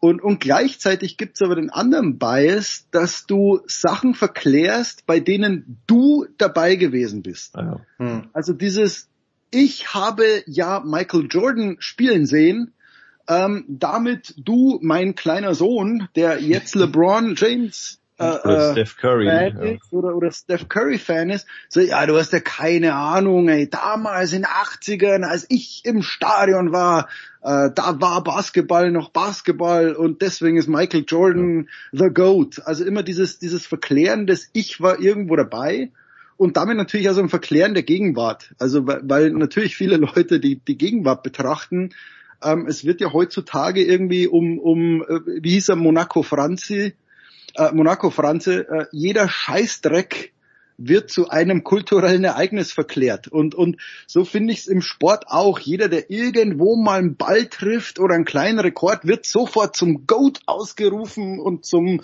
was weiß ich. Also ich finde, das sind zwei so Biases, die die Sportfans im Gehirn tragen. Ähm, weil man immer alles zum GOAT und irgendwas verklären muss. Also ich habe da eher so eine so eine Monaco-Franze-Einstellung, der sagt, äh, rechter Scheißdreck was. Die Diskussion führe ich jeden Tag hier, Jürgen, bei mir zu Hause mit meinem, so mit meinem Sohn, der natürlich, was ja, heißt natürlich? Wie führst du sie? Wie führst du sie mit deinem Sohn? Na, genauso wie du es gesagt hast. Ich war dabei, als Diego Maradona 1986, wenn auch nur vom Fernseher, die Weltmeisterschaft alleine gewonnen hat und ich muss Robin jeden Tag erklären, dass Maradona ein besserer Fußballspieler war als Lionel Messi. Und du kannst aber diese Zeiten nicht, ja. nicht vergleichen, weil Maradona getreten wurde wie in ihrer. Ein tolles Beispiel. Kennt ihr das Jahrhundertspiel im Fußball? Das ist das 4 zu 3 ja, von Italien. Ja, genau, 1970. Ein, ein Wahnsinnsspiel, oder? Also ein, ein Riesengerät. Wisst ihr, was dieses Spiel bis zum Ausgleich kurz vor der 90. Minute war. Ein, wahrscheinlich, ein rechter Scheißdreck. Ja, wahrscheinlich in der Höhe auch von Mexiko und so, ne? Bullshit. Ja, ja. Also die Verlängerung. Wahnsinn. Und die Leute schauen natürlich auf YouTube, ähm, du schaust äh, äh, den Ausgleich an und dann schaust du die Verlängerung an und sagst, was für ein Spiel und was für ein Dings. Und ich habe mich mit Johannes Aumüller, weil wir, äh, das ist die Grundlage unseres Buchs äh, Sport das Buch, mhm.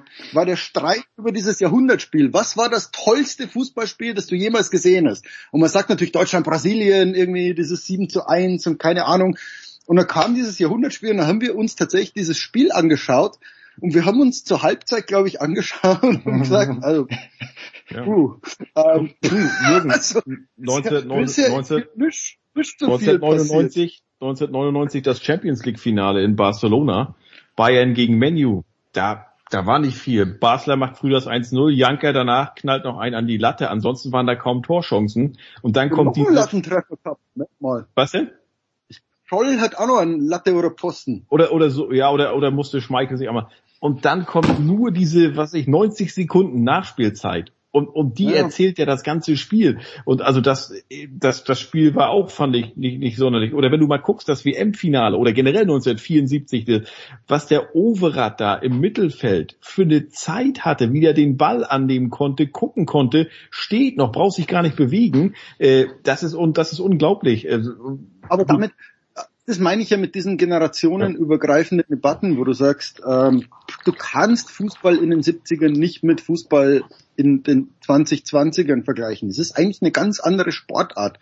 Und, und ich finde es irgendwie despektierlich zu sagen, oh, Be Beckenbauer, der könnte doch heute mit diesem körperlichen Spiel nicht mithalten. Und umgekehrt die Leute, die sagen, ja damals, also der Beckenbauer, der hatte eine Übersicht, der konnte spielen. Ähm, der war der Beste seiner Zeit in diesem Fußball, wie er damals gespielt wurde. Und, und so ist heutzutage halt Ronaldo, Messi, Lewandowski sind die Besten äh, für den Fußball, der heute gespielt wird. Also ich, ich mag diese, diese generationenübergreifenden Vergleiche nicht. Mach, du warst der Beste in den 70ern, genauso wie es gespielt wurde und, und jetzt gibt's wieder jemanden, der, der diese Sportart toll interpretiert passiert? Also wie, wie kannst du Kareem Abdul-Jabbar mit Steph Curry vergleichen? Ja. Aber Jürgen, ich meine, wir haben ja beide den, den gleichen Job. Wir berichten ja hier über Geschichten, die ja hier in Amerika groß sind und bringen die rüber nach Deutschland. Und Aaron Judge war ja eine, schon eine größere Geschichte, weil es ja auch was Historisches war. Hast du irgendeine Zeile geschrieben? Hast du nur mal drüber nachgedacht, das anzubieten? Weil ich nicht. Nee, ich habe ja einen Serienkiller gejagt und, und ich so. aber auch deswegen. Aber der Tag hat auch 24 Stunden, Jürgen. Was hast du denn im Nein, aber aber es, es stimmt natürlich. Muss man. Bei mir ist so Baseball geht mit den Playoffs los zu berichten und und wie gesagt für mich ist dieser Rekord, weil er so schwierig ist. Also aus all diesen verschiedenen Gründen ist es nicht berichtenswert für mich sondern es ist, wenn die Yankees dann in den Playoffs antreten, musst du wahrscheinlich ein Porträt über Judge machen. Ähm, ich hoffe, dass man den, ich, ich, hoffe ja auf eine World Series gegen die Dodgers, natürlich, ähm, dass man den auch mal sieht und, und der, der ist ja wirklich, das ist ja ein Außerweltlicher irgendwie. Also der, der, der, hat ja schon eine Figur wie ein Mensch, weiß ich nicht, wie, wie, wie sich Da Vinci einen Menschen vorgestellt hat, glaube ich. Ich finde, das ist auch so ein ähm, bisschen kompliziert dann. Dieser Rekord, so schön er ist, es ist halt in Anführungsstrichen nur ein American League Rekord. Wenn er an Barry Bonds rangekommen wäre, an die 73, dann wäre es, glaube ich, was gewesen, wo Deutschland mehr Interesse gehabt hätte oder wo man es leichter hätte verkaufen können. Aber so, also, ja. Ja, halt, du müsstest so viel erklären, du müsstest genau. so viel ja.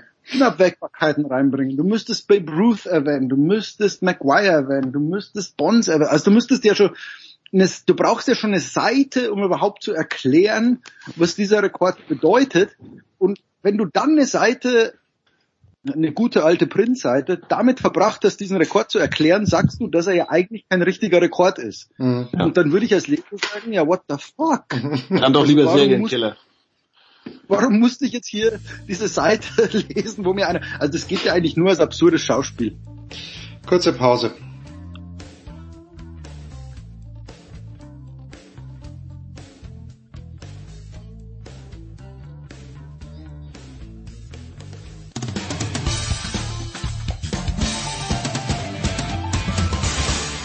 Hey, hier ist Sven und Christophersen und ihr hört Sportradio 360.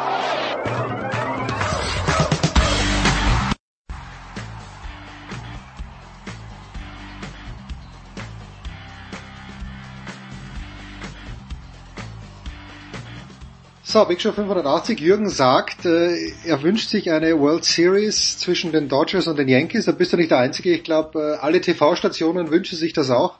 Jürgen, die Dodgers bester Rekord in der National League, aber in der American League sind es die Houston Astros, die wahrscheinlich auch das beste Team haben, wo Justin Verlander nach Tommy John Surgery, glaube ich, den besten ERA seit Pedro Martinez 1999 einfach mal so hingeknallt hat. Ähm, nur, nur ganz kurz noch, weil Heiko hat ein, auch ein schwieriges Thema aufs Tableau gebracht, nämlich äh, National Women's Soccer League. Aber äh, hast du ein Gefühl dafür, wie gut die Dodgers wirklich sind? Weil die, das letzte Monat in der äh, Regular Season, die haben so früh die Division gewonnen, da ging es um nicht hm. mehr viel. Ich bin mir nicht ganz sicher, wie gut sie jetzt wirklich sind, weil äh, mit Bueller, mit Walker Bueller fehlt ja auch ein Pitcher, der in den Playoffs extrem stark war.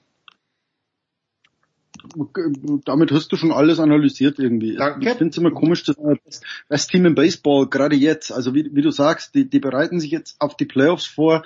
Es, es ist wichtig, wer ist dann fit. Hm. Und, und ich glaube, es ist relativ klar, dass das Los Angeles, Houston und New York, die drei sind, die, die eigentlich die besten Kader haben. Und, und ich glaube, dass sich aus diesen dreien, ähm, ja, also bei den Dodgers müssen wir dann noch schauen, ob es dann nicht noch einen vierten gibt, aber die drei, glaube ich, werden im Halbfinale sein. Ja. Ähm, das ist ganz klar. Und, und damit, glaube ich, hast du schon mögliche World Series Paarungen. Ja, und, und dann, jetzt laber ich natürlich wieder und dann haben wir noch zwei, drei Verletzungen bis zum Playoffs und, und, oder irgendjemand kommt in Slump. Ja. äh, äh, Kershaw strikes again oder keine Ahnung und dann schaut wieder alles anders aus. Also im Baseball, pff, boah, beim Baseball aus der Regular Season, außer ihr habt euch für die Playoffs qualifiziert, andere Schlüsse zu ziehen, ähm, finde ich, finde ich richtig schwierig. Ja, also mein Herz schlägt in diesen Playoffs für die Mets, aber die Mets haben ganz spät jetzt den Division-Titel an die Braves verloren, die Titelverteidiger. Eine ganz schwierige Gemengelage, finde ich auch. Schlug auch bei den US Open schon für die Mets. Ja, also und ich, ich will ja anmerken, dass da während richtig geiler Tennissport gezeigt wurde, die spannendsten Spiele, Huber nebenher auf seinem Bildschirm Ja, natürlich. immer Baseball hatte laufen, wo er sagt, jetzt schaut er wirklich drei Stunden lang, schaut er ein Regular Season Baseballspiel, während da draußen Alcaraz, Tiafoe und was weiß ich Wahnsinnspartien spielten, saß Huber, Hurricane vor dem Bildschirm und sah einen Pitch nach dem anderen. Blub, Und man muss ja blub. dazu sagen, um die Zeit in der Saison, das sind die ganz wichtigen Spiele 127 bis 133 von 162. Nee, Das mein- Baseball, Baseball ist für Leute in Bundesstaaten, wo es kein Marihuana gibt. Ja, ist es. Und ich, ich konsumiere ja nicht. Was soll ich dir sagen? Deshalb musste ich runterkommen.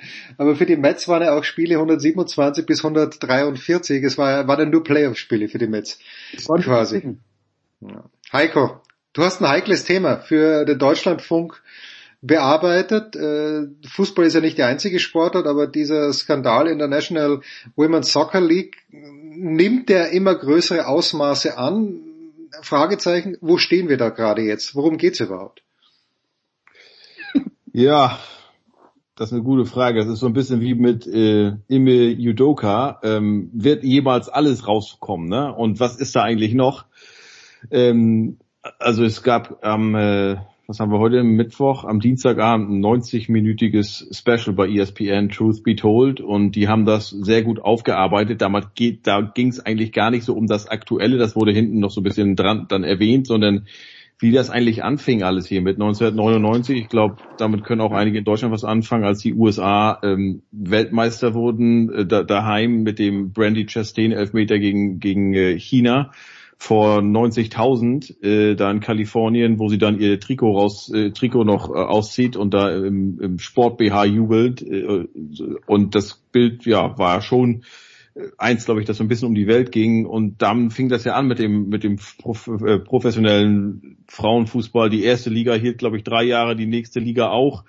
Und dann die neue Liga, die gibt's jetzt schon seit 2012, 2013, glaube ich. Aber auch so die Bedingungen, unter denen da gespielt wurde. Da haben einige für, ich glaube, 11.000 Dollar gespielt. Die haben dann nebenbei noch mittrainiert oder haben im Coffeeshop gearbeitet oder so. Also eigentlich Bedingungen, wo du sagst, das ist Wahnsinn. Ich glaube, die offizielle Armutsgrenze ist 12.000 und wie das alles so dieses, haben das so sehr gut aufgebröselt, so dieses ganze Klima und was, was für eine Macht eigentlich der Trainer hat und was für eine Macht natürlich noch mm, ein Trainer hat, der erfolgreich ist. Und es gibt um diesen Paul Riley, ähm, der hat, das Ganze startete oder begann vergangenes vor einem Jahr mit einem Artikel in äh, Athletic. Äh, da sind, äh, ja, sind zwei Spieler an die Öffentlichkeit gegangen, und haben vorgeworfen äh, oder haben gesagt, ihm behaupt, be, beschuldigt, er hätte sie 2014, 2015 bei den Portland Thorns damals ähm, ja sexuell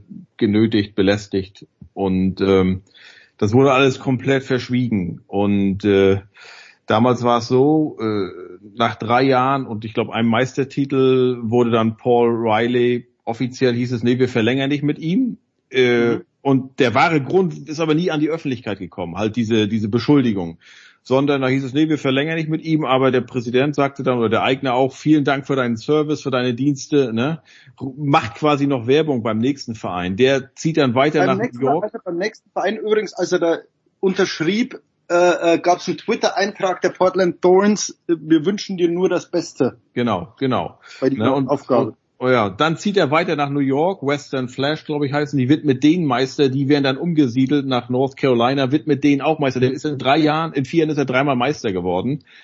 Und dann ist leider so dieses, dann kommen zwar Beschuldigungen von Frauen, äh, ne, und die ja sowieso wahrscheinlich schon Angst haben, scheiße, kann, wo, an wen kann ich mich überhaupt wenden? Das war auch so ein Fakt. Äh, Alex Morgan tauchte da auch auf, die hat sich von der einen äh, Spielerin, die hat damals in Portland gespielt, die Spielerin hatte sich an sie, sie gewandt und Alex Morgan hat gesagt, ja, wir haben erstmal geguckt, haben wir HR bei uns hier im Verein, an, wen können wir uns damit wenden, daran wenden, ne? Spielervereinigung, alles drum und dran und das, das gab's halt alles nicht und dann ist wohl auch äh, klar geworden, ja, das ist oben irgendwann angekommen, aber ja, du hast diesen erfolgreichen Trainer und und äh, nee, man will ja, es läuft alles so gut und das, das stört eigentlich nur so, so dieses, ne, erinnert so ein bisschen an die Chicago Blackhawks auch, als die damals 2010 das erste Mal nach Jahrzehnten wieder im Stanley Cup Finale waren und dann war dieser, ähm, war ja auch vor einem Jahr, dieser, dieser eine Spieler, der sagte, oh, du, ich wurde hier vom Videoassistenten sexuell belästigt, wo dann der, ähm, der, der, der Trainer sagt, ja, dafür haben wir jetzt keine Zeit, wir sind jetzt gerade im Stanley Cup Finale. Ja, und das ist so, aber auch letztlich hat das Ganze so was Gutes und man merkt halt so diese, diese, diese Welle, die Frauen werden ermutigt, endlich mal zu sprechen und finden auch Gehör. Endlich mal. Wir sind im Jahr 2022, da gibt's immer noch welche, die sagen, ah, ich habe da was, aber ich weiß nicht, wohin damit und, und oder an wen ich mich wenden soll. Und da gibt's immer noch welche von oben halt, die die Macht haben, der GM, der Eigner, der President of Soccer Operations, wie auch immer, ähm, die sagen, ja, ich kümmere mich drum, aber letztlich passiert nichts. Und eine Zahl fand ich erschreckend. Vergangenes Jahr, es gibt in der NWSL zehn Teams. Bei fünf wurden die Trainer entweder vorzeitig entlassen oder sind selbst zurückgetreten, während es ähm, inmitten von, ähm, von Untersuchungen wegen äh, Fehlverhaltens. Also was immer das auch war. Es geht nicht nur um sexuellen Missbrauch oder äh, Belästigung, es geht auch um emotionalen, emotionale Belästigung, um, um Machtmissbrauch, halt ne, die Position ausgenutzt und all drum und dran. Und ich bin gespannt, was da noch alles kommt. Ich habe ähm, vergangenes Jahr, als dieser Athletic-Artikel rauskam, wurde ich angeschrieben von der Deutschen Welle, ob ich da mal was machen könnte. Dann habe ich gesagt, hm, Portland, ich wusste, dass Nadine Angerer damals da gespielt hat, auch in der Saison, als der Paul Riley da Trainer war. Und ich habe von ihr noch eine alte deutsche Handynummer gehabt. Wir hatten vor Jahren mal was, da hatte ich mal mit ihr da Kontakt und dachte, ja, die wird bestimmt nicht mehr aktuell sein. Hab sie da angeschrieben, dann meldete sie sich sogar äh, sie ist heute Torwarttrainerin da, immer noch. Und ich habe gefragt, ob sie darüber sprechen möchte. Sagt sie, nee, ich, das ist alles sehr viel, was da hochgekommen ist und sie würde sich dann bei mir melden. Wir haben dann irgendwann vor paar Monaten mal telefoniert wegen einer anderen Sache, als Almut Schuld nach, zu Angel City nach L.A. ging. Und da habe ich gesagt, und wie sieht's aus? Nee, ich habe ja gesagt, ich würde mich melden. Ich habe sie jetzt noch nicht wieder angeschrieben. Ich meine, was kann man von ihr erwarten? Sie ist Angestellte des Vereins, die wird den Verein die wird den Präsidenten, den Eigner nicht in die Pfanne hauen oder bloßstellen, aber da hoffe ich eigentlich noch, dass da eventuell irgendwann mal, wenn es vielleicht auch, ist ja auch jetzt so modern, ne, der äh, haben wir gesehen bei den Phoenix Suns, sobald da irgendwas ist, steht der Verein dann zum Verkauf. Noch ist es nicht so weit bei denen, aber falls das mal der Fall sein würde, da wirklich, ich glaube, von Nadine Angerer könnte man da wirklich ganz viel Insight auch, äh, auch erfahren. Es ist, ich habe letzte Woche einen Online-Kurs gemacht ähm, ob ich, ob ich Fitnesstraining für Finns Hockey-Team mache. Und dann macht man so ein Safe Sport in den USA, ähm, ob du mit, mit Leuten ähm, arbeiten darfst und so weiter. Und da stellen die Szenarien vor. Und ich habe dann Finny aus seinem Zimmer geholt und ich hab, bin neben meiner Frau gesessen und gesagt, ich, ich lese euch jetzt diese Szenarien vor, ähm, weil die gar so Hannebüchen klingen. Also ein Szenario ist, ein Trainer holt eine Spielerin zum Video, zur Videoanalyse, ähm, währenddessen legt er einen Pornofilm ein und beginnt vor ihr zu masturbieren. Und, und ich habe das in meiner Familie vorgelesen mit als Witz. Also irgendwie und sagst du, wer denkt sich denn so eine Scheiße aus? Ähm, ich sitz heute auf dem Fahrrad und lese mir die 319 Seiten durch. Ähm, auf Seite 123 Trainer lockt Spielerin zur Videoanalyse, legt währenddessen einen Pornofilm ein und beginnt vor ihr zu masturbieren. Also was in diesem Bericht steht, kannst du dir A nicht vorstellen, kannst du dir wirklich nicht vorstellen. Und B, was du dir nicht vorstellen kannst, ist bei, bei diesem Riley zum Beispiel, wo du sagst, da kommen jetzt drei Spieler zu, zu diesem HR oder irgendwas, beschweren sich über den und deine Idee als Verein ist, Mensch, den lassen wir jetzt erstmal bis zum Ende der Saison noch im Amt. Mhm. Ähm, den lassen wir jetzt mit den dreien, die da, die da äh, äh gegen dich ausgesprochen haben, pff, ihr trainiert jetzt noch mal ein paar Monate zusammen ähm, dann wechselt der den Verein und du sagst, ja, da wünschen wir, also solange der faule Apfel nicht mehr in meinem Korb ist, wünschen wir dem alles Gute. Ähm, also dieses, dieses neben der, der, der Ekel, Ekelhaftigkeit der, der Fälle selber, ist es erschreckend, wie Heiko schon sagte, wie da Macht missbraucht wurde, wie das Sachen unter den Teppich gekehrt wurde, wo du sagst, ja, der ist halt erfolgreich, meine Güte, dann, dann äh, zwingt er halt mal zwei Spielerinnen, dass sie sich vor seinen Augen küssen. What? What, what, what, what? Also man denkt, wer denkt sich sowas aus? Nein, das ist wirklich passiert. Und es haben Leute nichts dagegen getan. Und, und ähm, es ist es ist traurig, dass es wirklich eine, eine jahrlange Untersuchung braucht, einen 320 Seiten Report, bis man diesen Frauen endlich glaubt. Und hm. bis man endlich sagt, also wenn, wenn eine Frau kommt und sagt, mein Trainer ähm, hat mich gezwungen, eine andere Frau zu küssen. Oder der wollte Sex von mir, damit wir morgen kein Konditionstraining haben. Ja, Leute. Ja, die Geschichte, ja. Keine Untersuchung mehr, sondern, sondern da fahre ich erstmal, also da muss ich erstmal eingreifen oder nicht, ja, jetzt, jetzt trainierst du mal ein halbes Jahr weiter und dann schauen wir mal. Also, ähm, Entschuldigung, da muss sich was tun und, und in dem Report steht auch, ähm, es geht nur um den US-Verband, steht ganz explizit drin, ähm, es mögen sich bitte andere Verbände auch mal um, um ähm, sag mal, ihren Hof kümmern. Was für mich ein Indiz ist, die haben offenbar NWSL-Spielerinnen interviewt, 200, mehr als 200. Ähm, und, und ich denke, dass da auch andere Sachen gesagt wurden. Äh, in diesem Report kommt jetzt nur der US-Fußball, nur die NWSL vor. Aber ich kann mir schon vorstellen, ähm, dass da eine deutsche Spielerin ähm, über Erlebnisse in Deutschland sprach. Also ich glaube, sie haben Deutschland nicht erwähnt, sie haben erwähnt England, Spanien und weiß nicht, noch ein drittes Land. Und, und dann sagt man, oh, pass mal auf, da kann in anderen Ländern auch noch was passieren. Ich meine, die Situation ist halt, das haben wir in, hier in Amerika gehabt, aber es ist in anderen Ländern halt auch so.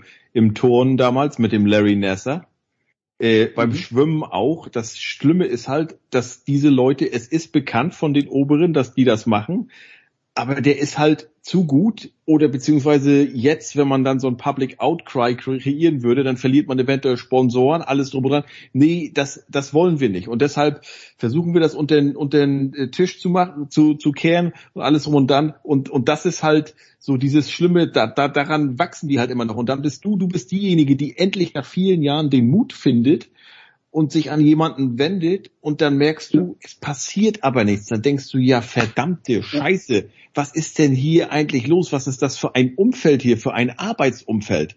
Ne? Und, und deshalb sind viele halt Enabler, nennt man das ja. Also die machen das durch ihre, durch ihr Nichtstun, durch ihr absichtliches Wegsehen, machen die das erst möglich.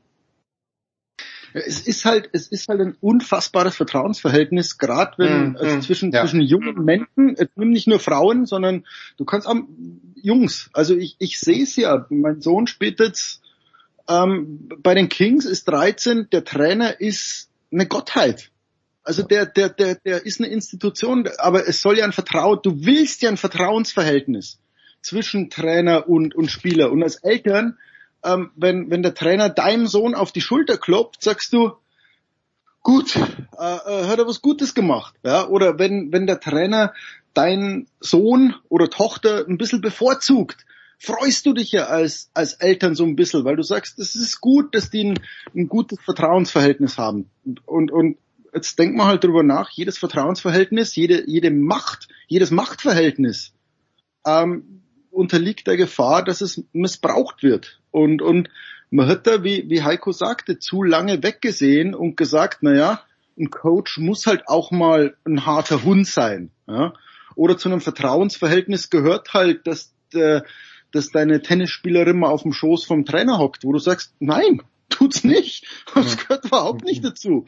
Aber, aber da ist so ein bisschen, man, man, man, ich, ich merke bei mir auch, man sieht das so ein bisschen drüber weg, wo du, wo du jetzt merkst, weil ich die Kinder trainiere, wo du sagst, ich habe diese Kinder nicht zu umarmen. Ich, hab, ich kann den High Five geben und kann sagen, ey, geiler Rekord, aber als Trainer hast du da nichts verloren. Mhm. Und, und wenn ich mir überlege, welche Trainer ich als Kind manchmal hatte, was, was die, wie die dich beleidigt haben, wie die dich erniedrigt haben, ähm, wie die diese Machtpositionen, ohne, ohne dass es um Sex bei mir gegangen wäre, aber wie die, wie die Machtpositionen ausgenutzt haben, um dich zu erniedrigen und, und, und auch zurechtzustutzen.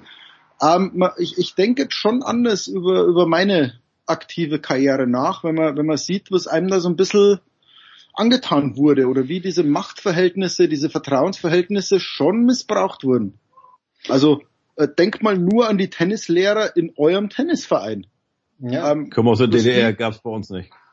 Ja, ja, also ja. Was, was, die mit, mit, ja, was die mit Frauen und so weiter gemacht haben. Denkt mal bitte drüber nach, der Tennislehrer bei euch im Verein. Äh, was der mit euren Töchtern probiert oder vielleicht sogar gemacht hat. Ähm, das ist manchmal nicht lustig, glaube ich. Das ist ja damals im, im Zuge dieser Larry Nasser äh, kam ja wirklich auch, äh, haben die darüber berichtet hier, gerade Turnen, wenn du da wirklich gut sein willst im jungen Alter, dann bist du mit deinem Trainer an den Wochenenden mehr unterwegs als mit deinen Eltern. Und natürlich war wohl so wirklich gang und gäbe, um Geld zu sparen, teilst du dir mit deinem Trainer dann auch mal ein Hotelzimmer. Und also da haben die nur, ich weiß noch, dieses eine Satz ist bei mir so im, im, im äh, hängen geblieben. Diese Umstände, they are right for ripe, reif for abuse. Mhm. Also da das auch, ne? Und äh, wie gesagt, du bist ja, du darfst ja, Mensch, sei froh, dass du bei dem mittrainieren darfst. Das ist, wie Jürgen sagt, das ist ein Gott. Ne? Der könnte noch so viele andere trainieren. Nee, der hat sich für dich entschieden. Und jetzt stell dich mal nicht so an. Und das, das musst du wahrscheinlich, ne? Also muss ihm auch mal entgegenkommen und alles drum und dran. Ja, ja, also ähm, erschreckend und auch als Vater nicht nur einer Tochter, sondern auch eines Sohnes, da boah, unglaublich. Du gehst als als als honoriger Mensch, für, für den ich jetzt uns alle halte, gehst du immer davon aus, ähm, sollte ich mir mit meinem Sohn und zwei seiner Freunde ein Hotelzimmer teilen, um Geld zu sparen, schlaf ich natürlich auf der Couch unter acht Decken und es passiert nichts. Also man geht immer vom, vom bestmöglichen Fall dann aus, von sich selber. Also äh, wie gesagt, als ich letzte Woche diese Fälle las, dachte ich mir, das, das, das kann sich ja, also die sind so fernab der Realität, äh, so ein Bullshit. Und dann sagst du, nein, das passiert. Und, und es werden tatsächlich, wie, wie Heiko sagt, es werden Bühnen oder es werden ähm, Situationen fast schon kreiert, die, die so ein Nährboden sind für, für Macht und Vertrauensmissbrauch, ähm, dass wenn man jetzt draufschaut, sagt man so, wie konnte ich es nicht sehen? Also man kommt sich so vor wie so ein E-Maus-Junge und sagt, ja. how did I not see that? Aber Jürgen, das Schlimme ist ja bei diesem Paul Riley, wie es auch vorher bei äh, Tontrainern waren, bei beim Larry Nasser ja auch, der war nur kein Trainer, sondern Physiotherapeut, oder bei Schwimmtrainern. Es gab halt keine Red, also es, es wurde, wurde nicht dokumentiert, der Fall. Dann ist der, ne, wie gesagt, der wurde ähm, weggelobt, wenn man so will, in Portland. Ja. Äh, die, der, der wahre Grund kam nie an die Öffentlichkeit und dann ist er zu, nach, nach New York gegangen, North Carolina, und da ist er vergangenes Jahr wegen auch wieder wegen, wegen Fehlverhaltens oder äh, äh, ent, entlassen worden. Und danach erst hat der US-Soccer-Verband ihm seine Trainerlizenz abgenommen. Also der, ne, man, man, also man muss mal vorstellen, diese, diese, wie sagt man so schön, Audacity sagt man in Englisch, also diese, diese Dreistigkeit, ja okay, bei dem Verein ging es nicht mehr weiter, aber ich gehe weiter, äh, ich gehe woanders hin und mach da genau dasselbe, weil mir kann ja keiner was. Ich ja. bin ja diese Gottheit. Du bist, ja, man, man ist aber so wenig sensibilisiert. Also mir, mir ging mein, mein Fall letzte Woche, als ich die Jungs trainiert habe, haben die Liegestützen gemacht und es gibt so eine Übung, ähm, wo quasi du einen Mitspieler auf deinen Rücken sitzen lässt und versuchst trotzdem einen Liegestütz zu machen. Mhm.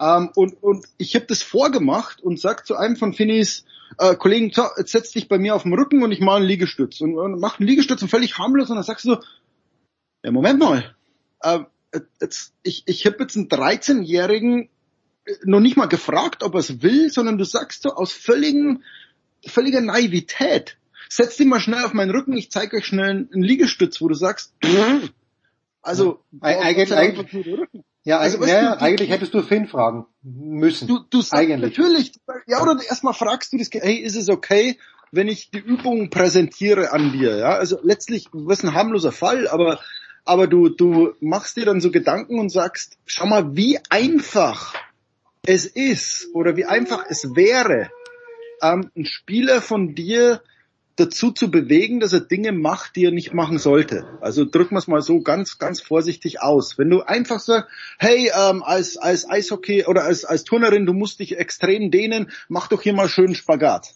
Ja, und natürlich macht den Spagat und dann sagst du so, okay, aus einer, aus einer harm, eigentlich harmlos, du sollst eine Dehnübung machen, wird, der kann dir da schön zwischen die Beine schauen. Also ähm, und, und es wird einem so klar, äh, geht mal beim nächsten Training, wenn ihr mit Kindern oder, oder irgendwas trainiert, wenn ihr mit euren Söhnen spielt und so weiter, wo du auf einmal so merkst, wow, also was für eine Macht du als Trainer hast, wie sehr dir die Kinder auch vertrauen. Ja. Also du merkst ja wirklich, die Kinder schauen zu dir und so, yes Coach, I'm, I'm great Coach und, und, und, dann sag, und dann denkst du so, ich, ich, ich wenn jetzt alle Spieler sagen, ihr müsst euch jetzt, ihr müsst euch jetzt einen Finger im Mund stecken und kotzen, glaube ich, würden es acht von zehn machen. Und, und das sollte einen schon zum Nachdenken anregen, wie man mit, mit Kindern umgeht, wie man mit, mit Schutzbefohlenen, heißt er auf Deutsch, glaube ich, ähm, wie man mit denen umgeht und auch, was man denen antun kann. Ähm, ich glaube, wenn man den Report liest, ähm, da haben einige Menschen irreparable Schäden davongetragen, nur weil sie für einen Trainer spielen mussten, der erfolgreich war. Aber Erfolg schützt nicht davor, ein ganz gewaltiges Arschloch zu sein. Word. Schlusswort. Ha. Ich weiß, da können wir noch anfügen und äh, können ja. wir fortführen. Äh, danke Heiko, danke Jürgen. Kurze Pause.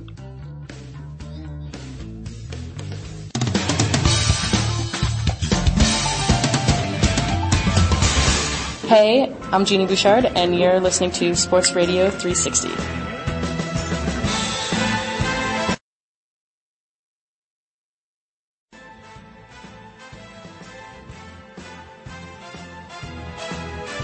Sportradio 360, die Big Show 580, hinten raus. Da geht's um den Tennissport und da ist heute, gibt's heute ein Solo für Paul Häuser von Sky. Servus Paul. Servus, ein Duo gibt's, wir zwei, ein Duett. Ja, ein Duett gibt's natürlich. Paul, ich habe eine, ich hab eine Antwort auf diese Frage, aber man sagt ja auf die Weltrangliste lügt nicht. Ich sag, sie lügt doch. Wer ist der beste, wer ist der beste Tennisspieler der Welt? Ja, im Moment gefühlt ist es Novak Djokovic. Ja, Hast du recht. Ja, ja Hast... genau, ja, genau so ist es. Ja, weil ja, ja. Ich glaube, du ja. zuerst und dann ich, ja. Ja, Djokovic und man muss vielleicht dann auch ein bisschen im Rückblick sagen, hm, ist vielleicht der US Open Titel für Alcaraz, ja, ist der vielleicht auch nur deswegen möglich gewesen, weil Djokovic nicht am Start war. Das muss man in der Nachlese sagen. Trotzdem hat er hat er natürlich großartig performt und hat sich das verdient. Und er kann ja auch nichts dafür, dass der Djokovic auf, auf Impfen nach wie vor verzichten will. Aber klar, in, in der Konstanz und das, was Djokovic nach wie vor so, so nachhaltig bringt, muss man sagen, Djokovic wirkt, wirkt noch immer, immer so ein bisschen vorne. Und man freut sich trotzdem auf dieses Duell dann, was es sicherlich dann bei den ATP Finals geben wird und auch bei den kommenden Turnieren und auch hoffentlich bei den kommenden Grand Slams auf dieses Duell Alcaraz Djokovic, auf das freuen sich natürlich alle Tennisfans und die Tennisjournalisten sehr. Ja, ich bin ganz bei dir, weil Djokovic der Einzige ist, der jetzt noch gierig wirkt. Und ich mache äh, Carlos Alcaraz überhaupt keinen Vorwurf. Dieses Erlebnis des US Open Sieges, wir haben es ja bei Dominik Thiem auch gesehen, 2020 auch ein US Open Sieg, der natürlich unter besonderen Umständen zustande gekommen ist. Wir erinnern uns, mhm. dass sich Djokovic da selbst mhm. rausgeschossen hat. Aber bei Dominik war es ja auch so, dass der dann, äh, er hat das Jahr zwar noch formidabel fertig gespielt, war dann noch im Endspiel der ATP Finals gegen Medvedev war das damals. Aber das zehrt an einem. Und Alcaraz hat in diesem Jahr, glaube ich, 63 Matches bestritten. Er war beim Davis Cup schon sehr müde gegen Oshir Aliasim. Und mhm. Djokovic hat den ganzen Sommer frei gehabt, ist jetzt heiß, ist wahrscheinlich auch noch, also er ist körperlich super drauf, hat wenig Tennis gespielt, ist wahrscheinlich immer noch angefressen, dass er weder in Australien noch in New York spielen durfte, wird zu den ATP Finals fahren, das habe ich erst vor kurzem erfahren. Du wusstest es natürlich, aber er muss nur unter die besten ja. 20 im Race kommen, weil er eben ja. ein Grand Slam Turnier gewonnen hat. Also es ist äh, ja äh, für mich auch Novak Djokovic im Moment immer noch der beste Spieler der Welt. Ist tatsächlich so. Und ja. Alca Alcaraz ja. Werden wir dann sehen. Ich bin mir nicht, bin mir nicht so sicher, ob überhaupt ihn jemand fordern kann, weil in Tel Aviv, Paul, ich meine, da hat er glaube ich nicht mal geschwitzt, Djokovic, und hat das Turnier gewonnen. Mhm. Ja. Ohne dass, ohne dass es eine große Frage ja, dahinter steht, aber das ist Marin halt mein Cilic Eindruck. War, war auch kein Gegner für ihn im, im Finale. Jetzt, gut, jetzt spielt er, ich darf ihn später kommentieren, gegen Bodik von der Sancho. Ah, ihr habt, ihr habt das auf Sky. Na gut, das ist eine, eine, ja, eine, eine gute, eine gute Information, die ich nicht hatte bis jetzt. Bei uns. Wir, wir kommentieren es. Ich ziehe durch bis, bis zum Finale, Halbfinale mache ich auch. Und ja, Djokovic gegen Van de Sancho, dann wäre die nächste Runde gegen Karen Katschanov und dann wäre so ein Halbfinale gegen Medvedev. Ja. Oder eben sein Angstgegner Bautista Gut. Das wäre schon auf jeden Fall eine, eine größere, eine deutlich größere Forderung als letzte Woche Tel Aviv. Der Boden ist verdammt langsam in Astana. Ja, mal schauen, was, was ein Rublev noch macht und ein Tsitsipas noch macht. Aber Djokovic ist der klare Favorit. Auch gegen Medvedev, ja. Ja, also es ist äh, wirklich, also Medvedev ist ja auch ein Spieler, der in diesem Jahr noch nichts gewonnen hat. Er hat Los mhm. Cabos gewonnen, es ist natürlich zu wenig für jemand mit seinen Ansprüchen, er war Nummer eins für längere Zeit und er wirkt halt auch, genauso wie Tsitsipas, die wirken halt alle überspielt und mhm. ich zitiere nur einen Tweet von äh, meinem Lieblings-Tennis-Journalisten, ich weiß nicht, ob er Journalist ist, aber er tweetet auf jeden Fall wie ein Geistesgestörter. Das ist Anna K. Forever. Jeder, jeder Tennis- äh, heißt Oleg S, aber das Handle ist mhm. Anna K, dann underscore 4 ever. Der weiß alles, mhm. der sieht alles. Aber der hat, ja, natürlich, der hat natürlich richtigerweise gesagt, naja, früher mal gab es zum Abschluss diesen, dieses Asien-Swings, da gab es irgendwie noch, äh, das, es gab nicht irgendwie, sondern es gab noch das ATP Masters 1000 Turnier in Shanghai. Auch bei Sky natürlich zu sehen gewesen. Und das hat dem ganzen mhm. Asien-Swing noch gewissermaßen ein bisschen an Sinn gegeben. Aber jetzt spielen die einen in Astana. Das Turnier ist überragend besetzt. Ich hatte übrigens eine Einladung, Paul. Die hätten mir, mhm. mir dort äh, Anreise, Aufenthalt bezahlt. Nur dass, äh, dass ich, ja, aber ich, ich konnte. Für Tennisnet dann. Ja, für Tennisnet. Ich, als, ja, genau. Ja, äh, ich konnte nicht, weil ich ja auch nebenbei noch einen Hauptberuf habe. Nicht nur Podcaste, aber ich hätte das schon irgendwie Astana. Ich bin mir noch nicht sicher, ob es überhaupt Astana heißt oder nur Sultan. Man weiß ja nie. Astana. Es heißt es Astana wieder, wieder, wieder Astana, ja, ich bin mir nicht sicher, ja. Also zurück zu Astana. Zurück, ja, genau. back to the roots. Äh, das Turnier ist ja brillant besetzt, obwohl Alcaraz rausgeflogen ist, aber du hast Djokovic, du hast Medvedev, Tsitsipas. Aber auch Medvedev wirkt total überspielt. Tsitsipas wird, und das habe ich letzte Woche mit Doris kurz besprochen, Tsitsipas wird diese Niederlage gegen Tiafoe beim Labour Cup, glaube ich, noch länger beschäftigen, weil das hat, mhm. hat er auch nervlich nicht gepackt. Und deshalb äh, es ist eine äh, ist eine ganz komische Zeit im Moment. Ich freue mich dann auf die Hallenturniere in Basel und in Wien, Paul. Aber bis dorthin tue ich mich ein bisschen schwer, hier Zugriff zu bekommen, wie wir Fußballer sagen. Mhm. Ja, ist eine komische Gemengelage. Auch echt schade, dass ein Alexander Zverev da jetzt nicht mitmischen kann im Moment, dass der so komplett raus ist.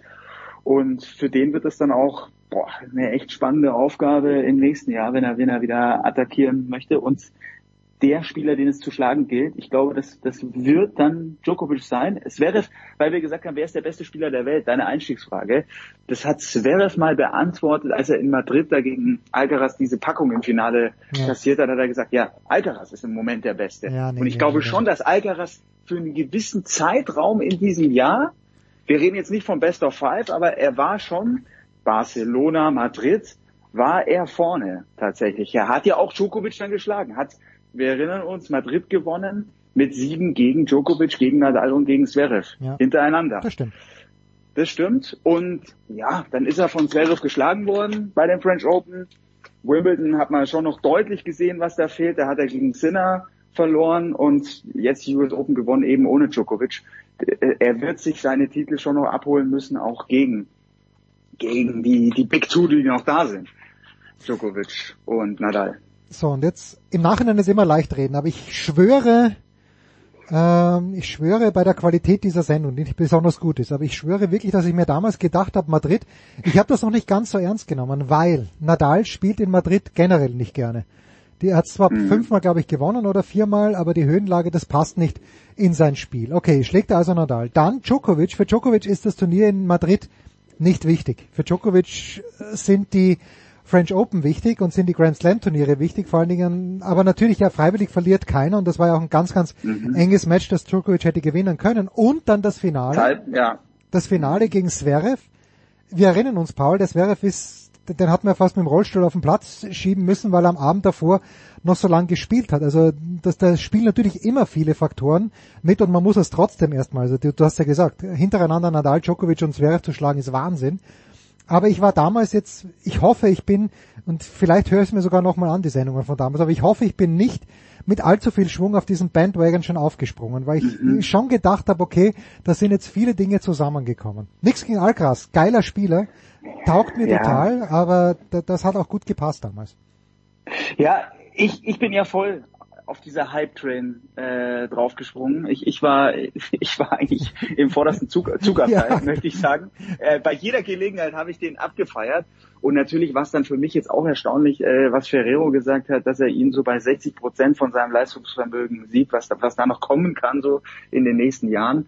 Gleichzeitig, ähm, das haben wir ja auch besprochen hier im, im Podcast, man sieht ja, wo die Defizite noch sind und dass das in den nächsten Jahren wirklich noch, noch krasser, noch heftiger werden könnte. Und umso spannender finde ich es jetzt auch, dass du dann siehst, er verliert da relativ deutlich, relativ verdient gegen einen David Goffin, der jetzt wirklich nichts zerrissen hat in den letzten Ja. Wochen und Monaten und der in der Quali noch gegen einen Luca Nadi verloren hat und als Lucky Loser dann jetzt hier die Nummer eins, die frisch gebackene Nummer eins der Welt in zwei Sätzen schlägt. Also das ist auch das, das Verrückte, wie es manchmal gehen kann im Tennissport, aber das zeigt natürlich, hey, Alcaraz, er ist krass, er ist äh, ein, ein wirkliches Ausnahme, eine Ausnahmeerscheinung, aber er hat noch lange nicht die Konstanz, wie es, wie es die ganz Großen über Jahre hatten. Noch lange nicht. Absolutely. So, äh, wirst du nach Turin fahren, Paul? Ist das der Plan? Ja, das wäre schon irgendwie der Wunsch, aber ich werde es, glaube ich, nicht schaffen. Ich werde wieder derjenige sein bei Sky, der sich dann wahrscheinlich um die Doppel kümmert, hoffentlich dann um die Doppel mit viel deutscher Beteiligung. Tim Pütz hat ja sehr gute Chancen mit Michael Venus, dass die dann sich qualifizieren für die für die Finals und Kevin Krawitz, Andreas Mies haben auch noch Chancen. Da muss aber jetzt ein bisschen was kommen. Die müssen schon noch äh, richtig was reißen. Am besten diese Woche noch in Astana und dann auch äh, Wien hoffentlich und Paris-Bercy. Schauen wir uns an. Äh, wird spannend. Moritz, glaube ich, wird auf jeden Fall in Turin sein. Also wir, wir sind äh, mit Sky in Turin vor Ort. Ja, und da müssen wir halt gucken, dadurch, dass natürlich Zverev nicht dabei sein wird, das steht ja jetzt eigentlich auch schon so gut wie, wie fest. Ich weiß nicht, ob er die Saison beendet hat. Sieht danach Nee, aus. ja, muss davon ausgehen. Also wo ist er gerade? Man Ist er auf der er Malediven? Malediven. Malediven, ja genau. Er steht auf der Meldeliste für Paris-Bercy, Zverev. Noch. Aber, gest, Aber- gestern stand er noch vor einem Herd und hat einen recht äh, verlorenen Eindruck gemacht. Hat, glaube ich, auch darunter geschrieben, dass er, dass er äh, noch nie irgendwie so lost war wie, wie Ja. bei dieser Gelegenheit. Ich bin, ich bin gespannt. Ich rechne, also vielleicht wird er schon noch äh, probieren, irgendwie für den Davis Cup fit zu werden. Das, das wird ihn sicherlich reizen, da mit der Mannschaft, mit Oscar Orte, mit Strophi, mit äh, Kevin Krawitz, Tim Pitts, dass er da irgendwie, wenn er, wenn er helfen kann als Nummer eins, wäre das natürlich großartig. Aber eher sehen wir ihn dann, und jetzt, das wäre jetzt meine abschließende Frage auch an dich, wir sehen ihn dann in Australien beim United Cup. Wie sind deine Infos? Hast du da schon was gehört? Es soll was geben. Ähm, das, was ich gehört habe, sind zwei Damen, zwei Damen-Einzel, zwei Herren-Einzel, Ja. Und zwei Nationen gegeneinander und Und wenn es dann aber 2-2 steht, Also dann, Mix dann. entscheidet das Mix. Okay. Äh, genau, es gibt dann nur ein Mix, das wird aber nur gespielt, wenn es 2-2 steht. So, äh, das, was ich, ich jetzt gehört habe. Aber ähm, das Mixed will ich natürlich eigentlich immer sehen, weil das ist ja, das ist ja eigentlich dann die, das ist ja die, die Kirsche auf der Torte. Naja, das, das ist Also- genau richtig, weil woran erinnert man sich jetzt beim Hopman Cup? Man erinnert sich doch in erster Linie an das Mix, das damals Federer Bencic gegen Serena Mhm. Williams und Francis Tiafoe gespielt haben. Genial. Oder gegen, gegen Zverev und Kerber. Genau, ja. sehr von Kerber. So, und wenn ich jetzt dieses, dieses Event schon habe, äh, dann, dann muss ich ja Mixed spielen. Also, und so, dass es Ja, zählt. unbedingt. Ja, weil, Unbedingt. weil ansonsten ist das Ganze ja, ist ja wie ein Combined Event, wo dann Genau. die Frauen und die Männer halt hintereinander spielen. Und das Mixed muss zwingend ein Wettbewerb sein. Und was ich auch gelesen habe, das ist wahrscheinlich jetzt nur noch im ganz frühen Stadium, aber die Idee, ob man auch den Labour Cup für Frauen öffnet oder dass man auch das zu einem Combined Event macht, Ja, super. wür- würde ich auch begrüßen, weil du musst, wir müssen ja ganz realistisch sein. So wie es wird nie mehr so sein, es kann nur noch bergab gehen. Nach dem, nach dem, was wir heuer beim Labour Cup gesehen haben, kann es nur noch bergab gehen, weil das, das war das Größte, was der Tennissport äh, an, wenn es jetzt nicht darum geht, einen Grand Slam Champion zu bestimmen, aber diese Gemengelage, wo Djokovic dann auch dort war und wo man merkt, ja hoppla, Djokovic und Federer und Nadal, die hassen sich ja, also Federer und Nadal sowieso nicht, aber Djokovic ist da jetzt vielleicht gar nicht so der Außenseiter. Natürlich ist er nicht so ein guter Kumpel wie Federer und Nadal, Ja. aber der Respekt, den die voreinander haben, der ist einfach gigantisch groß. Und das kannst du nicht mehr toppen. Und deswegen würde ich auch beim Labour Cup, das, das, das fände ich als Zuschauer, als Tennisfan eine grandiose Erweiterung, wenn das irgendwie auch ginge, da die drei besten Frauen Europas und die drei besten Frauen der Welt. Das ist ja bei, das ist ja bei den Frauen noch dazu besser, weil die Europäerinnen nicht so dominant sind, auch wenn Schwiontek Mhm. und Rybakina mh, gewonnen haben, die letzten drei Grand Slam Turniere. Mhm. Nee, hast du vollkommen recht. Kann man nicht mehr toppen. Ich, ich glaube, Djokovic hat da auch enorm Pluspunkte gemacht, Oh ja. nochmal bei einigen, bei einigen Roger-Fans sowieso, bei einigen Rafa-Fans. Also für seine Legacy und für diese, für die Zeit, wenn dann auch ein Nadal zurücktritt, war das nochmal ganz, ganz wertvoll. Ich glaube, Djokovic werden da viele Herzen zufliegen, wenn er dann der Letzte ist, Ja. der dann noch aktiv ist und noch die Rekorde jagt, dann, dann glaube ich, kriegt der, kriegt der nochmal richtig viel Liebe und richtig schöne Unterstützung und ganz, ja, es ist nicht zu toppen, aber viele werden sich überlegen, hey, so ein Karriereende beim Labour Cup, das ist doch eigentlich Ja, genau, genau. das richtige Ambiente. Warum sollte ich das nicht auch machen? Also das war natürlich, das sind Bilder für die Ewigkeit, wie die beiden da Händchen gehalten haben. Das waren echte, das war echte Liebe, große Gefühle und Djokovic steht hinter Federer, massiert ihm so noch die Schultern. Grandios. Also ich glaube schon eher, dass ein Djokovic sich denkt, ich, er will vielleicht bei einem Grand Slam die Karriere beenden oder oder in Belgrad bei seinem bei seinem eigenen Turnier und Nadal vielleicht auch dann eher Roland Garros, aber die werden sicherlich drüber nachdenken. Labour Cup hätte doch auch was. Wenn ich mir da so ein Team zusammenstellen kann und dann sind da meine meine ganzen Schatzis auf der Tour alle mit da und die Family, die Bühne ist natürlich perfekt. Ja, ganz gigantisch. Und von Djokovic äh, gab es so ein Ankunftbild jetzt in Astana und ich finde, er, äh, er, ist- er war irgendwie, warum auch immer, hat recht viel Gesichtsfarbe gehabt, also richtig tan, obwohl er in Tel Aviv ja in der Halle gespielt hat, aber er hat so richtig wie ein verwegener Haudegen ausgeschaut und äh, richtig beeindruckend und er wird natürlich, also wenn er nicht umknickst, dann wird er dieses Turnier gewinnen. Schaut es euch an. Mhm. Bei Sky, wie gesagt, das, Ja. Halb, das Halbfinale könnte spannend werden. Ich habe auch deswegen äh, nach Turin gefragt, weil äh, Zverev wird nicht dabei sein, davon kann man glaube ich ausgehen. Äh, Nadal, Nadal wird nicht dabei sein, glaube ich, weil er Mhm. ja bei den US Open schon gesagt hat, na schauen wir mal, er kommt seiner Verpflichtung beim Labour Cup noch nach, aber danach, jetzt wird er hoffentlich bald äh, Papa eines gesunden Sohnes, ich glaube es wird ein Sohn, wie übrigens auch bei Kevin Krawitz, wie ich gestern auf Instagram Ja. gesehen habe, ja, herzliche Glückwünsche. Und dann muss man halt schauen, ja, ob Hubert Hurkacz, äh, Taylor Fritz, vielleicht schafft Sinner noch, aber Sinner ist auch so oft verletzt, äh, jetzt auch wieder in Sofia Mhm. im Halbfinale gegen Rühne. Ja. Ja, es wird, äh, so gesehen wird es ein spannender Herbst, aber der beginnt für mich dann eigentlich erst wieder in Wien. Nächste Woche übrigens, Paul, vielleicht sehen wir uns, kommst du nach Ismaning zum Challenger. Der ist ja nicht weit. Ich will mal auf jeden Fall vorbeischauen. Ja, Ja. unbedingt. Ja, dann sehen Ist wir uns auch dort. immer ein großartig besetztes Challenger, also unbedingt eine Reise wert.